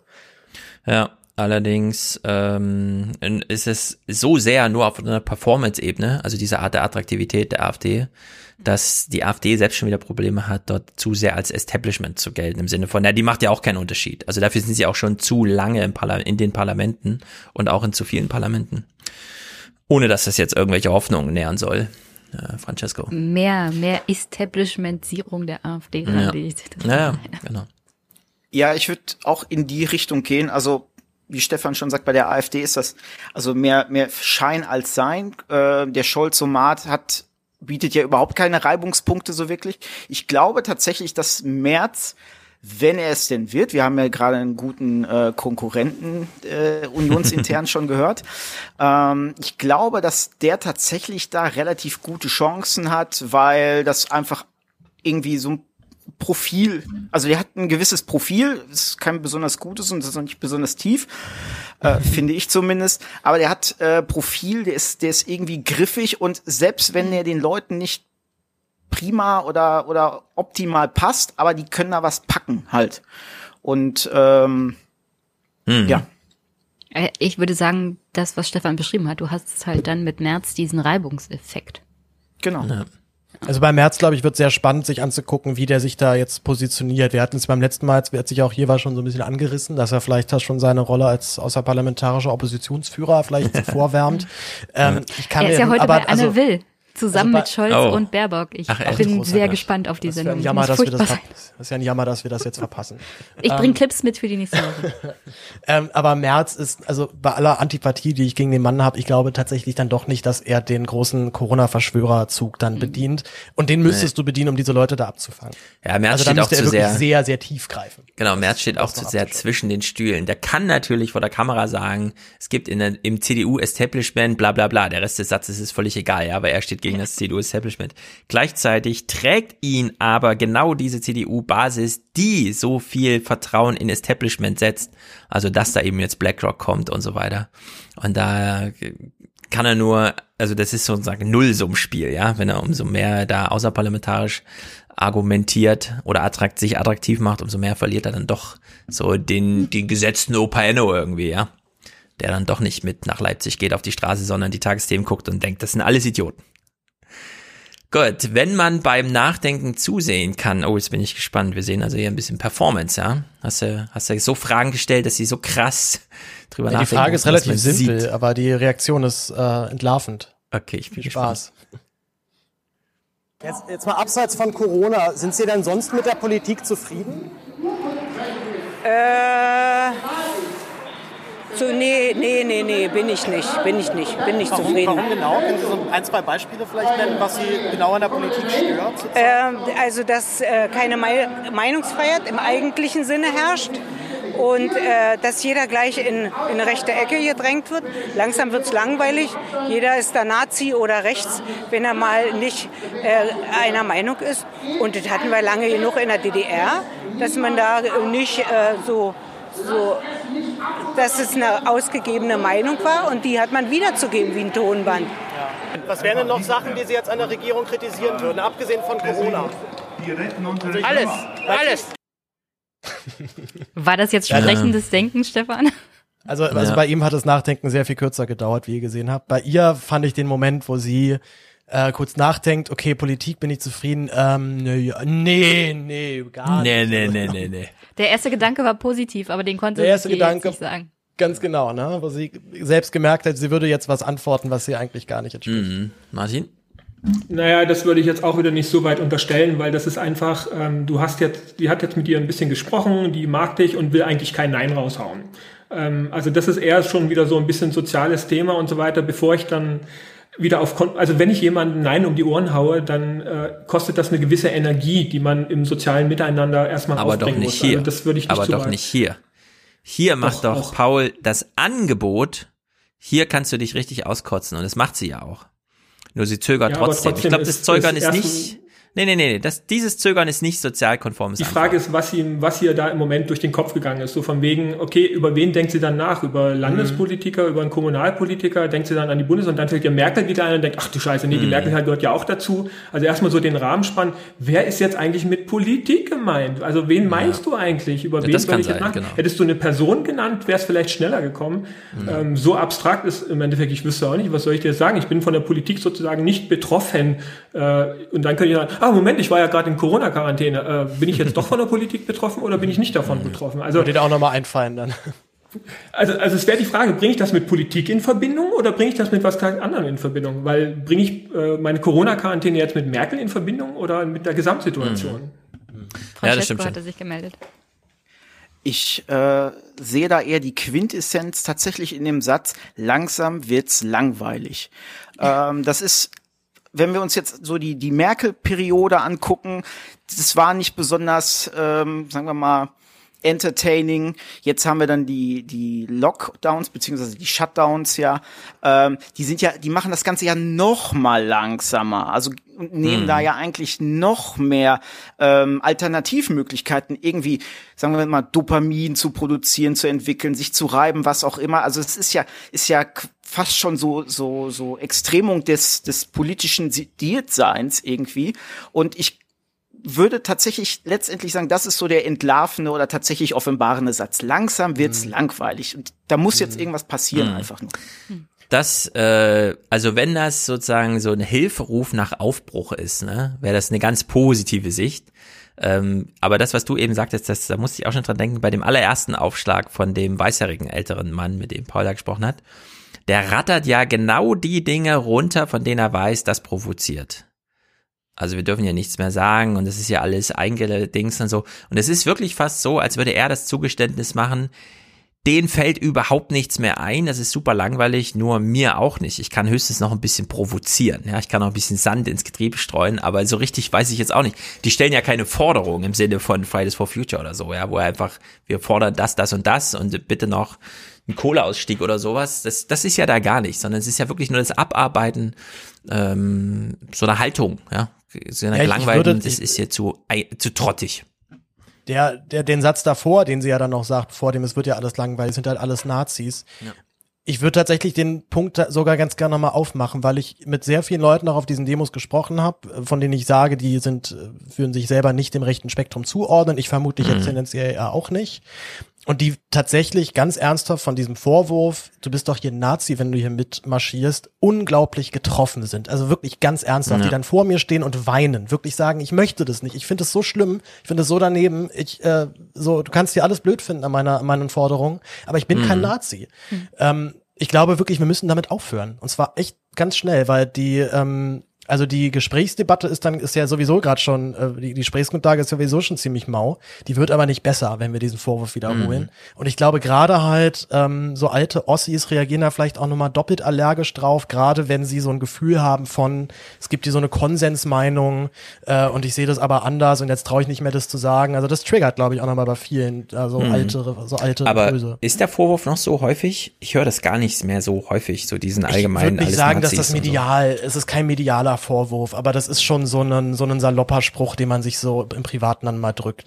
Das glaube ich mhm. schon, ja. Ich glaube ja auch nicht, dass, also wir reden ja wahrscheinlich dann auch alle auch sehr wohlwollend, freundlich und äh, zuvorkommt, wenn wir mit solchen Leuten überhaupt zu tun haben. Ich glaube aber auch, dass mhm. da viele ganz schön raufkloppen, auch gerade an so einem privaten Bereich. Ich würde mich da zum mhm. Beispiel auch nicht rausnehmen. Also es ist, mir, mir fällt das im, also solche Gespräche fallen mir in so einem öffentlichen Raum sehr viel leichter als im, als im eigenen privaten Bereich. Da ist es, da ist ja dann, sind ja alle Probleme auf einmal, die man mit einem Menschen hat, auf einmal dann auch damit involviert. Mhm. Uh, Andrea schreibt hier gerade, immer sind die Frauen schuld. Jenny, sag mal was. Ich glaube, das ist reiner Zufall, dass die Clips jetzt haupt viel mehr Frauen sind. äh, ich habe ich hab tatsächlich mit mehr Frauen Interviews geführt, ja. Einfach doch die Erfahrung ist, die Gespräche sind ein bisschen entspannter. Also okay. mit, mit so mit so Kerlen kriegst du dann richtig schnell, werden die richtig aggro dann auch. Also mhm. werden auch dann körperlich oder oder fangen mitten im Gespräch also es bricht dann auf einmal, dann, dann mhm. fangen sie dich an zu beleidigen. Also das ist, mhm. äh, auch wenn es jetzt bestimmt gendermäßig nicht, nicht super cool ist, aber. Aber wir wollen ja ähm, auch alle, dass Paul da heil wieder rauskommt. Deswegen eben auch in Sowieso. Ordnung mit Frauen Solange das die Polizei nicht regelt, muss er das selber über ja. Gesprächspersonenauswahl machen. Martin? Also im Endeffekt den einen Kommentar, den wir ja vorhin hatten, der hat ja leider gerade sehr prominent genau diesen Nazi- und rechten Vorwurf auf diese ganze Demonstration geschmissen. Das stimmt. Ja. Und das ist ja, da ist es ja. egal, wie viele das machen. Aber in so einer prominenten Stelle ist das mhm. einfach tödlich. Und wenn ich mir überlegen will, dass ich weniger radikalisieren möchte, dann ist das halt absolut nicht die richtige äh, Auswahl, wie ich das gelingt. Also im Endeffekt, wenn ich nicht eben diesen ernsthaften, dieses ernsthafte Anliegen rausgreifen kann, ohne die Leute in einer Schublade, die ich Schlüssel weg und äh, Schublade wegschmeißen machen möchte, dann, äh, also ich, also im Endeffekt, wenn ich diese Reihen da, die krawallbereit sind, nicht stärken möchte, dann muss ich anders mit den Mitläufern umgehen. Wenn ja. ich äh, sage, okay, die sind jetzt da, die teilen aber nicht alle Ideologien, die dort bereits vor Ort sind. Und wenn ich sie vielleicht noch für irgendeinen anderen kommunikativen Umgang miteinander wieder gewinnen möchte, dann muss ich sie davon schaffen zu lösen. Und das schaffe ich nicht durch Schubladendenken. Mhm. Francesco? Ähm, ja, ich würde erstmal das, was du gerade, also du hast ja gerade gefragt, ob die tatsächlich alle noch so in die Nazi-Ecke geschoben werden und so. Ich würde es gar nicht auf diesen einzelnen Begriff äh, festlegen. Ich würde auch das Spektrum einfach erweitern, dass Leute vom Diskurs disqualifiziert. Und wir haben ja gerade davon gesprochen, die Leute wollen ja gehört werden. Du hast sehr gut von Resonanz gesprochen. Ja, ich schließe ja die Leute vom Diskurs und von der Unterhaltung sehr schnell durch solche solche äh, Killerphrasen, durch durch solche hm. solche bestimmten politisch geprägten Worte einfach vom Diskurs aus. Also das das kann in allen möglichen Formen sein und ich glaube, da ist einfach auch eine riesige Verunsicherung bei vielen und gerade, wir haben jetzt hier auch wieder das, das Männer-Frauen-Ding, aber wir hatten das vorhin auch bei den, bei ähm, links und rechts quasi in den USA gehabt. Ich glaube, das ist einfach ein ähm, Defizit auch der Kommunikationsmöglichkeit, also sich ausdrücken zu können oder sich ähm, verbal entsprechend engagieren zu können. Und dann block, also dann sind gewisse ähm, Gruppen eher blockiert, da, da mitmachen zu können und neigen dann eher dazu, dann quasi die manuelle Sprache dann ja. zu nehmen. Wenn wir von aus dem Diskurs ausschließen sprechen, äh, die Aufforderung in dem Kommentar war ja auch, die Demonstrationsfreiheit für diese Menschen einzuschränken. Wie würden denn diese Protestler reagieren darauf, Paul? Kannst du die Frage nochmal noch mal stellen? Ich habe hab sie nicht ganz mitbekommen, glaube ich.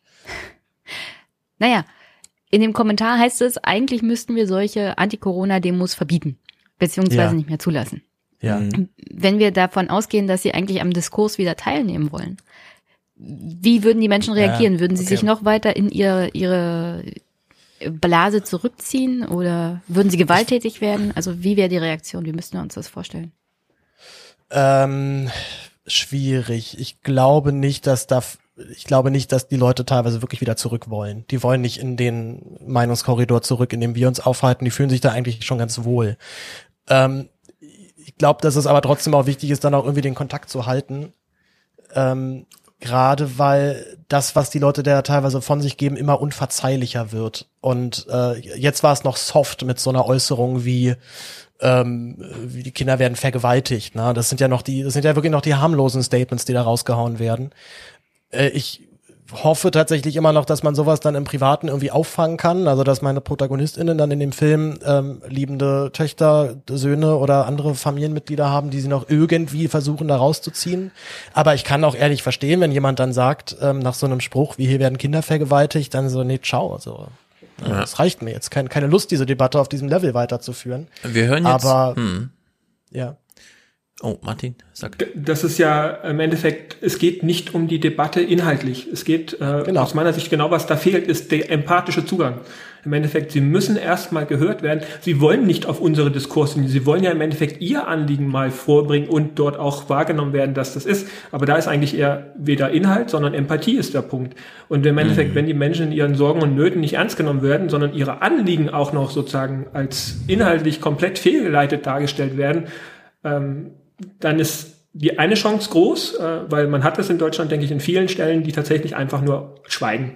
Das heißt, die wenigsten davon sind so radikalisierbar, dass sie schnell gewaltbereit sind und auch Aktivitäten führen. Und das ist letztlich wahrscheinlich das Glück der deutschen Gesellschaft, dass es hier, also warum auch immer, dass zumindest das Gewaltpotenzial der Ausgeschlossenen verhältnismäßig gering ist aus meiner Sicht. Wir sind aber auch eine Rentenrepublik, die sehr geruhsam ist, weil wir vor allem viele alte Menschen haben, ältere. Wir haben es jetzt hier auch im, wenn du die alle dir mit 23, 24 vorstellst, mit diesem Mindset, sind die auch anders drauf, was die physische ja, Raumgreifung angeht, ne? Ja, also da laufen auch Leute in meinem Alter rum, ne? Das ist nicht so. Ja, also, genau, also die Hooligan-Szene ist, ja, ist dann schon anders stellen ja nicht die Masse in unserer Gesellschaft. Also was, ich weiß noch, wie mein Kameramann irgendwann so meinte, so er hat gerade so eine richtig, richtig schöne Frau gesehen, die er eigentlich gerne angesprochen hätte, bis ihm wieder aufgefallen ist, er ist ja auf einer Querdenker-Demo. ja, wer weiß, warum die da war. Vielleicht wollt ihr die auch nochmal beobachten. Nee, nee. Du Vielleicht hätte er sie ansprechen sollen, dann hätte er sie retten können. Genau, wir hören jetzt mal eine Wahnsinnsgeschichte. Ja, äh, der Vergleich dazu gleich, äh, der Vergleich nach Frankreich, weil da sind ja im Endeffekt die Krawalle, die dann gewalttätig sind, sind halt die arbeitslosen Jugendlichen, die abgehängt sind. Genau. Da können wir froh sein, wenn das bei uns mhm. noch nicht so viele Jugendliche sind, die sich in großen Gruppen zusammenrotten und äh, weil zumindest die Maikrawalle und so weiter sind ja in den letzten Jahren deutlich abgeflaut. Das kenne ich ja. noch nach der Wendezeit und so weiter in Hamburg und Berlin anders. Ähm, und dass die noch nicht wieder da sind, halte ich für ein sehr beruhigendes Signal. Ja, wir haben ja praktisch keine Jugendarbeitslosigkeit in dem Sinne. Also es gibt ja. welche, also lieber Chat und liebe Kommentatoren, nicht sagen, Jenny denkt da nicht dran. Aber wir im Vergleich zu Spanien, Italien ja. oder Frankreich sind wir wirklich auf Wolke 7. Wir haben in Deutschland so eine grundlegende Sicht auf die eigene Biografie, dass man sie aus eigener Kraft gestalten kann das fehlt, äh, wenn du so ein kollektives Erlebnis von äh, Jugendarbeitslosigkeit hast, wie in Spanien oder Frankreich. Wir hören jetzt hier eine Wahnsinnsgeschichte über den BER. Ich kenne sie schon, ich finde sie faszinierend. Äh, ähm, es ist auch ein bisschen grandios, ehrlich gesagt. Man ist, ist, man ist ja auch überlegt zu fragen, woher rührt denn dieser Gedanke? Die erhöhen sich ihre Diäten. Mit welchem Recht? Die weihen jetzt gerade den Flughafen ein in Berlin. Warum gerade jetzt? Meine Vermutung, die liegt ganz nah, dass sie den Flughafen gerade jetzt einweihen, weil die vielleicht, ich sage vielleicht in meiner Vermutung, schon ein unterirdisches Tunnelsystem haben. Die haben den Reichstag einen Schutzwald rumgebaut, damit die Politiker, wenn es ernst wird, aber können Sie das, Sie haben nee, Vermutung, ja? Äh, dass sie flüchten können, wenn das Volk wirklich den Reichstag stürmen sollte. Und das kommt irgendwann. Ich muss alles beweisen. Die Politiker müssen nichts beweisen. Die stopfen sich die Kinder die Taschen voll. Die machen Kindesmissbrauch. Und Politiker, die werden doch alle geschützt. Aua. Ich möchte nur mal kurz darauf hinweisen, dass tatsächlich in diesem Jahr auf die Diätenerhöhung verzichtet wurde. Also es wurde einmal ausgesetzt. Juhu. Sehr gut. Ja, ähm, äh, äh, das verdient auch mal einen Hinweis, ja. Ja, wusste, Moment, hätte also, ich hätte ich noch mal als Argument da noch mal gegenbringen können. Ja. Aber ähm, das heißt, die, weil die haben doch diesen, diese Diätenerhöhung automatisiert, damit sie eben nicht mehr so oft drüber abstimmen müssen. Das heißt, die haben dann was gemacht, damit dieser Automatismus nicht stattfindet? Ja. Okay. Naja. Also ein, ein, also dieses eine Jahr für 2020 haben sie den Automatismus einmal ausgesetzt. Ich würde noch, noch eine Sache, die mir bei diesem Clip tatsächlich aufgefallen ist, die mir jetzt aber nicht, die man aber nicht sieht. Ähm, ich habe mit der Frau davor schon darüber geredet, dass mich zum Beispiel sehr häufig stört, dass dann solche Theorien, die man ja alle haben kann, da habe ich ja nichts dagegen, dass man äh, seine Fantasie walten lässt und sich ähm, krasse Sachen überlegt, aber dass sie immer vorgetragen werden, als wäre das ein fest, eine feststehende Tatsache und als hätte man dafür einen Beweis, aber es ist ja letztendlich immer nur eine Mutmaßung. Und das hat sie tatsächlich verstanden und sie, wenn es euch aufgefallen ist, hat sie dreimal in diesem Clip nochmal gesagt, das ist eine Vermutung. Also ich glaube ja, und das, das war tatsächlich schon ein richtiger Erfolg, dass sie das ähm, mhm. jetzt so formuliert hat und nicht mehr als einen feststehenden Punkt. Ja. Kleiner Therapieerfolg für Dr. Gäbler. Mhm. Sehr gut. Stückchenweise. Paul. Francesco meldet sich. Ja, äh, zum einen, äh, die gute Frau hätte vor ein paar Wochen auf Arte mal eine sch sehr schöne Dokumentation über die Geschichte des Reichstags gucken sollen. Kann ich euch nur empfehlen, falls ihr die dann noch bei Arte Plus 7 findet. Äh, zum einen, zum anderen, äh, ist, es, ist es genehm, wenn ich da zum BER vielleicht meine eigene Verschwörungstheorie oder Theorie mal kurz. Go. Immer ähm, weil die US-Wahlen waren ja auch ziemlich nah dran. Meine Theorie mhm. war, ähm, der wird jetzt eröffnet, dann ähm, damit äh, Trump dann anschließend den Fürst der fin also der der BER ist das Tor zur zur Hölle und äh, mhm. äh, Trump wird dann als als Präsident äh, bestätigt und so, damit er dann den Fürsten der Finsternis über den BER willkommen heißen kann. Genau so ist es. Hätte ich für wahrscheinlich Hast du dann Beleg für, dass das nur eine Vermutung jetzt? Ähm, nein, nein, natürlich habe ich natürlich habe ich dazu, dafür Belege, weil 2020 ist ja auch nur ein äh, Fehler, Rech, äh, Fehler in der Übersetzung des Maya-Kalenders. Ist gar nicht 2012 gewesen, sondern 2020. Also da war die Frau im Film weiter als du, wenn ich das mal so sagen darf. Findest du? Wollt ihr das jetzt inhaltlich ausdiskutieren, nachdem ihr Nein, Fake Facts gelesen habt? Nein, machen wir weiter. So, Politikverdrossenheit. Ich bin Politikverdrossenheit deshalb, weil ähm, das, was sozusagen danach kommt, nachdem ähm, sie kritisiert jetzt ein bisschen die Politik und was danach kommt, ist, ist tatsächlich das, wo ich dann auch ähm, echt, äh, äh, ja, wo mir echt schlecht wird, wenn ich das dann höre. Mhm. Aber man glaubt jetzt eigentlich äh, keinem Politiker mehr richtig was. Keinem. Also diese, irgendwie jeder kocht sein Süppchen und äh, eine Postengeschachere und, und der Mensch, ähm, der steht ganz am Ende. Ne? Kennen Sie den Begriff Friedensvertrag? Ja, ja. Was? Ja, ja. Was verbinden Sie damit? Äh, also Zweiter Weltkrieg und äh, der war zu Ende und äh, da wurde kein Friedensvertrag gemacht und man hat, als die äh, Vereinigung war, äh, Deutschland jetzt 1990, äh, hat man das, naja, wahrscheinlich mit Absicht vergessen. Hm. Wahrscheinlich. Hm. Wahrscheinlich. Also wir haben eine vergessen. sehr ausführliche Folge hier mit äh, Egon Baas Enkel an der Stelle geführt und ja, das ist das ist so dieses typische, er hat sie im Internet irgendwie so halb angelesen, jetzt erinnert sie sich so dunkel und da ist doch irgendwas im Hintergrund.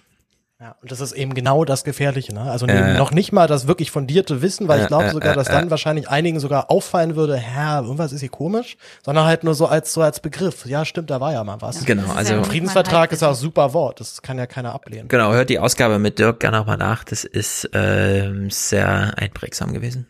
Martin?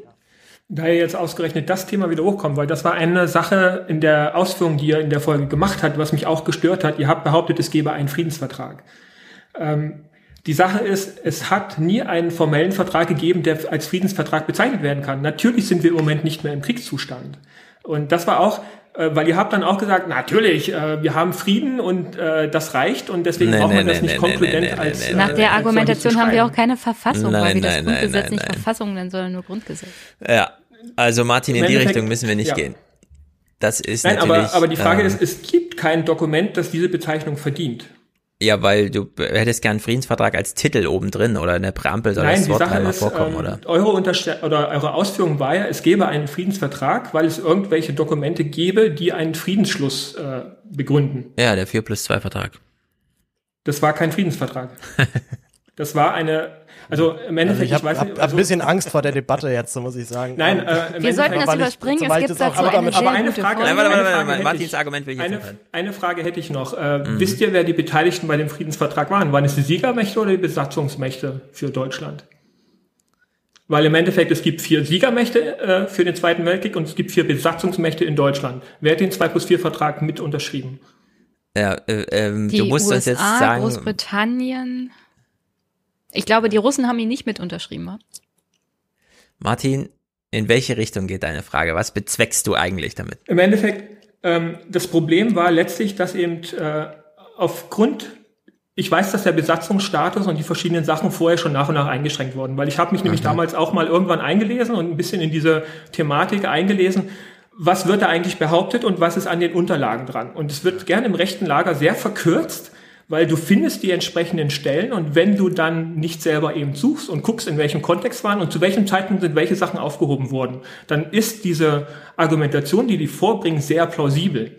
Und im Endeffekt, das Problem ist letztlich, ähm, es wird dann so getan, als gäbe es diesen Friedensvertrag. Aber im Endeffekt, wenn die Aussage ist, okay, der 2 plus 4 Vertrag soll als Friedensvertrag akzeptiert werden, mhm. die Frage ist, was genau steht da drin? Steht da irgendetwas damit darüber drin, dass diese, dass wir als, also beziehungsweise wir nicht, sondern im Endeffekt, dass die anderen Staaten mit uns jetzt in Frieden geschlossen haben? Da ist doch überhaupt kein Passus drin. Es geht um die Regelung, die endgültige Regelung, wie im Endeffekt die beiden deutschen Staaten zu handhaben sind. Ja, das ist der ja, Punkt, endgültig. Und, der, und das Problem ja, ist, der ist nicht mit uns geschlossen worden. Der ist unter den vier Besatzungsmächten für Deutschland geschlossen worden. Mhm.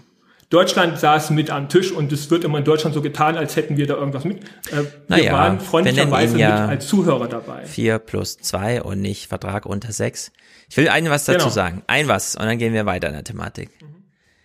man kann die Argumentation so weit treiben, dass man sagt, noch 40 Jahre bevor wir nach dem Ende des ähm, ähm, nach dem Ende der deutschen Teilung überhaupt mal in ein Dokument vergessen haben, noch Frieden mit reinzuschreiben, haben wir schon die Souveränität aufgegeben mit dem Startpunkt Europäische Union. Und über diese Dimensionen, wie wir niemals souverän waren und dann doch unsere Souveränität nach EU ausgelagert haben, ja, könnte man unendlich lange weil es läuft immer auf dieses, in einem Dokument muss aber ganz, und das hast du eben benutzt, das Wort, endgültig geregelt werden, das. Und ehrlich gesagt, die Amerikaner haben damals ihre Verfassung geschrieben, haben gesagt, Leute, wir lassen das mal offen. Es gibt hier Amendments und wenn irgendwer eine gute Idee hat und eine Mehrheit, dann wird das ergänzt. Hier gibt's keine Endgültigkeit. Ja? Und so ist das alles gemeint. Und in deren Sicht kann man da unendlich Sachen nicht finden in diesen Dokumenten. Und es gilt trotzdem nicht, was man damit als Aussage verknüpfen will. Ich möchte nur noch beitragen, dass ich als Kind erlebt habe, wie die Russen abgezogen sind. Und insofern würde ich sagen, das hätten sie nicht getan, wenn wir nicht Frieden gehabt hätten. Ja, man kann unendlich viel dazu sagen. Und wir gucken das mal Problem Pauls ist nicht Film. der Zustand. Ja? Mhm. Ein versöhnliches Ende verspricht uns Paul. Sehr gut. Naja, ich habe überlegt, ob ich das Versöhnliche noch in Anführungsstreiche setze. Aber Ich bin sehr gespannt. Man kann ja auch enttäuscht werden, ist ja kein Problem. Die Erwartung ist allerdings erstmal ein versöhnliches Ende. Was könnte denn die Politik machen, dass Sie Ihnen wieder mehr vertrauen? Was wäre denn so eine Maßnahme, wo Sie sagen würden, so jetzt äh, habe ich das Gefühl, da verändert sich gerade wieder was? Das Volk mehr mit einbeziehen und äh, nicht so viel untereinander ausmachen.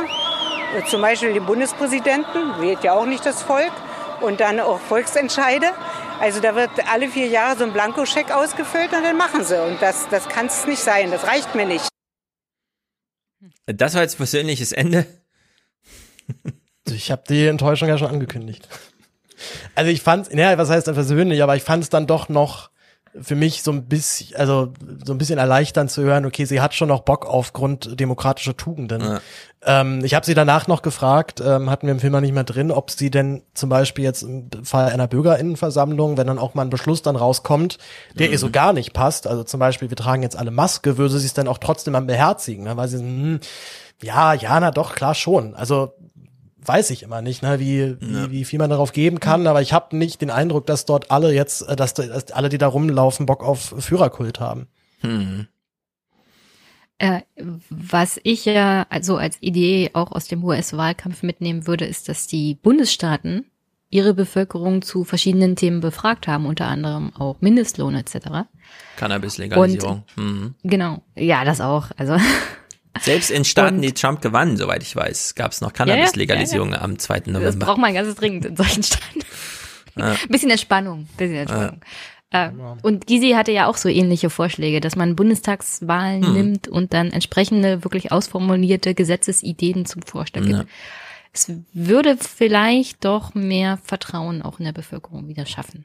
Ich glaube auch nicht, dass Sie man wieder darum- mitnehmen. So. Ich glaube, ich glaub, man kommt da auch nicht mal drum herum, um die den Gedanken, die äh, die breite Bevölkerung mehr einzubinden. Ich bin zum bin ja nicht der Meinung, dass unser Parlamentssystem an sich schlecht ist. Ich glaube allerdings, dass da sehr viele Leute drin sitzen, die das eher als Ja. einen Karrierejob empfinden, als jetzt Mhm. wirklich als als politisch aus politischer Überzeugung da sitzen. Und ich glaube, dass man da mit so einem Korrektiv einer Bürgerinnenversammlung zumindest so weit Input gibt, dass es sich alles ein bisschen ab, bisschen Ja. abfedert. Aber das muss ich kurz spiegeln, denn die Beobachtung hier in Frankfurt ist zum Beispiel, klar, es gibt dann irgendwann Budgets und man stellt fest, das Wasser versickert nicht richtig und die Glasfaser liegen ja auch noch nicht, also reißen wir mal alle Straßen auf und sagen den Anwohnern Bescheid.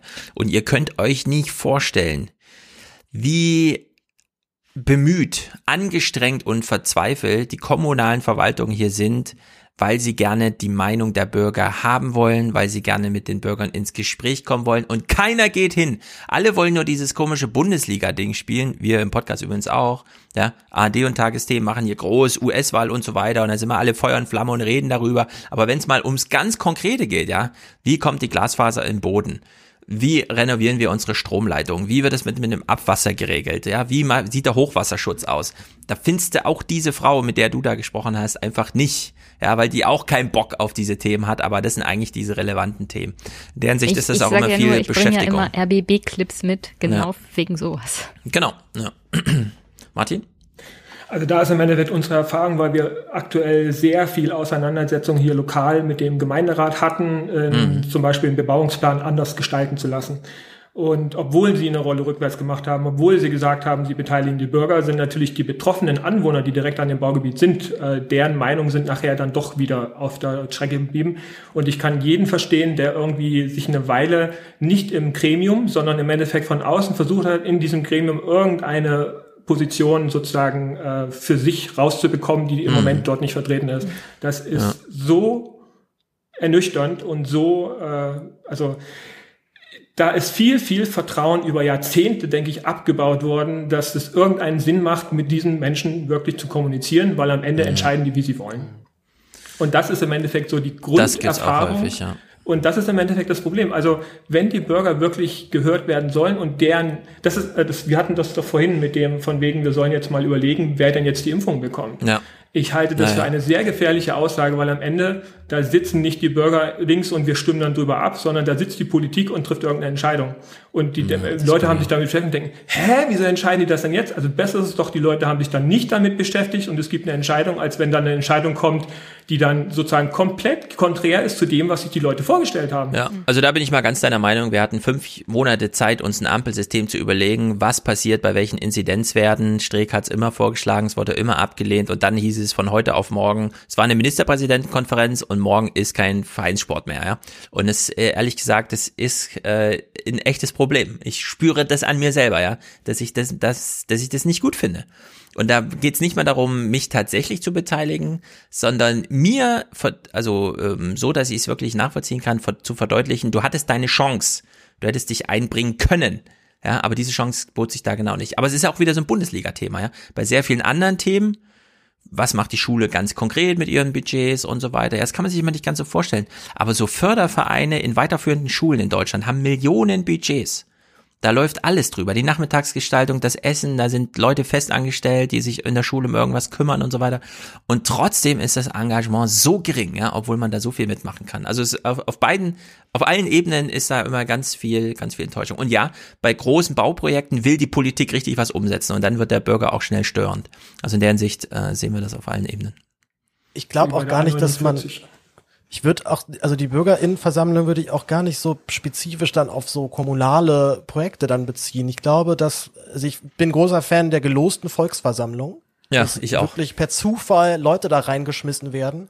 Auch bitte gerne auch viele Leute, die darauf gar keinen Bock haben. Die dann müssen, Martin. Ja, genau, ja. Genau, genau, die dann, die dann wirklich Zwang. Da wäre ich auch mal für Zwang, ja. Und die anderen, die anderen müssen sich aber auch dann eben mit diesen Meinungen, auch wenn sie die vielleicht erstmal fürchterlich finden, dann auch auseinandersetzen. Das muss man gut moderieren, das ist mir völlig klar. Das wird bestimmt auch am Anfang ein absolutes Chaos. Ähm, auch den hatten wir ja schon mal im Aufwachen-Podcast gespielt, ne? Den äh, Geschichten gegen den Hass. Ich glaube, es ist hm. Folge drei oder vier. da wird das, ja. da wird das in in, in Irland. Irland. einmal erklärt. In Irland haben sie das natürlich ziemlich gemacht. Da gab's ja dann so Hardcore-Debatten um zum Beispiel Schwangerschaftsabbruch oder auch. Ähm, ja, da ging die Ehe ähm, für alle auf diese Bürger. Genau. Äh, Ehe für alle wäre niemals dort politisch ausgefochten worden. Da waren ja. völlig äh, verfeindete Lager, die sich da gegenüber, gegenüber gestanden mhm. haben. In dieser Volksversammlung hat es dann geklappt, aber es war auch echt ein richtiger Akt. Also das, ich glaube, dieses, dieses Ding müsste man nochmal richtig gut aufarbeiten und könnte da interessante Alternativen auch für Deutschland dann vielleicht mhm. auch auf, aufzeichnen. Äh, Martin? Francesco? Ähm, das ist im Endeffekt genau auch der Knackpunkt, wenn Leute sagen, oh, tolle Demokratie und sagen, äh, ihr habt nicht mal Demokratie, weil wenn Wahlen sind keine Demokratie, sondern das Losverfahren ist eigentlich schon der Grundpfeiler, um überhaupt eine gleich, also um die Leute gleich zu behandeln und überhaupt eine Chance von diesen Sachen reinzubekommen. Ähm, also wenn man so ein System möchte, das äh, sozusagen Macht, zu, eine Macht äh, ausüben kann, dann ist das Zufallsoption immer noch die bessere Wahl, äh, wenn ich sozusagen mein Ideal nicht bekomme, von wegen komplett frei. Da sind wir uns einig, ne? Wenn schon, dann wenigstens Zufall und nicht hier irgendwelche Kalküle. Persönliches Ändern hier. Francesco? Ähm, ich finde die Ansätze auf jeden Fall gut, da möchte ich auch gar nicht widersprechen. Ich äh, habe da nur einen ganz anderen Ansatz. Und zwar ist das, also es ist meine These, dass die Leute einfach keine mentale Energie für dieses Klein-Klein haben. Und ja. ich finde diesen Bundesliga-Vergleich perfekt einfach, denn ähm, das ist große Aufmerksamkeit, das lässt sich ziemlich einfach in die, in die persönliche Unterhaltungsgestaltung im, im medialen Bereich einbetten. Ähm, das, das setzt auch nochmal entsprechendes Dopamin frei, was ich über andere Ecken nicht bekomme. Also es ist quasi Spaß und das andere ist Arbeit. Und da haben Leute dann nach mhm. ihrem harten, anstrengenden Tag, also nur nicht mal körperlich, sondern, sondern mental, das ist eigentlich das Entscheidende. Wenn wir hier viel mehr Leute hätten, die noch, sagen wir mal, auf dem Bau arbeiten oder hier im Ruhrgebiet äh, Kohlekumpel wären und so, die hätten da wahrscheinlich noch viel mehr Bock, weil die sich mental da aus auspowern auch könnten. Und da, das fehlt bei vielen einfach. Und da muss man, würde ich jetzt sagen, müsste man vielleicht auch noch mal technisch vielleicht versuchen, da irgendwelche Schranken, Barrieren nochmal äh, runterzubrechen, um den Zugang zu erleichtern. Hm. Also zu diesen mentalen Blockaden und der Energie. Es gibt unglaublich viele Menschen, die unglaublich viele Energie aufwenden können, wenn es um ein Thema gibt, für das sie brennen, auch auf kommunaler Ebene. Ja. In Finsterwalde zum Beispiel gibt es Demonstrationen für und gegen einen, ein Hallenbad, das da neu gebaut werden soll. Dann diese ganzen Bemühungen um weniger Windkraftanlagen in Brandenburg. Ich könnte da ein Liedchen von trällern, wie viel Energie Leute da reinstecken, das zu bekämpfen. Also vor allem bei Bebauungsplänen. Es ist unglaublich, wie aktiv und teilweise aggressiv Menschen bei Bebauungsplänen werden können. Das kann man sich gar nicht vorstellen die rennen einem dann tatsächlich auch mal so eine Ausschusssitzung ein oder massenhaft in den Stadtverordnetenversammlungen schlagen die dann auf.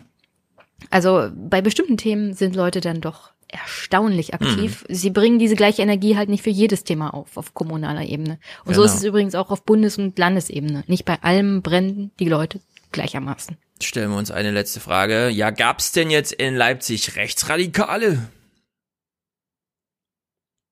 Wie finden Sie das, dass hier Rechtsradikale mitmarschieren? Die Rechtsradikalen und die Linksradikalen sind beide Teil der Bevölkerung. Und wir gewinnen gar nichts, wenn wir diese ausgrenzen. Fran Francesco hat schon mal einen äh, hilarious Facepalm gemacht. Ich habe ja, was bleibt einem denn da anderes übrig? Ich habe auch tatsächlich genau dieses, ähm, also das Segment hätte ich jetzt, da hätte, hätte ich noch viele Interviews zu, ähm, auch tatsächlich sehr entlarvende Interviews. Ich fand das tatsächlich aber am besten mhm. nochmal zusammengefasst. Einfach diese Grundgeisteshaltung, ja, die Rechtsradikalen, Linksradikalen sind halt nun mal da, wir können die hier nicht wegmachen. Mhm. Ähm, erstens ist es falsch, weil auf diesen Demos laufen ja nun mal keine Antifas rum und ähm, sind dann da mit Teil der, der Masse. Also da gibt's bestimmt auch was ehemalige harte Linke, die dann da dabei sind, aber die treten dort nicht mhm. als linke Gruppierung auf. Die Rechtsradikalen wiederum treten als Gruppierung auf. Also schon das ist ja erstmal falsch. Ähm, und auch in vielen anderen Interviews merkst du dann einfach, das ist, äh, da haben viele auch einfach noch nicht gepeilt, was Demokratie bedeutet. Ähm, ich mache einen kurzen Exkurs zu meiner alten Geschichtslehrerin die wirklich eine super konservative, super spießige Frau war. Die hat FDP gewählt und das ganze Programm und wenn, wenn wir uns mit der politisch unterhalten haben, hatten wir ganz schlimme Probleme. Aber ich habe bei der immer noch gemerkt, die hat, die ist richtig krasse Antifaschistin gewesen, weil die noch aus einer Generation kommt, der das richtig eingeprügelt wurde. Also was ist, was ist Faschismus? Wie sieht er aus? Wie verhält er sich? Wohin kann das führen? Das wusste die halt alles. Und zwar bis, äh, also und zwar tausendmal, tausendmal besser als wir alle zusammen. Ähm, und ich habe so manchmal den Eindruck, dass jetzt gerade da eine Generation langsam alt wird, die das nicht mehr unbedingt so mitgekriegt hat. Also die auf so eine Demo gehen und dann vielleicht so ein Gefühl haben von, na, die sind jetzt irgendwie schon so Nazis, aber ich weiß ich jetzt auch nicht und naja, mein Gott, was soll's. Ähm, eine Frau sagt mir eben auch noch, so, naja, was sollen wir denn jetzt mit denen machen? Sollen wir die jetzt wegschicken? Sollen wir die auf den Mond schießen? Das nützt uns ja auch nichts. Sie sind ja immer noch da. Wir müssen mhm. sie halt die letztendlich irgendwie auch als Teil unserer Gesellschaft akzeptieren lernen. Also ich finde irgendwie diesen Gedanken immer noch irgendwo auch sehr rührend. Also ich habe da auch noch einen soweit einen humanistischen Grund, äh, Grundempathie dann dafür und finde es aber gleichzeitig auch wahnsinnig falsch und naiv. Ja. Ja, ich kann dir da nur zustimmen. Ich weiß da auch immer keine richtige Antwort. Das ist alles so kritisch. Man kann nur immer wieder sagen, ja, die Politiker kennen das auch. Die erste Generation, die den Zweiten Weltkrieg nicht mehr erlebt hat und nicht mehr mit Zeitzeugen reden kann und so weiter. Das ist schwierig. Martin? Aber ich denke, das sind doch zwei Unterschiede eben. Das eine ist, diese Menschen sind Teil unserer Gesellschaft und die Frage ist, was machen wir mit denen und wie gehen wir mit denen um? Und das andere ist die Teilung der Meinung, die sie vertreten. Und ich glaube, diese beiden Sachen sollten durchaus äh, getrennt behandelt werden.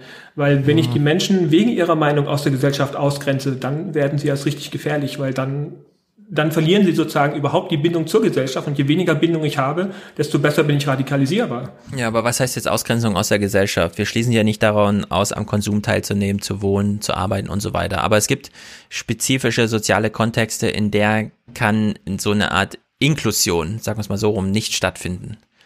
Ja, Spieleabende, gemeinsame Demonstrationen. Da muss man einfach, äh, da müssen Linien gezogen werden. Also, also, also wenn du sagst Spieleabend, das heißt eine Person, die im Endeffekt ein rechtes Gedankengut färbt, egal, also die Frage ist, ab welcher Stärke, würdest du dann generell sagen, okay, ich kenne dich jetzt zwar lange, aber du bist mir zu weit rechts abgedriftet, ab jetzt darfst du nicht mehr zu meinem Spieleabend kommen, oder wie? Naja, wenn ich das wüsste, wie so eine Person in spezifischen Sachen denkt, äh, würde ich sie automatisch nicht einladen oder mich nicht wohl in ihre Umgebung führen. Und, und wenn ich es nicht weiß, fühle ich mich in das Licht geführt, ja, wenn das zu spät rauskommt. Deswegen wäre ich immer dafür, dass man seine Meinung dann doch irgendwie klar äußert, um diese Linien da zu ziehen, aber dann hat das halt auch Konsequenzen. Und das äh, führt tatsächlich zu Separierung. Das ist ganz, ganz klar. Und mit solchen Leuten wird dann auch nicht gemeinsam demonstriert. Und äh, Jenny gleich nur zu diesen ähm, äh, nee, verdammt, jetzt habe ich den Faden verloren. Jenny, mach. Ich spring mal schnell rein und du findest deinen Faden wieder. Äh, meine Frage dann, Stefan, wäre, was passiert, wenn diese Leute ihre politische Meinung nicht mehr teilen, aufgrund der Tatsache, dass sie Angst vor diesen sozialen Konsequenzen haben und das nur noch in der Wahlkabine durch Kreuze kundtun oder noch viel schlimmer irgendwelche geheimen Grüppchen mit möglichen Verschwörungs äh, Dingen, die dann auch zu Toten führen, was wir ja alles unter anderem schon hatten. Ja, was soll ich jetzt auf die Frage sagen? Soll ich jetzt sagen, ja, da bin ja, ich halt ich, schuld daran, dass die sich separieren und ihr eigenes Süppchen da kochen, was dann zu Konsequenzen bis hin zu Mordanschlägen führt? Also in der Hinsicht, wieso? Nur, es nee, nee, nee, nee, halt nee, nee, nee, nee, nee, nee, nee, nee, nee, nee, diese, das ist einfach eine gemeine Frage, weil was soll ich jetzt sagen? Dass ich natürlich gerne mit denen Spieleabend mache und dann so nach drei Stunden nochmal das äh, Gespräch auf den Holocaust lenke und zu hoffen, dass ich da Raumgewinne mache oder was? Nee, natürlich nicht. Ich will solche Leute nicht in meinem sozialen Umfeld haben und wenn ich ein Demo-Anliegen habe, dann suche ich mir eine Demo, bei der die nicht sind. Und wenn die da sind, dann ist das Thema der Demo, die dazu vertreiben. Und dann ist das eine, in dem Falle dann Anti-Nazi-Demo, weil da eben auch Nazis ja. mitlaufen. Ja, ich, ich verstehe das ja auf einer privaten Ebene. Es gibt halt Demo ist private darüber. Ebene. Ich bin auf einer Demo privat. Ich bin ja nicht als Ordensträger Repräsentant von irgendwem. Ich bin da ganz privat. Nee, und es, es, gibt ist ein auch sozialer Menschen, die Kontext. sind nicht privat auf Demonstrationen. Wer? Polizisten. Okay, das verstehe ich. Die müssen da sein, auch wenn Nazis da sind. Ja, die ich zum Beispiel könnte auch nicht privat auf einer Demo sein. Ich bin immer Weil- auch Amtsträgerin. Du bist nicht, also nicht jeder Mensch ist Gut, permanent okay, privat. Okay, aber du weißt, was ich Das ist meine. ja wirklich auch eine kleine Minderheit in Deutschland. Ja, vier Millionen. Sei ja. Ihr meldet euch Und beide. Ja. Klüngelt's unter euch aus. Martin, mach du ruhig es. Schnick, schnack, schnuck. Okay. Ähm, also im Endeffekt, ähm, mein Beispiel war ja nicht von wegen, du hast jetzt den super schon radikalisierten Rechtsextremen, der jetzt mal eben zu deinem Spieler ankommt, sondern im Endeffekt, keiner wird rechtsradikal geboren, keiner wird linksextrem geboren. Die Menschen entwickeln sich aufgrund ihres sozialen Umfelds und aufgrund ihrer Fa- Erfahrungen. Mhm. So, und wenn du jetzt jemanden hast, den du seit zehn Jahren kennst, es gibt auch Freundschaften, die an sowas zerbrochen sind, ganz klar. Aber genau, oder auch genau von wegen, wenn du jetzt weiter diese Linie folgst, das ist ja, ich kenne das aus auch einem Bericht von eben rechtsradikalen Netzwerken, die, also Netzwerken, die Rechtsradikalen helfen, wieder auszusteigen. Das größte Problem, warum die dort total einsumpfen, ist, weil das Umfeld sie ab einem bestimmten Punkt komplett fallen lässt. Und dann haben sie nur noch ihr, ihr rechtsradikales Umfeld und da geht die Radikalisierung dann ganz schnell. Ja, aber da kann Und ich dir, ja.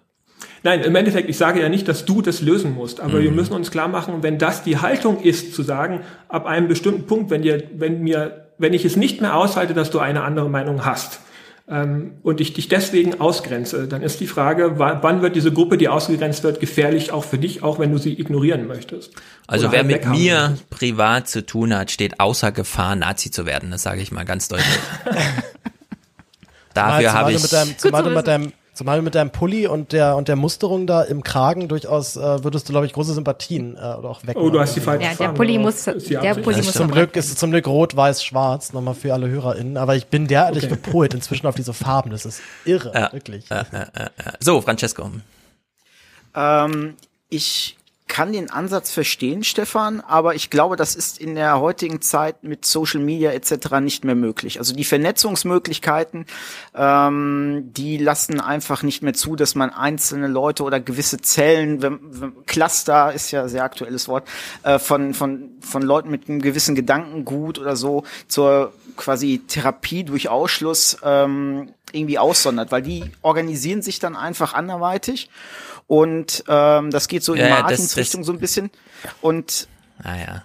Das also ist mir doch alles schwierig, klar. Echt schwierig. Ich, ja, ich, Na, ich sag dir mal, was ich, ich schwierig Ansatz, finde. Ich sag dir, was ich schwierig finde, dass ich jetzt aus pädagogischen Gründen mit jemand, der sich vor mir als Holocaust-Leugner noch Zeit verbringe, damit er nicht Zeit mit jemand anderem verbringt. Ja, weil so krass unterscheide ich nun mal zwischen einfach meinem privaten Wohlfühlen und politischen Ansinnen, das ich vielleicht auch noch habe.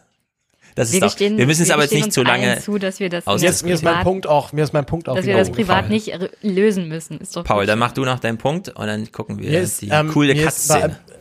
Naja, wir, das, das können wir gucken, das, das hatte ich jetzt noch drin gelassen, weil ich, äh, weil der Film eigentlich schon ganz, ganz ja, das ist zum Angeben, also geben wir noch ein bisschen an, was du für ein tolle okay. Film Es ist für alle, für alle HörerInnen, es ist blöd, weil die hören jetzt äh, ein bisschen äh, Wir beschreiben das dann ganz ausführlich. Was, was mir bei dem Interview mit dem Typen, den wir gerade davor gesehen haben, was ich noch gefragt habe, ist auch nicht im Film gelandet, war, ähm, dass wenn er ja da Revolution machen will, das ist ja doch die, die Ansage dort von den einen, wir wollen ja eine neue Gesellschaft, ähm, mhm. ist das dann nicht unglaublich gefährlich, mit solchen Rechtsradikalen auf derselben Demo zu sein? Denn die werden vermutlich dann die lautesten werden, wenn es zur Revolution kommt. Die werden vermutlich dann auch am härtesten ihre Ziele durch, durch, durch, äh, da durchsetzen können.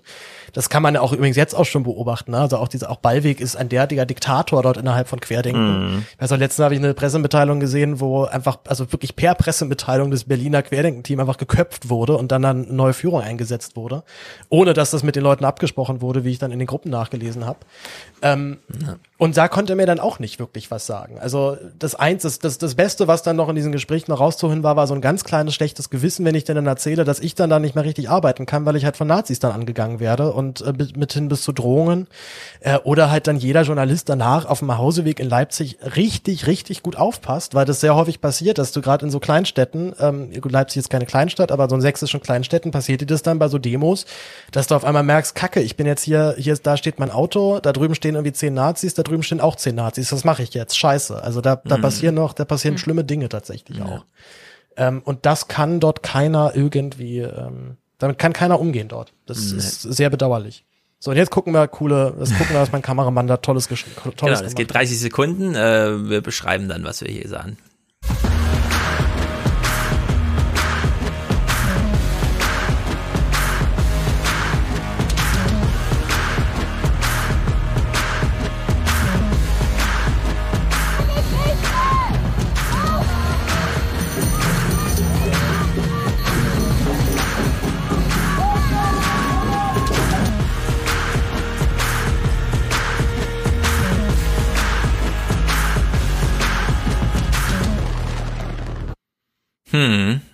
Menschen cool. im Herbst. Im deutschen an Herbst. einer Delo. Ja. Menschen ja. in ihrem persönlichen Herbst vor allem. Genau, schließen wir das mal so ein bisschen ab mit dieser kleinen Kurzmeldung. Martin, die wird dich triggern. Die sächsische Landesregierung zieht erste Konsequenzen aus der Querdenken-Demonstration in Leipzig. Ab Freitag sollen Versammlungen auf 1000 Teilnehmer begrenzt werden. Im Einzelfall bleiben Ausnahmen möglich, wenn der Infektionsschutz gewährleistet ist. Bisher sieht die Corona-Schutzverordnung des Freistaates keine Obergrenzen vor. Die Demonstration war am Samstag aus dem Ruder gelaufen. Laut Polizei hatten 90 Prozent der Teilnehmer die Maskenpflicht ignoriert, woraufhin die Kundgebung aufgelöst wurde. Tausende protestierten trotzdem weiter gegen die Corona-Beschränkungen. Bundespräsident Steinmeier fand für die Demonstranten heute deutliche Worte.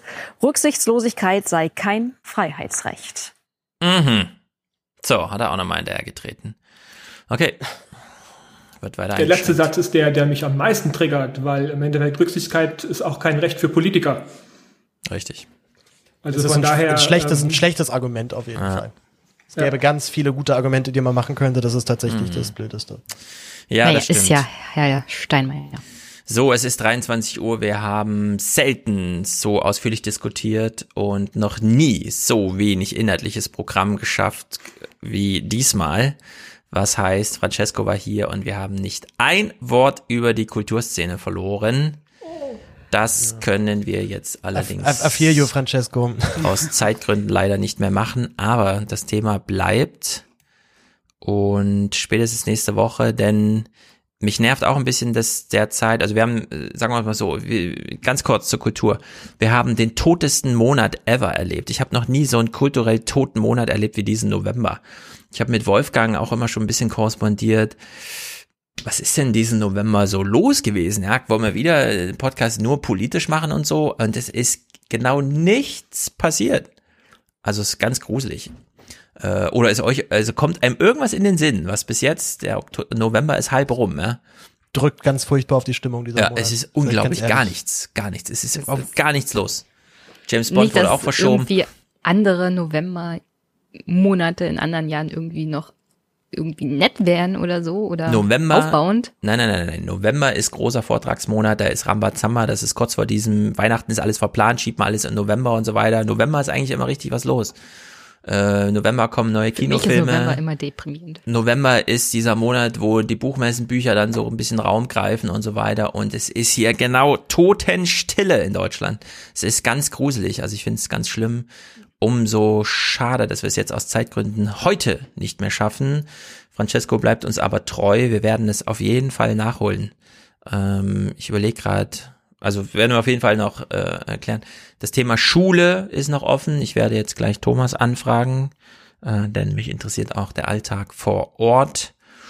Und hm, Francesco, was kann man sagen zur, zur, zur, ohne dass wir jetzt eine große eine Clipshose beginnen und so, was, was, was kann man zur Kultur sagen? Teile uns dein Leid mit, auch Mhm. als Kulturrezipient vielleicht.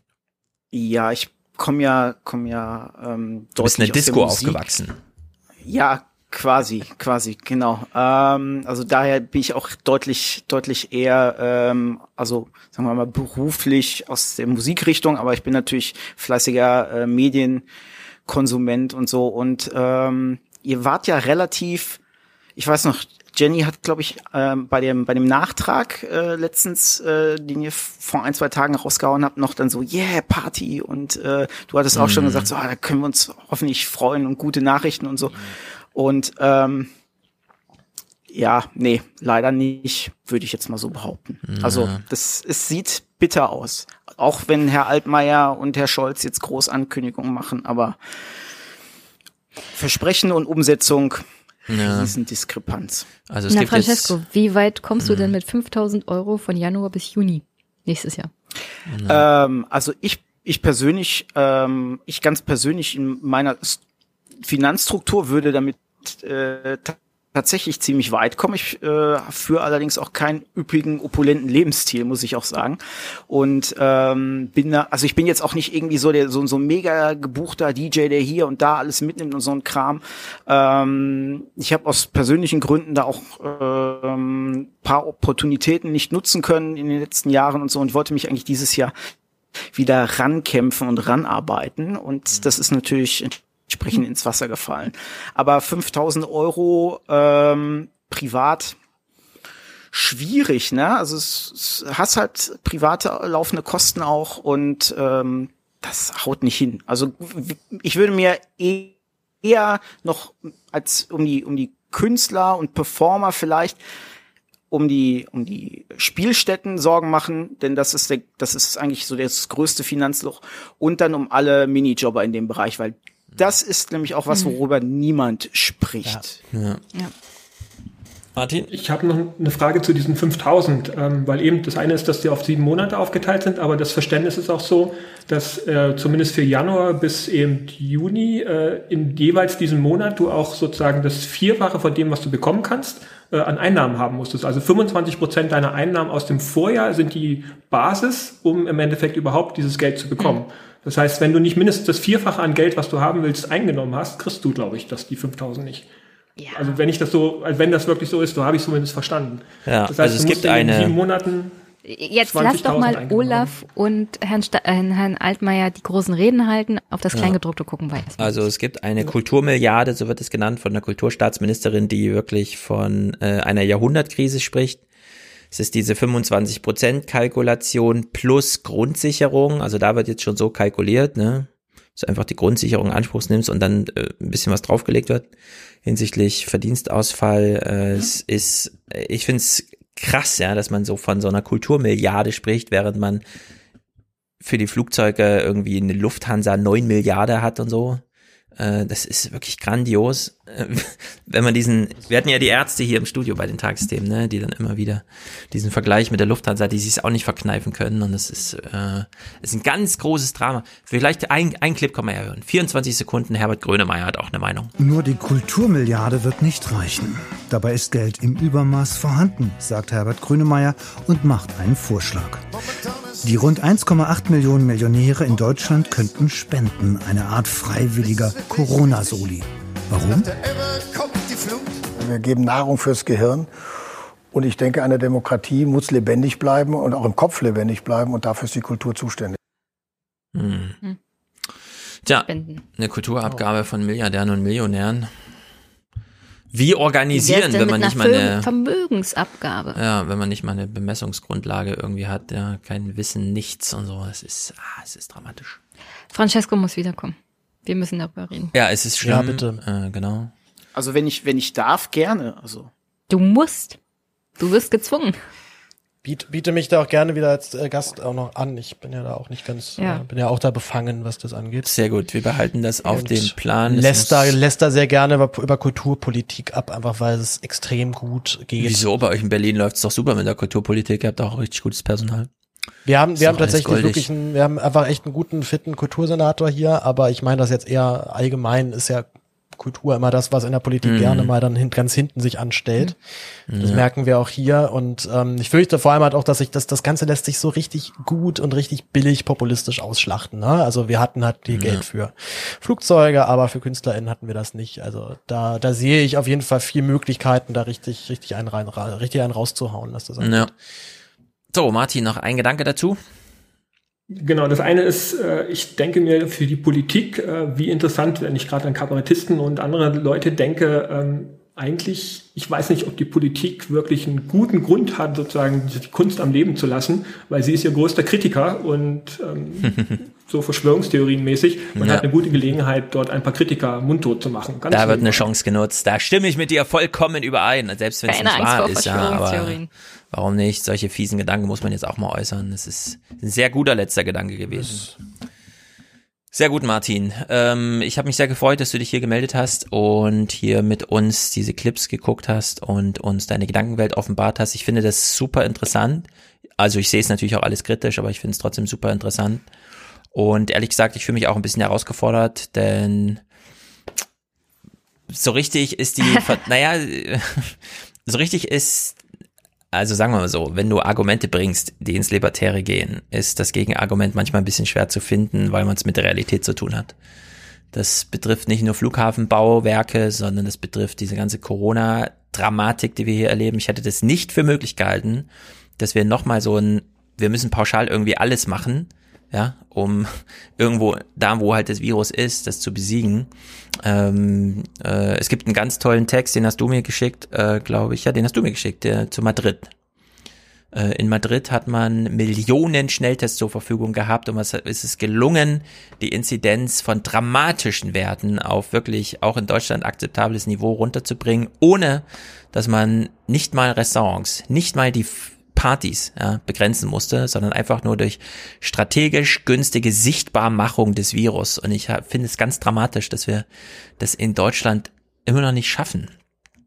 Woran es auch immer liegt, ja. Ich meine, Kekules äh, Idee ist zu sagen, ja, wenn die Hersteller dieselben sind wie PCR, die sie mit 35 Euro abrechnen können, ist ja klar, dass dir kein äh, ja, Ansinnen da ist, jetzt die Tests billiger zu machen. Aber das, ich finde das irgendwie, das ist schlimm. Martin? Da habe ich noch mal eine Frage. Ähm, ah. Die 35 Euro, wo hast du denn diesen Wert her? Das ist völlig ausgedacht, weil der Jonas Schmidt-Ranasit okay. ähm, vom Tropeninstitut da bei ähm, Maybrit Illner saß einmal, schon im August oder so, und meinte, es gibt für die Beauftragung eines PCR mal nach Corona zu schauen, überhaupt nur einen und das ist der Staat.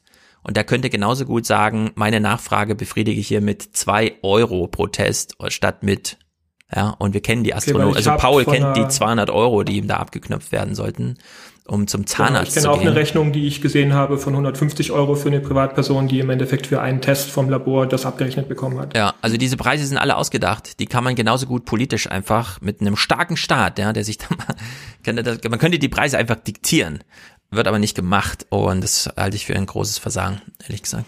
Problem ist Lobbyismus. Deswegen habe ich einfach mal pauschal 35 Euro gesagt, weil das scheint mir irgendwie gerade so ein Preis zu sein, der da abgerufen wird. Aber da könnte man auch mit Rabatten und sonst was arbeiten und deren Sicht. Naja, es ist wie es ist. Ich hoffe, dass die Schnelltests dann bald mal kommen. Die Impfung scheint ja auf einem guten Weg zu sein. Da wart ihr sehr kritisch. Ich sehe das weiterhin hoffnungsfroh und Mal sehen. Wenn Dorsten es bestätigt, dass es okay geht, dann glaube ich. Ja, dann lassen wir uns alle. Dorsten hat das schon bestätigt. Er hat gesagt, er würde sich sofort impfen lassen. Er wurde aus ich, ich meine nicht, dass er sich impfen würde, sondern dass der Impfstoff äh, taugt und dass es funktioniert. Also wenn er die Studiendaten ja. ausgewertet hat, dann glaube ich da ein bisschen mehr. Drosten hat ja schon mehrfach gesagt, dass er kein Immunologe ist und sich deswegen daraus hält. Hm. Er hat sich ja, abgesichert. Dann impfe, ich, dann, dann impfe ich mich auch nicht. Dann dürfen also wenn, wir uns nicht auf Drosten fallen lassen. Na, dann krieg ich euren Impfstoff, ist doch gut. Sehr gut. Ich danke euch beiden sehr, Francesco. Wir bleiben in Kontakt. Wir finden einen neuen Termin. Dieses, ähm, ich nehme mal an, es wird uns noch bis Jahresende beschäftigen. Diese Art des Lockdowns. Oh. André Rieu verkauft Karten für Januar hier in der Festhalle. Ich denke, ich habe keine Lust auf Bürokratie, deswegen kaufe ich mir gar nicht erst eine, so dass ich sie nicht wieder zurückgeben muss. Denn sich das ist alles dramatisch. ich hätte jetzt gedacht, Stefan hat sich extra eine geholt. Stefan hat sich Backstage-Pässe ja. geholt für André Rieu. Das ist dann aber auch wieder E und U äh, Musik. Da können wir auch gerne mal drüber sprechen, was das für ein Faktor in der ganzen Diskussion ist. Also Richtig, kann man eh mal. Ich e bin und, ja E und U Musik. Ja. ja. Ich bin ja, ich bin, ich, ich gehe ja ins Poppige. Mir, mir ist ja die gefällige nicht. Ich bin ja nicht abgeneigt. Ich brauche es ja gar nicht zu ausgefeilt künstlerisch. In der Hinsicht bin ich offen für alles. Sehr gut. Es ist spät. Ähm, wir verabschieden uns alle von den Hörern. Danken fürs Zuhören. Äh, ich würde jetzt euch an der Stelle tatsächlich einfach so rausschmeißen, um mit Jenny noch zumindest die finanziellen Grundlagen dieses Podcasts hier kurz abzuhandeln, denn wir haben ja Personal, das uns hier crewmäßig unterstützt in diesem Raumschiff, mit dem wir durch den Outer Space fliegen. Und ich kann dir sagen, nächste Woche werden wir über den Islam sprechen, denn jemand hat eine Dissertation, glaube ich, weiß gar nicht so genau, über das Islambild 1970 bis 2000 geschrieben, wie das so in Westeuropa Fuß fasste und dann bis heute nachwirkt. Beispielsweise, wenn sich die Innenminister treffen und fragen, was man denn jetzt mal nach, ähm, was weiß ich, ihr habt es ja mitbekommen in Wien und so weiter, äh, machen kann. Außerdem nächste Woche Robert. Die jungen Stimmen müssen hier wieder zu Wort kommen. Das ist natürlich sehr gut, dass er nächste Woche Ey. Zeit hat. du so, bist so auch jung. Geht, er, ja, mit Robert 26 ist gegen so ein, ja, ich weiß, mit 26 stinkst du so gegen 18-Jährigen dann schon voll ab. Robert ist mehr als halb so alt wie ich. Es ist unglaublich, ich fühle mich auch ganz schlecht, sagen, aber so ist es, so, so ist es. Du bist schon der Opa der Podcast-Szene und ja. Robert ist das neue aufsteigende Sternchen. Und in deren Sicht muss er hier ordentlich Go-Podcasting mit uns machen. Sehr gut. Francesco, wir sind verabredet. Martin, bleib uns treu. Wir laden dich bestimmt bald mal wieder ein, wenn's hoch hergeht mit dem Start. Wenn es passt.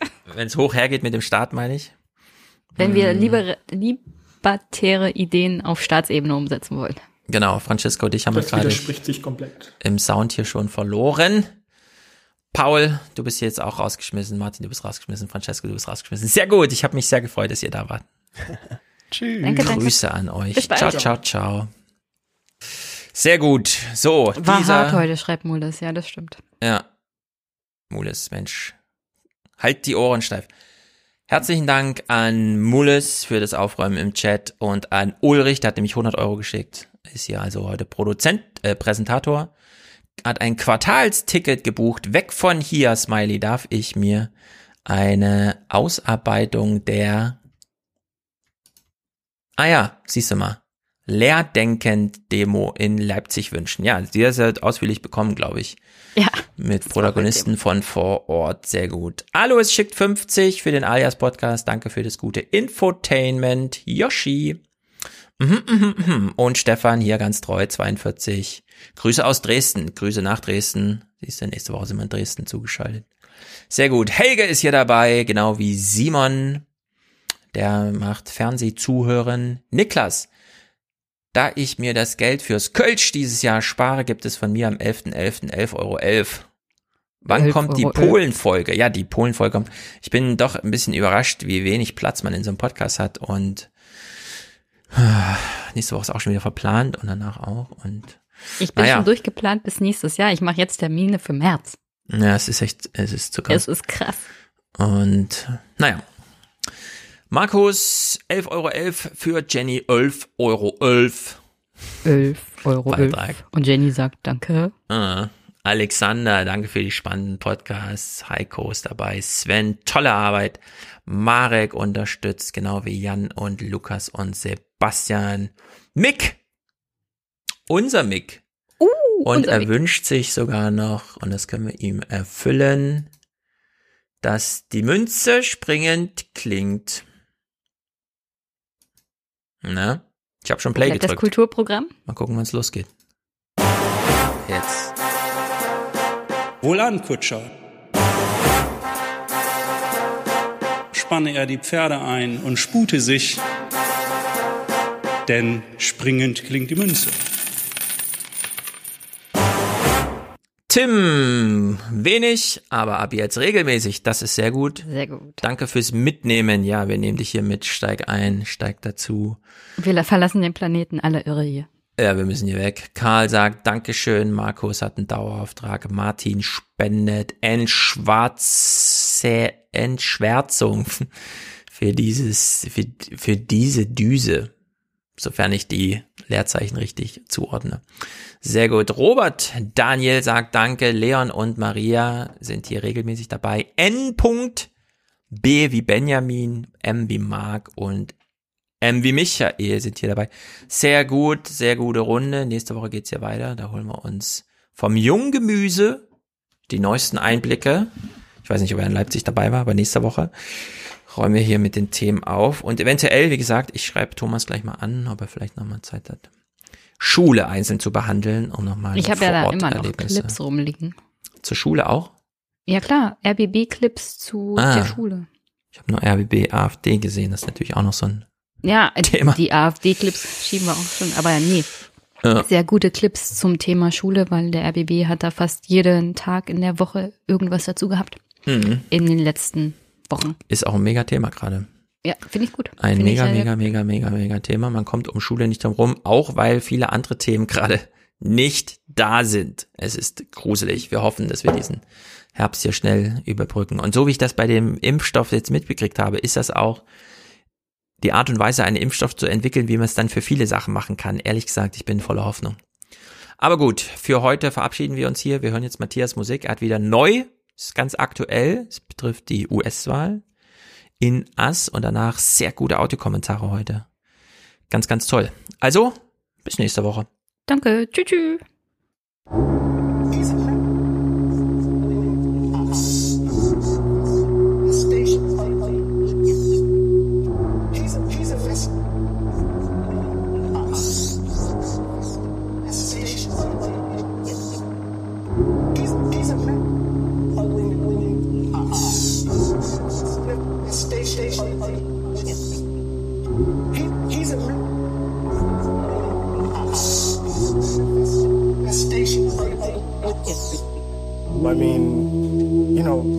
America's not unique in its sins as a country. We're not unique in our evils, to be honest with you. Um, I think where, we where we may be singular is our fu- refusal to acknowledge them mm. and the legends and myths we tell about our inherent, you know, goodness.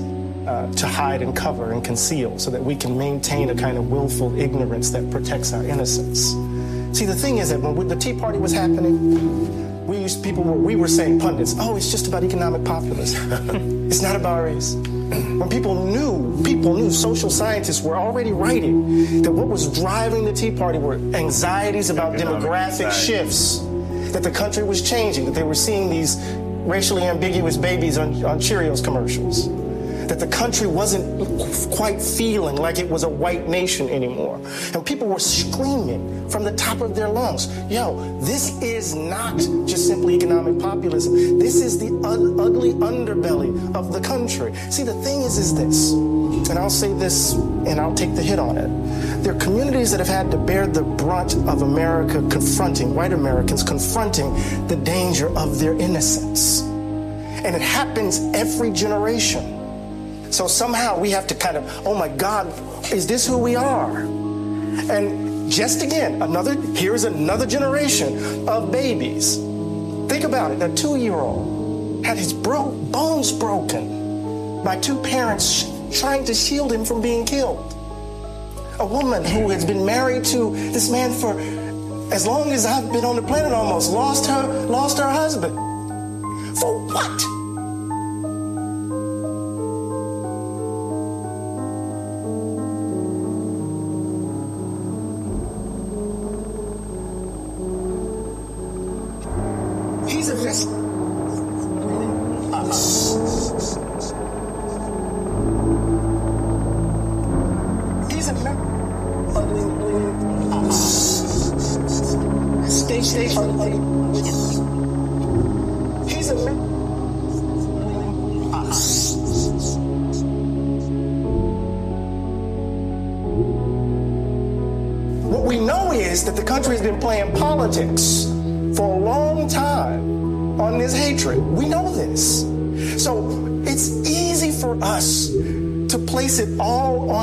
Trump's shoulders.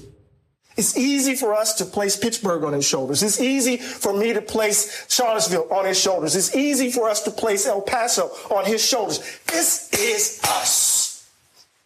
And if we're going to get past this, we can't blame it on him. He's a manifestation of the ugliness that's in us. Or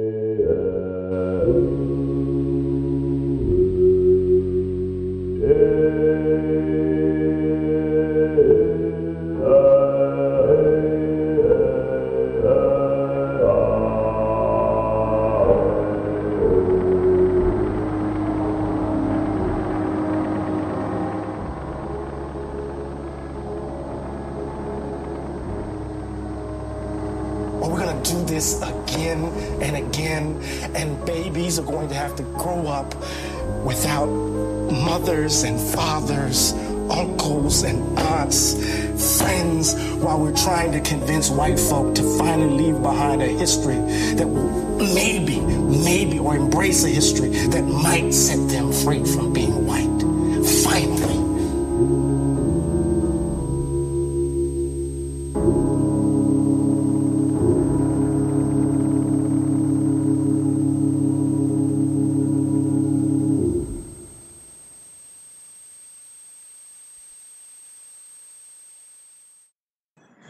Hallo liebe Alias Crew, hier ist der Fabian aus Düsseldorf. Ich höre gerade die aktuelle Folge beziehungsweise euren Disput über die globalisierte Welt beziehungsweise ähm, Jennys Einwurf, dass das doch alles viel zu viel sei.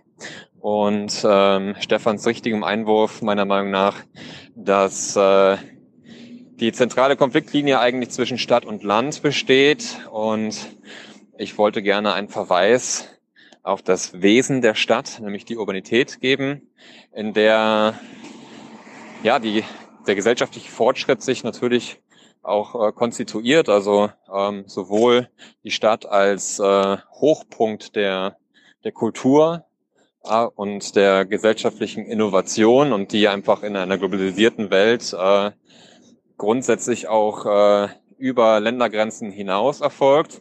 Dann zum anderen auch ähm, beispielsweise hinsichtlich der Flüchtlingspolitik, ähm, die ja das Verantwortungsbewusstsein von Städten ähm, und die ja politische Macht vielleicht auch, obwohl sie in, in der, im Ausführen der Macht ähm, relativ ohnmächtig ist, aber ähm, in der Bestimmung des Diskurses. Ne? Wir sehen eigentlich überall in Deutschland, aber auch beispielsweise in Polen ähm, Kommunen, die sich bereit erklären, ähm, Geflüchtete aufzunehmen, obgleich die übergeordnete politische Ebene dem nicht Rechnung tragen möchte.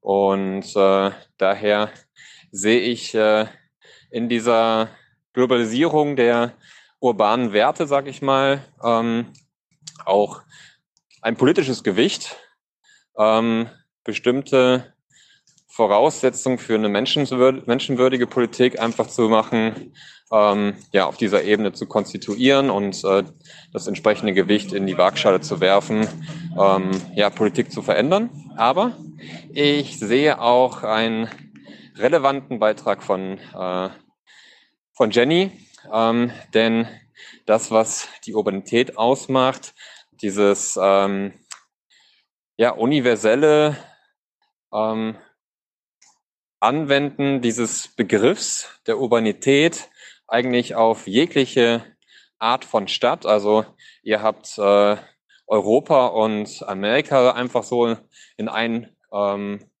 Hut geworfen. Dabei ähm, ist die europäische Stadt etwas gänzlich anderes als die amerikanische Stadt, die geplant ist. Die europäische Stadt ist geprägt durch ihre ja, sukzessive Entwicklung seit dem Mittelalter mit dem Fall der, der Stadtmauern, aber auch mit dem kulturellen äh, bzw. politischen ähm, ja, Umriss, dass man in der Stadt im damaligen Mittelalter ja politische Rechte einfach hatte, die man auf dem Land so gesehen nicht hatte. Und äh, man hat hier in Amerika einfach Städte, die die wesentliche Teile dieses Urbanisierungsprozesses als gesellschaftlichen Fortschritt gar nicht durchlaufen haben. Und dennoch sind wir heute an einem relativ ähnlichen Punkt angelangt.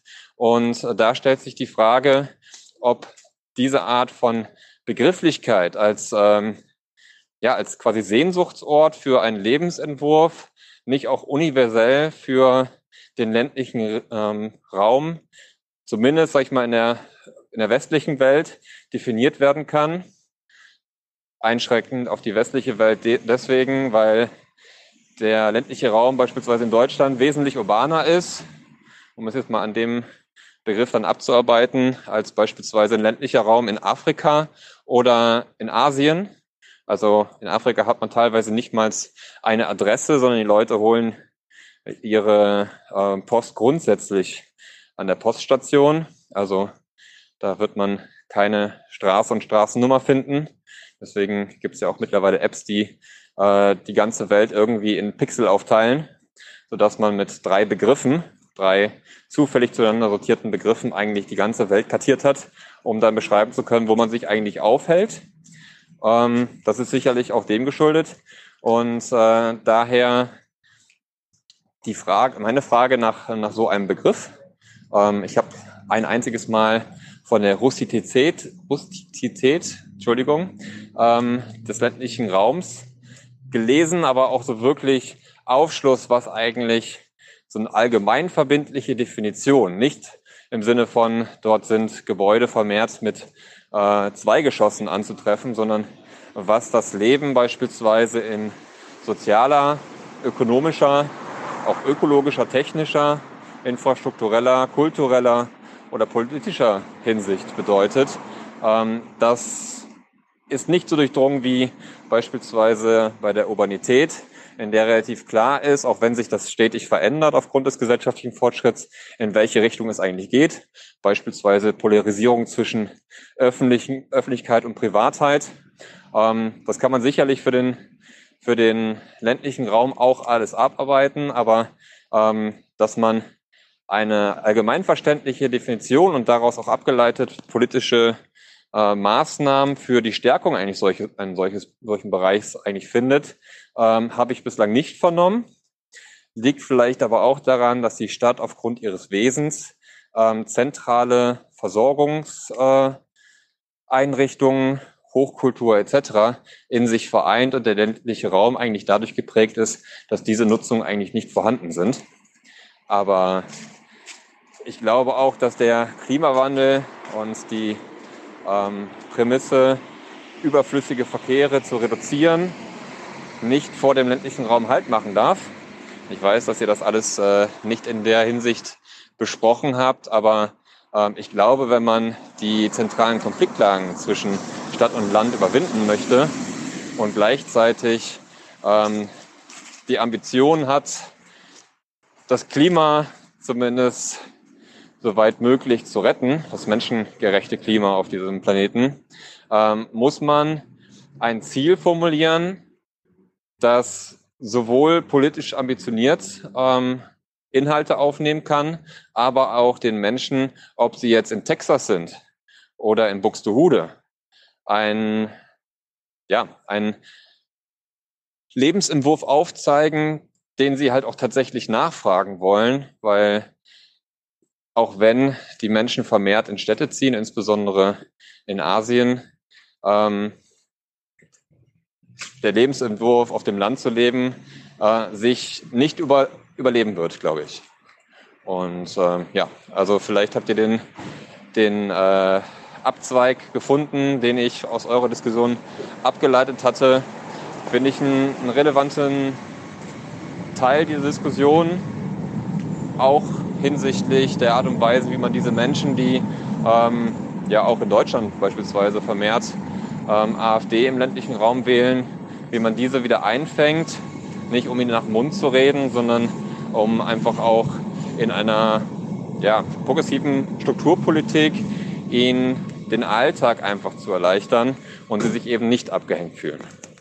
Gut, dann mache ich hier mal Schluss. Ist wieder lang genug geworden. Ich wünsche noch einen schönen Abend, beziehungsweise wenn ihr das zu einer anderen Uhrzeit hört, einen schönen Tag. Tschüss.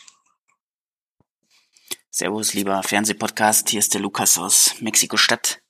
Ich habe vor einem guten Jahr mal einen Kommentar im damals noch Auffahren-Podcast eingesprochen.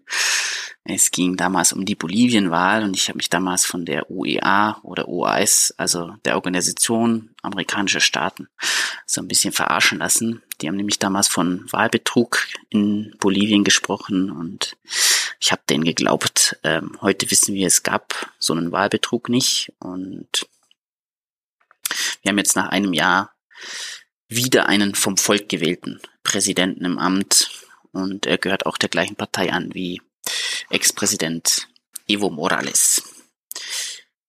Evo Morales war wahrscheinlich der wichtigste Politiker für linke Politik in Lateinamerika in den letzten 20 Jahren. Er hat das Bruttoinlandsprodukt von Bolivien verdreifacht und den Armutsanteil um die Hälfte reduziert. Seine Politik zeichnet sich vor allem durch eine Verstaatlichung der natürlichen Rohstoffe aus, die einerseits zur Energieerzeugung benutzt wurden und andererseits das häufig vorkommende Erdgas. Das wurde exportiert. Ich finde so eine Verstaatlichung der eigenen Rohstoffvorkommen mit einer Gewinnbeteiligung für die betroffenen indigenen Völker als eines der wenigen Gegenmaßnahmen, damit schwache Demokratien aus dem globalen Süden nicht vollkommen von multiinternationalen Unternehmen ausgepresst werden. Letzte Sendung gab es da eine Diskussion zwischen Jenny auf der einen Seite, die sie für eine stärkere Emanzipation von linken Narrativen aus den USA stark gemacht hat, und Mick und Stefan auf der anderen Seite, die sie für eine Globalisierung der Linken gerade in den Großstädten der Welt stark gemacht haben. Da die Unterschiede der Lebensrealitäten in diesen Großstädten marginal wären. Ich bin da grundsätzlich bei euch beiden, Mick und Stefan, denn die Themen, die einer progressiven jungen Gesellschaft wichtig sind, ähneln sich dann schon sehr. Dennoch finde ich, und das ist jetzt eine subjektive Erfahrung oder Meinung von mir, dass gerade in Ländern des globalen Südens sich die Themenschwerpunkte doch ein bisschen verschieben.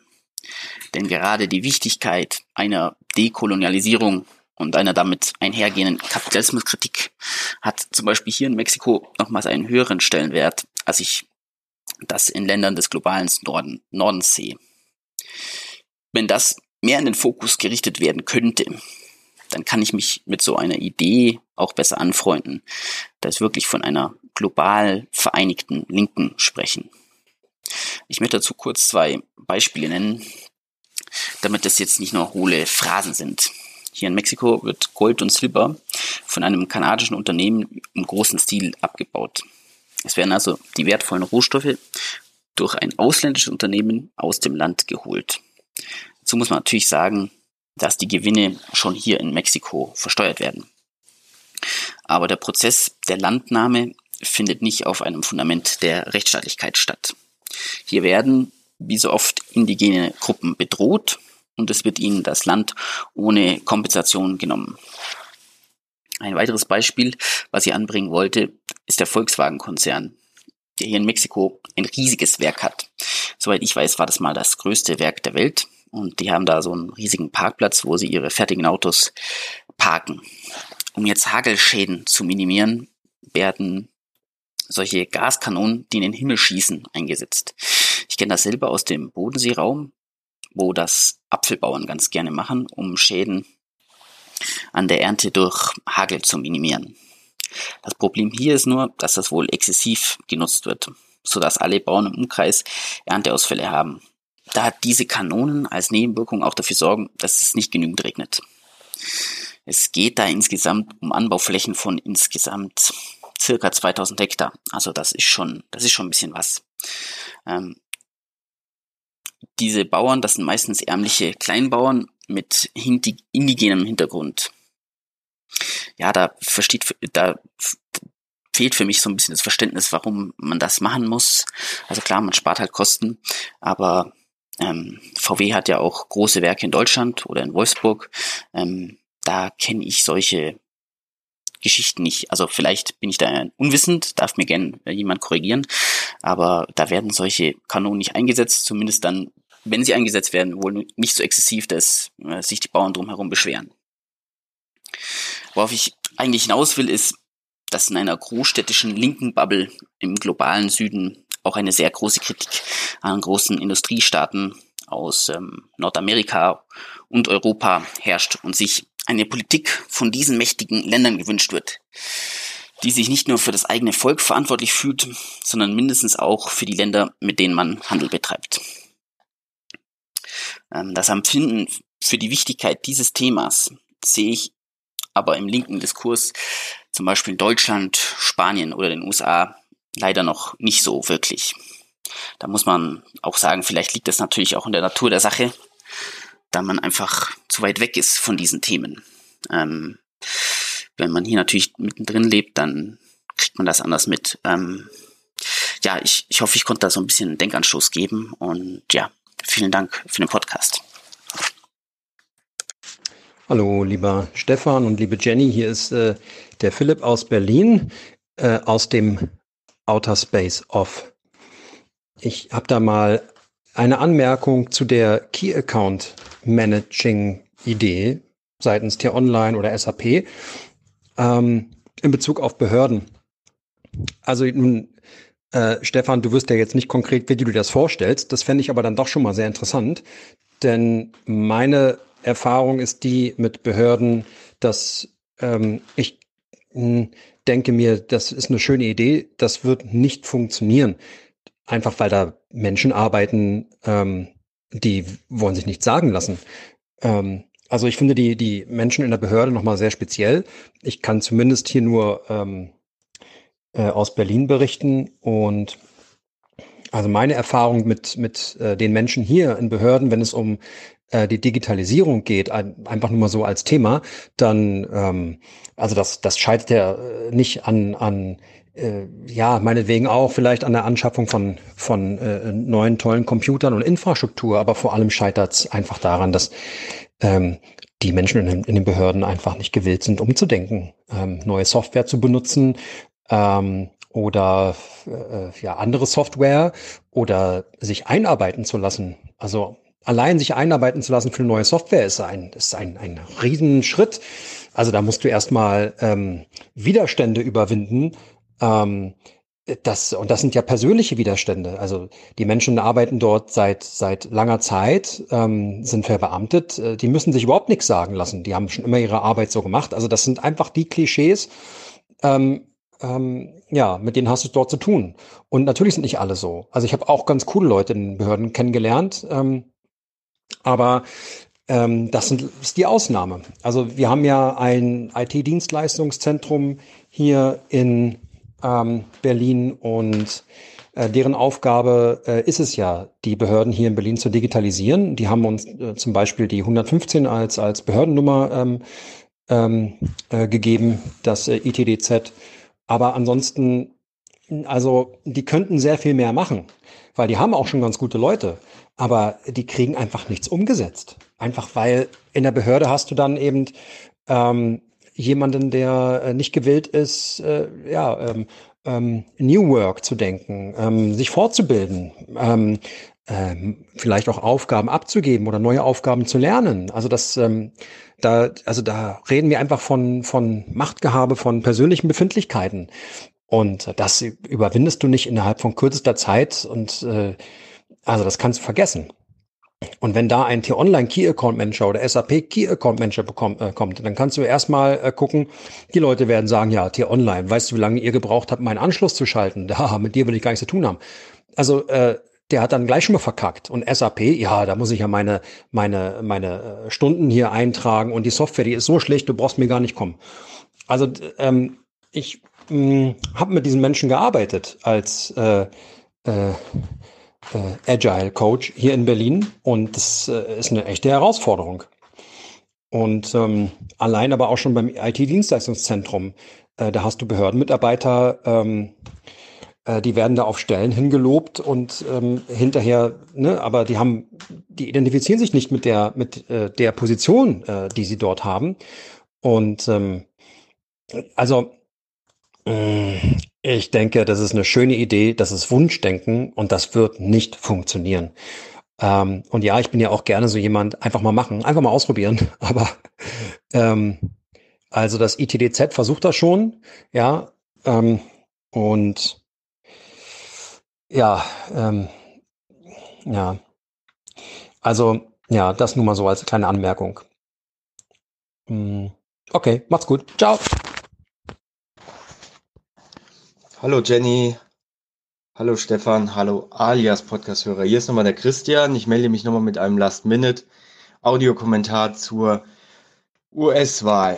Ja, zum Zeitpunkt jetzt ist schon klar, hat sich ja schon abgezeichnet, Biden hat die Wahl gewonnen. Nur finde ich, das ist alles kein Grund, um zu jubeln. Denn der Sieg war sehr, sehr, sehr, sehr knapp. Also in Pennsylvania, das letzte, was ich gehört habe, 15.000 Stimmen Unterschied. Das ist schon verdammt knapp. Also so empfinde ich es. Und es war allgemein, es war kein Erdrutschsieg, wie, wie wer prognostiziert wurde. Den gab es einfach nicht. Es war praktisch in allen Swing States extrem eng und ja, genau. Und jetzt schauen wir mal auf die Gesamtzahlen. Ja, fast 70 Millionen Amerikaner, amerikanischen Wähler haben Donald Trump trotz aller Skandale, Corona, Black Lives Matters, das Impeachment-Verfahren und, und, und, ich höre auf lieber, haben ihn trotzdem gewählt. 70 Millionen Amerikaner. Bei den Latinos und bei den Schwarzen hat er sogar Zuwächse. Praktisch alle, die ihn 2016 gewählt haben, haben ihn wieder gewählt. Den Ausschlag haben dann wohl einige, viele Gemäßigte gemacht gemäßigte Republikaner sowie die er dann doch verschreckt hat. Biden hat mobilisiert, weil sie Trump, Trump loswerden wollten. Und das habt ihr auch schon im Podcast erwähnt. Und viele haben ihn auch deshalb gewählt. Und für viele gemäßigte Republikaner wird es das erste und letzte Mal sein, einen Demokraten gewählt zu haben. So, die, was da noch dazu oben drauf kommt, ist, die Republikaner haben wahrscheinlich ihre Mehrheit im Senat verteidigt. Die Demokraten haben im Kongress sogar leicht verloren. Die Republikaner werden sich also, und das ist jetzt entgegen dem, was Jenny prognostiziert hat, dass äh, die Republikaner so auf Trump fixiert sind, dass sie praktisch danach, nach der Wahl, nach dieser Wahl tot sein werden. Nein, ganz im Gegenteil, zumindest meine Meinung, die, die Republikaner werden sich in vier Jahren überlegen. Mit einem Typ aller Trump können wir Wahlen gewinnen. Vielleicht vielleicht mit einem Typ, der ja vielleicht ein klein bisschen intelligenter ist als dieser Donald Trump, aber er hat trotzdem so mobilisiert und genau und ähm, unter der Prämisse, dass Biden nur wegen Trump mobilisiert hat und deshalb wahrscheinlich den entscheidenden äh, aus die das wahrscheinlich den entscheidenden Ausschlag gegeben hat, ist diese Wahl insgesamt ein Debakel. Und meiner Meinung nach steht der nächste Trump durch diese ganzen Gründe, die ich gerade aufgezählt habe, schon bald in den Startlöchern. Genau. Und äh, wenn jetzt jeder davon redet, Biden hat jetzt die große Aufgabe, das Land zu heilen, dann frage ich mich unter diesen Bedingungen, die ich gerade aufgezählt habe, wie gesagt, 70 Millionen Amerikaner in etwa haben Donald Trump tr trotzdem gewählt, frage ich mich, was, wie soll Biden es in vier Jahren schaffen, das Land zu heilen und zu einen, wenn vier Jahre Donald Trump es noch nicht mal zu die Selbstheilungskräfte dieses Landes äh, hervorgebracht hat. Und dazu komme ich jetzt nochmal zum Schluss zu meinem Audiokommentar von letzter Woche zurück. Ähm, wir in Europa sollten einfach äh, uns mehr auf unsere Probleme hier in Europa konzentrieren und ähm, sollten ja ähm, sollten eher schauen, dass uns nicht dasselbe blüht wie in den USA. Genau. Und damit ciao. So, hallo liebes Rudel, Fabian hier aus Altenburg. Mein erster Kommentar hier im Fernsehpodcast und da muss ich mir natürlich erstmal mein Lob aussprechen. Ich finde das klasse, wie euch das gelungen ist, die Transformation vom Aufwachen-Podcast zum Fernseh- bzw. Alias-Podcast in neuer Besetzung. Ich finde, ihr habt vieles, was gut ist, gerettet und entwickelt euch dennoch weiter. Das gefällt mir sehr gut und macht auch Spaß beim Zuhören. Mir fällt natürlich auf, dass es auch hier wieder zu äh, hitzigen Debatten kommt, die äh, ähm, naja, die ich zwar gerne mithöre, aber die auch mich nicht kalt lassen. Ich würde mir manchmal wünschen, dass es bei diesen Debatten eine Art moderierende Instanz gäbe. Ich sehe zwar, dass, wie schon beim Aufwachen-Podcast, dass Stefan das immer mal wieder versucht, dass er versucht, wenn die Debatte so entgleitet, diese wieder einzufangen. Es gelingt ihm aber nicht. Ich würde jetzt weniger sagen, dass es daran liegt, wie er es macht, sondern halt eher, dass er selbst Partei ist und dass dann diese Bemühungen nicht als solche verstanden werden, die, De die Debatte wieder einzufangen und zu beruhigen. Ähm, vielleicht wäre es ganz angezeigt, wenn die wenn man so absehen kann, dass es wieder hitzige Debatten gibt, vor allem natürlich um das Thema Beamtenrecht und die Arbeit und das Arbeitsleben eines Beamten, äh, dass man dann vielleicht jemanden Drittes hat, der entweder durch entsprechende Sachkompetenz oder aufgrund dessen, dass er halt einfach unabhängig ist in diesen Debatten, sich da moderierend einklinken kann. So, worum geht es mir heute? Ich möchte äh, mich zum Thema der Querdenken-Veranstaltungen in Leipzig äußern vom 7. November. Ich hoffe sehr, dass ihr das hier in dieser Ausgabe schon gemacht habt. Wenn nicht, hoffe ich sehr, dass es noch kommt. Ähm, wurde ja medial auch darüber berichtet wenn auch nicht wirklich zu meiner Zufriedenheit. Ich möchte mich aber über all das gar nicht so groß auslassen. Ich möchte also auch nicht mich dieser Kritikwelle jetzt hingeben, obwohl es da sehr viel zu kritisieren gibt. Ich möchte mich lediglich zu einem Video-Statement von Thorsten Schulze, dem Polizeipräsidenten der Polizeidirektion Leipzig, auslassen. Dieses Video-Statement ist auf YouTube zu finden oder auch auf Twitter beim äh, Account der sächsischen Polizei. Und darin hat er dies, den Ablauf der Ereignisse wie folgt beschrieben. Die Polizei habe sich zur Aufgabe gemacht, zusammen mit den Ordnungsbehörden, den friedlichen Ablauf aller Veranstaltungen zu gewährleisten, sicherzustellen, Ausscheidungen zu verhindern und natürlich auch das Infektionsschutzgesetz und die daran angegliederten Verordnungen durchzusetzen. Äh, erstmal klasse, Punkt eins, Punkt zwei, den friedlichen Ablauf der sicheren Ausschreitung zu verhindern. Super, dass man sich das hier als Ziel setzt. Ich hätte gedacht, dass es bei jeder Veranstaltung, bei jeder öffentlichen Veranstaltung das Ziel der Polizei ist und auch ihre Aufgabe. Aber gut. Anders als Thorsten Schulze bin ich und sehr, sehr viele andere nicht der Meinung, dass das friedlich ablief und dass es keine Ausschreitung gab. Also hier ist er der Meinung, dass es geklappt hat. Hier ist auch Wöller und Kretschmer der Meinung, dass es geklappt hat, dass es alles friedlich war. Naja, die ganzen Dokumentationen und die zahlreichen Augenzeugen sprechen da eine eindeutig andere Sprache. Nur als kurzes Beispiel. Ich kenne nur die Veranstaltungen oder ich habe nur die Veranstaltungen miterlebt, im Schillerpark beim Wilhelm-Leuschner-Platz. Und während die einen auf der Bühne irgendwelche Verschwörungstheorien geteilt haben, teilweise auch mit antisemitischen Narrativen oder Friedenslieder gesungen haben, sind andere aus den gleichen Reihen durch die Straßen marodiert, haben Polizistinnen angegriffen, haben Journalistinnen angegriffen, haben auch Zivilistinnen und Aktivistinnen angegriffen. Beim letzteren kenne ich jetzt keine Einzelfälle, aber spätestens, aber zu, zumindest haben sie es versucht. Das ist auf, das habe ich auf jeden Fall gesehen, wie sie versucht haben durchzubrechen und Leute, naja, zu cashen. Ähm, wie es den Journalistinnen ergangen ist, da gibt es ja breite Berichterstattung. Natürlich ist das zumeist Twitter-Berichterstattung und da müssen wir natürlich schauen, wie die äh, Aufarbeitung der nächsten Tage, was die da für Ergebnisse liefert. Insofern, ich kann es nicht sagen, aber es stellt sich schon die Frage, ist es nun hier eine offensichtliche Lüge, die diese Herren verbreiten? Oder ist es Fake News, also eher so eine starke Verzerrung der realen Ereignisse und Sachverhalte? Das müsste ich mal in aller Ruhe klären, das mache ich hier nicht. Zum Infektionsschutzgesetz sagt er, ja, den Punkt haben wir nicht erreicht.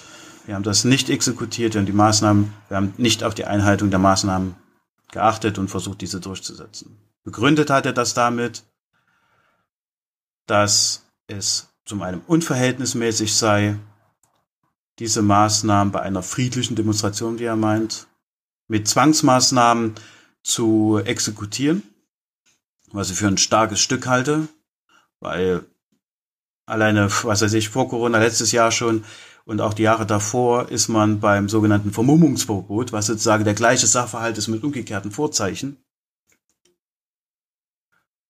hat man die Verhältnismäßigkeit ganz anders bewertet. Ich meine, wir kennen die Demonstration in Hamburg, die Welcome to Help äh, Demo, die da zerschlagen worden ist, weil da Leute halt eben die Vermummung wohl nicht abgenommen haben sollen. Und jetzt bin ich natürlich nicht der Meinung, dass man auch hier bei in Leipzig, äh, was weiß ich, nach dreimaliger Aufforderung die Demo hätte nicht zerschlagen müssen mit Wasserwerfern und ähm, Pfefferspray und Knüppeln. Also das halte ich tatsächlich für unverhältnismäßig, aber es wurde ja gar nicht exekutiert. Es ging, also die Leute konnten ohne Maske ungehindert durchlaufen und selbst ohne Veranstaltung ist im Innenstadtring von Leipzig Maskenpflicht und das, wurde, das hat die Polizei einfach nicht interessiert. Es ist sogar so weit gegangen, dass sie anhand des Maskentragens unterschieden hat, wer jetzt nun auf welche Veranstaltung darf und wer nicht. Also uns hat man aufgehalten, als wir so von einem Ort zum anderen gewechselt sind, weil wir Maske trugen und da hat es geheißen, für euch geht's ja nicht weiter. Leute, die keine Masken trugen, durften dann auf den Augustusplatz, durften auf die Veranstaltung im Schillerpark und auf die anderen Veranstaltungen. Und das halte ich schon vor Ort für einen Megaskandal. Zusätzlich sagt Schulze, dass, dass Pandemien nicht mit polizeilichen Maßnahmen bekämpft werden. Das heißt, er ist der Meinung, dass das Infektionsschutzgesetz und auch die Verordnungen nicht durch die Polizei und damit auch nicht durch die Ordnungsbehörden exekutiert gehört. So rechtfertigt er halt eben sein Nichthandeln oder das Nichthandeln der Polizei vor Ort. Damit rechtfertigt er aber auch das Nichthandeln der Polizei überall in der Republik. Und damit hat er eigentlich den Weg freigegeben, dass ab jetzt wieder Kneipen öffnen können, nicht dürfen, aber können, dass wir uns wieder in Restaurants setzen können, natürlich ohne Maske, dass wir ohne Maske einkaufen gehen können, uns in Zügen und Busse setzen können und in öffentlichen Einrichtungen bewegen können. Warum? Weil es irgendwann natürlich auch so Zwangsma äh, die Zwangsmaßnahmen nicht gerechtfertigt sind, nicht verhältnismäßig sind, aber die Polizei sowieso nicht hier zu handeln hat, seiner Ansicht nach. Und das halte ich für einen Skandal. Das ist ein Skandal, das muss auf jeden Fall politische Folgen haben. Und da spreche ich nicht nur davon, dass diese Herren Wöller, Kretschmer und Schulze ihren Hut zu nehmen haben, sondern das muss weitreichendere Konsequenzen haben. Und mich wundert es, dass die mediale Aufarbeitung dieser Kapitulation der Polizeiarbeit durch den Polizeipräsidenten keinerlei Resonanz bis jetzt erfahren hat. Und ich hoffe wenigstens, dass in den Parlamenten da jetzt gehandelt wird und dass die Parlamentsmitglieder da entsprechend Anfragen stellen und sich einschlägig zu Wort melden. Er hat letztlich den Weg freigegeben für alle Corona-Leugner ist so verharmlosend, aber ihr wisst dann, was ich meine ähm, für alle Corona-Leugner, sich nicht an die Gesetze zu halten, für alle Leute, die auch nur leicht oder sich auch nur gestört fühlen von diesen Maßnahmen. Und klar, die Maske stört auch mich. Aber ähm, dass alle Menschen, die sich davon gestört fühlen, die haben jetzt keinen Einheitspunkt mehr, sich daran zu halten, weil der Polizeipräsident meint, das hat die Polizei nicht zu exekutieren. Und ich bin sowieso mega angefressen, wie die Veranstaltung gelaufen ist, wie versuchen jetzt Verantwortliche sich aus der Verantwortung zu ziehen, falsche Behauptungen aufstellen und dass das medial längst nicht so resoniert, wie es sich eigentlich gehört, meines Augens, meines Erachtens. Und jetzt sagt auch noch der Polizeipräsident, die Maßnahmen sind nicht zu exekutieren. Und ich bin pappsatt und ich bin mega sauer. Trotzdem euch noch einen schönen Tag und viel Spaß noch mit dem Podcast. Ciao. Moin, Maurice hier. Ich höre gerade euren Podcast und ähm, mir ist halt gerade aufgefallen, dass ihr behauptet, Kamala Harris wäre keine Afroamerikanerin. Und ähm, ja, verstehe ich nicht, warum äh, ihr zu diesem Schluss kommt, weil sie hat ja einen jamaikanischen Vater, der Afro, der afrikanische Wurzeln hat und ähm, eine indischstämmige Mutter. Insofern äh, jeder, der nicht, also jeder, der auch ähm, afrikanische Gene hat, wird gemeinhin als afrikanisch oder afrikanischstämmig bezeichnet. Das ist bei mir ja genauso. Niemand würde sagen, ich bin nicht afrikanischstämmig, ähm, obwohl ich natürlich eine deutsche Mutter und einen ähm, afrikanischen Vater nur habe. Also deswegen finde ich es ähm, nicht gut, dass ihr ihr das aberkennt, ähm, dass sie Afroamerikanerin ist, weil sie ja allgemein hin so, so auch wahrgenommen wird in der amerikanischen Ges Gesellschaft. Ja, also verstehe ich nicht, warum das sein muss, dass man da dann ähm, sagt, das wäre sie nicht.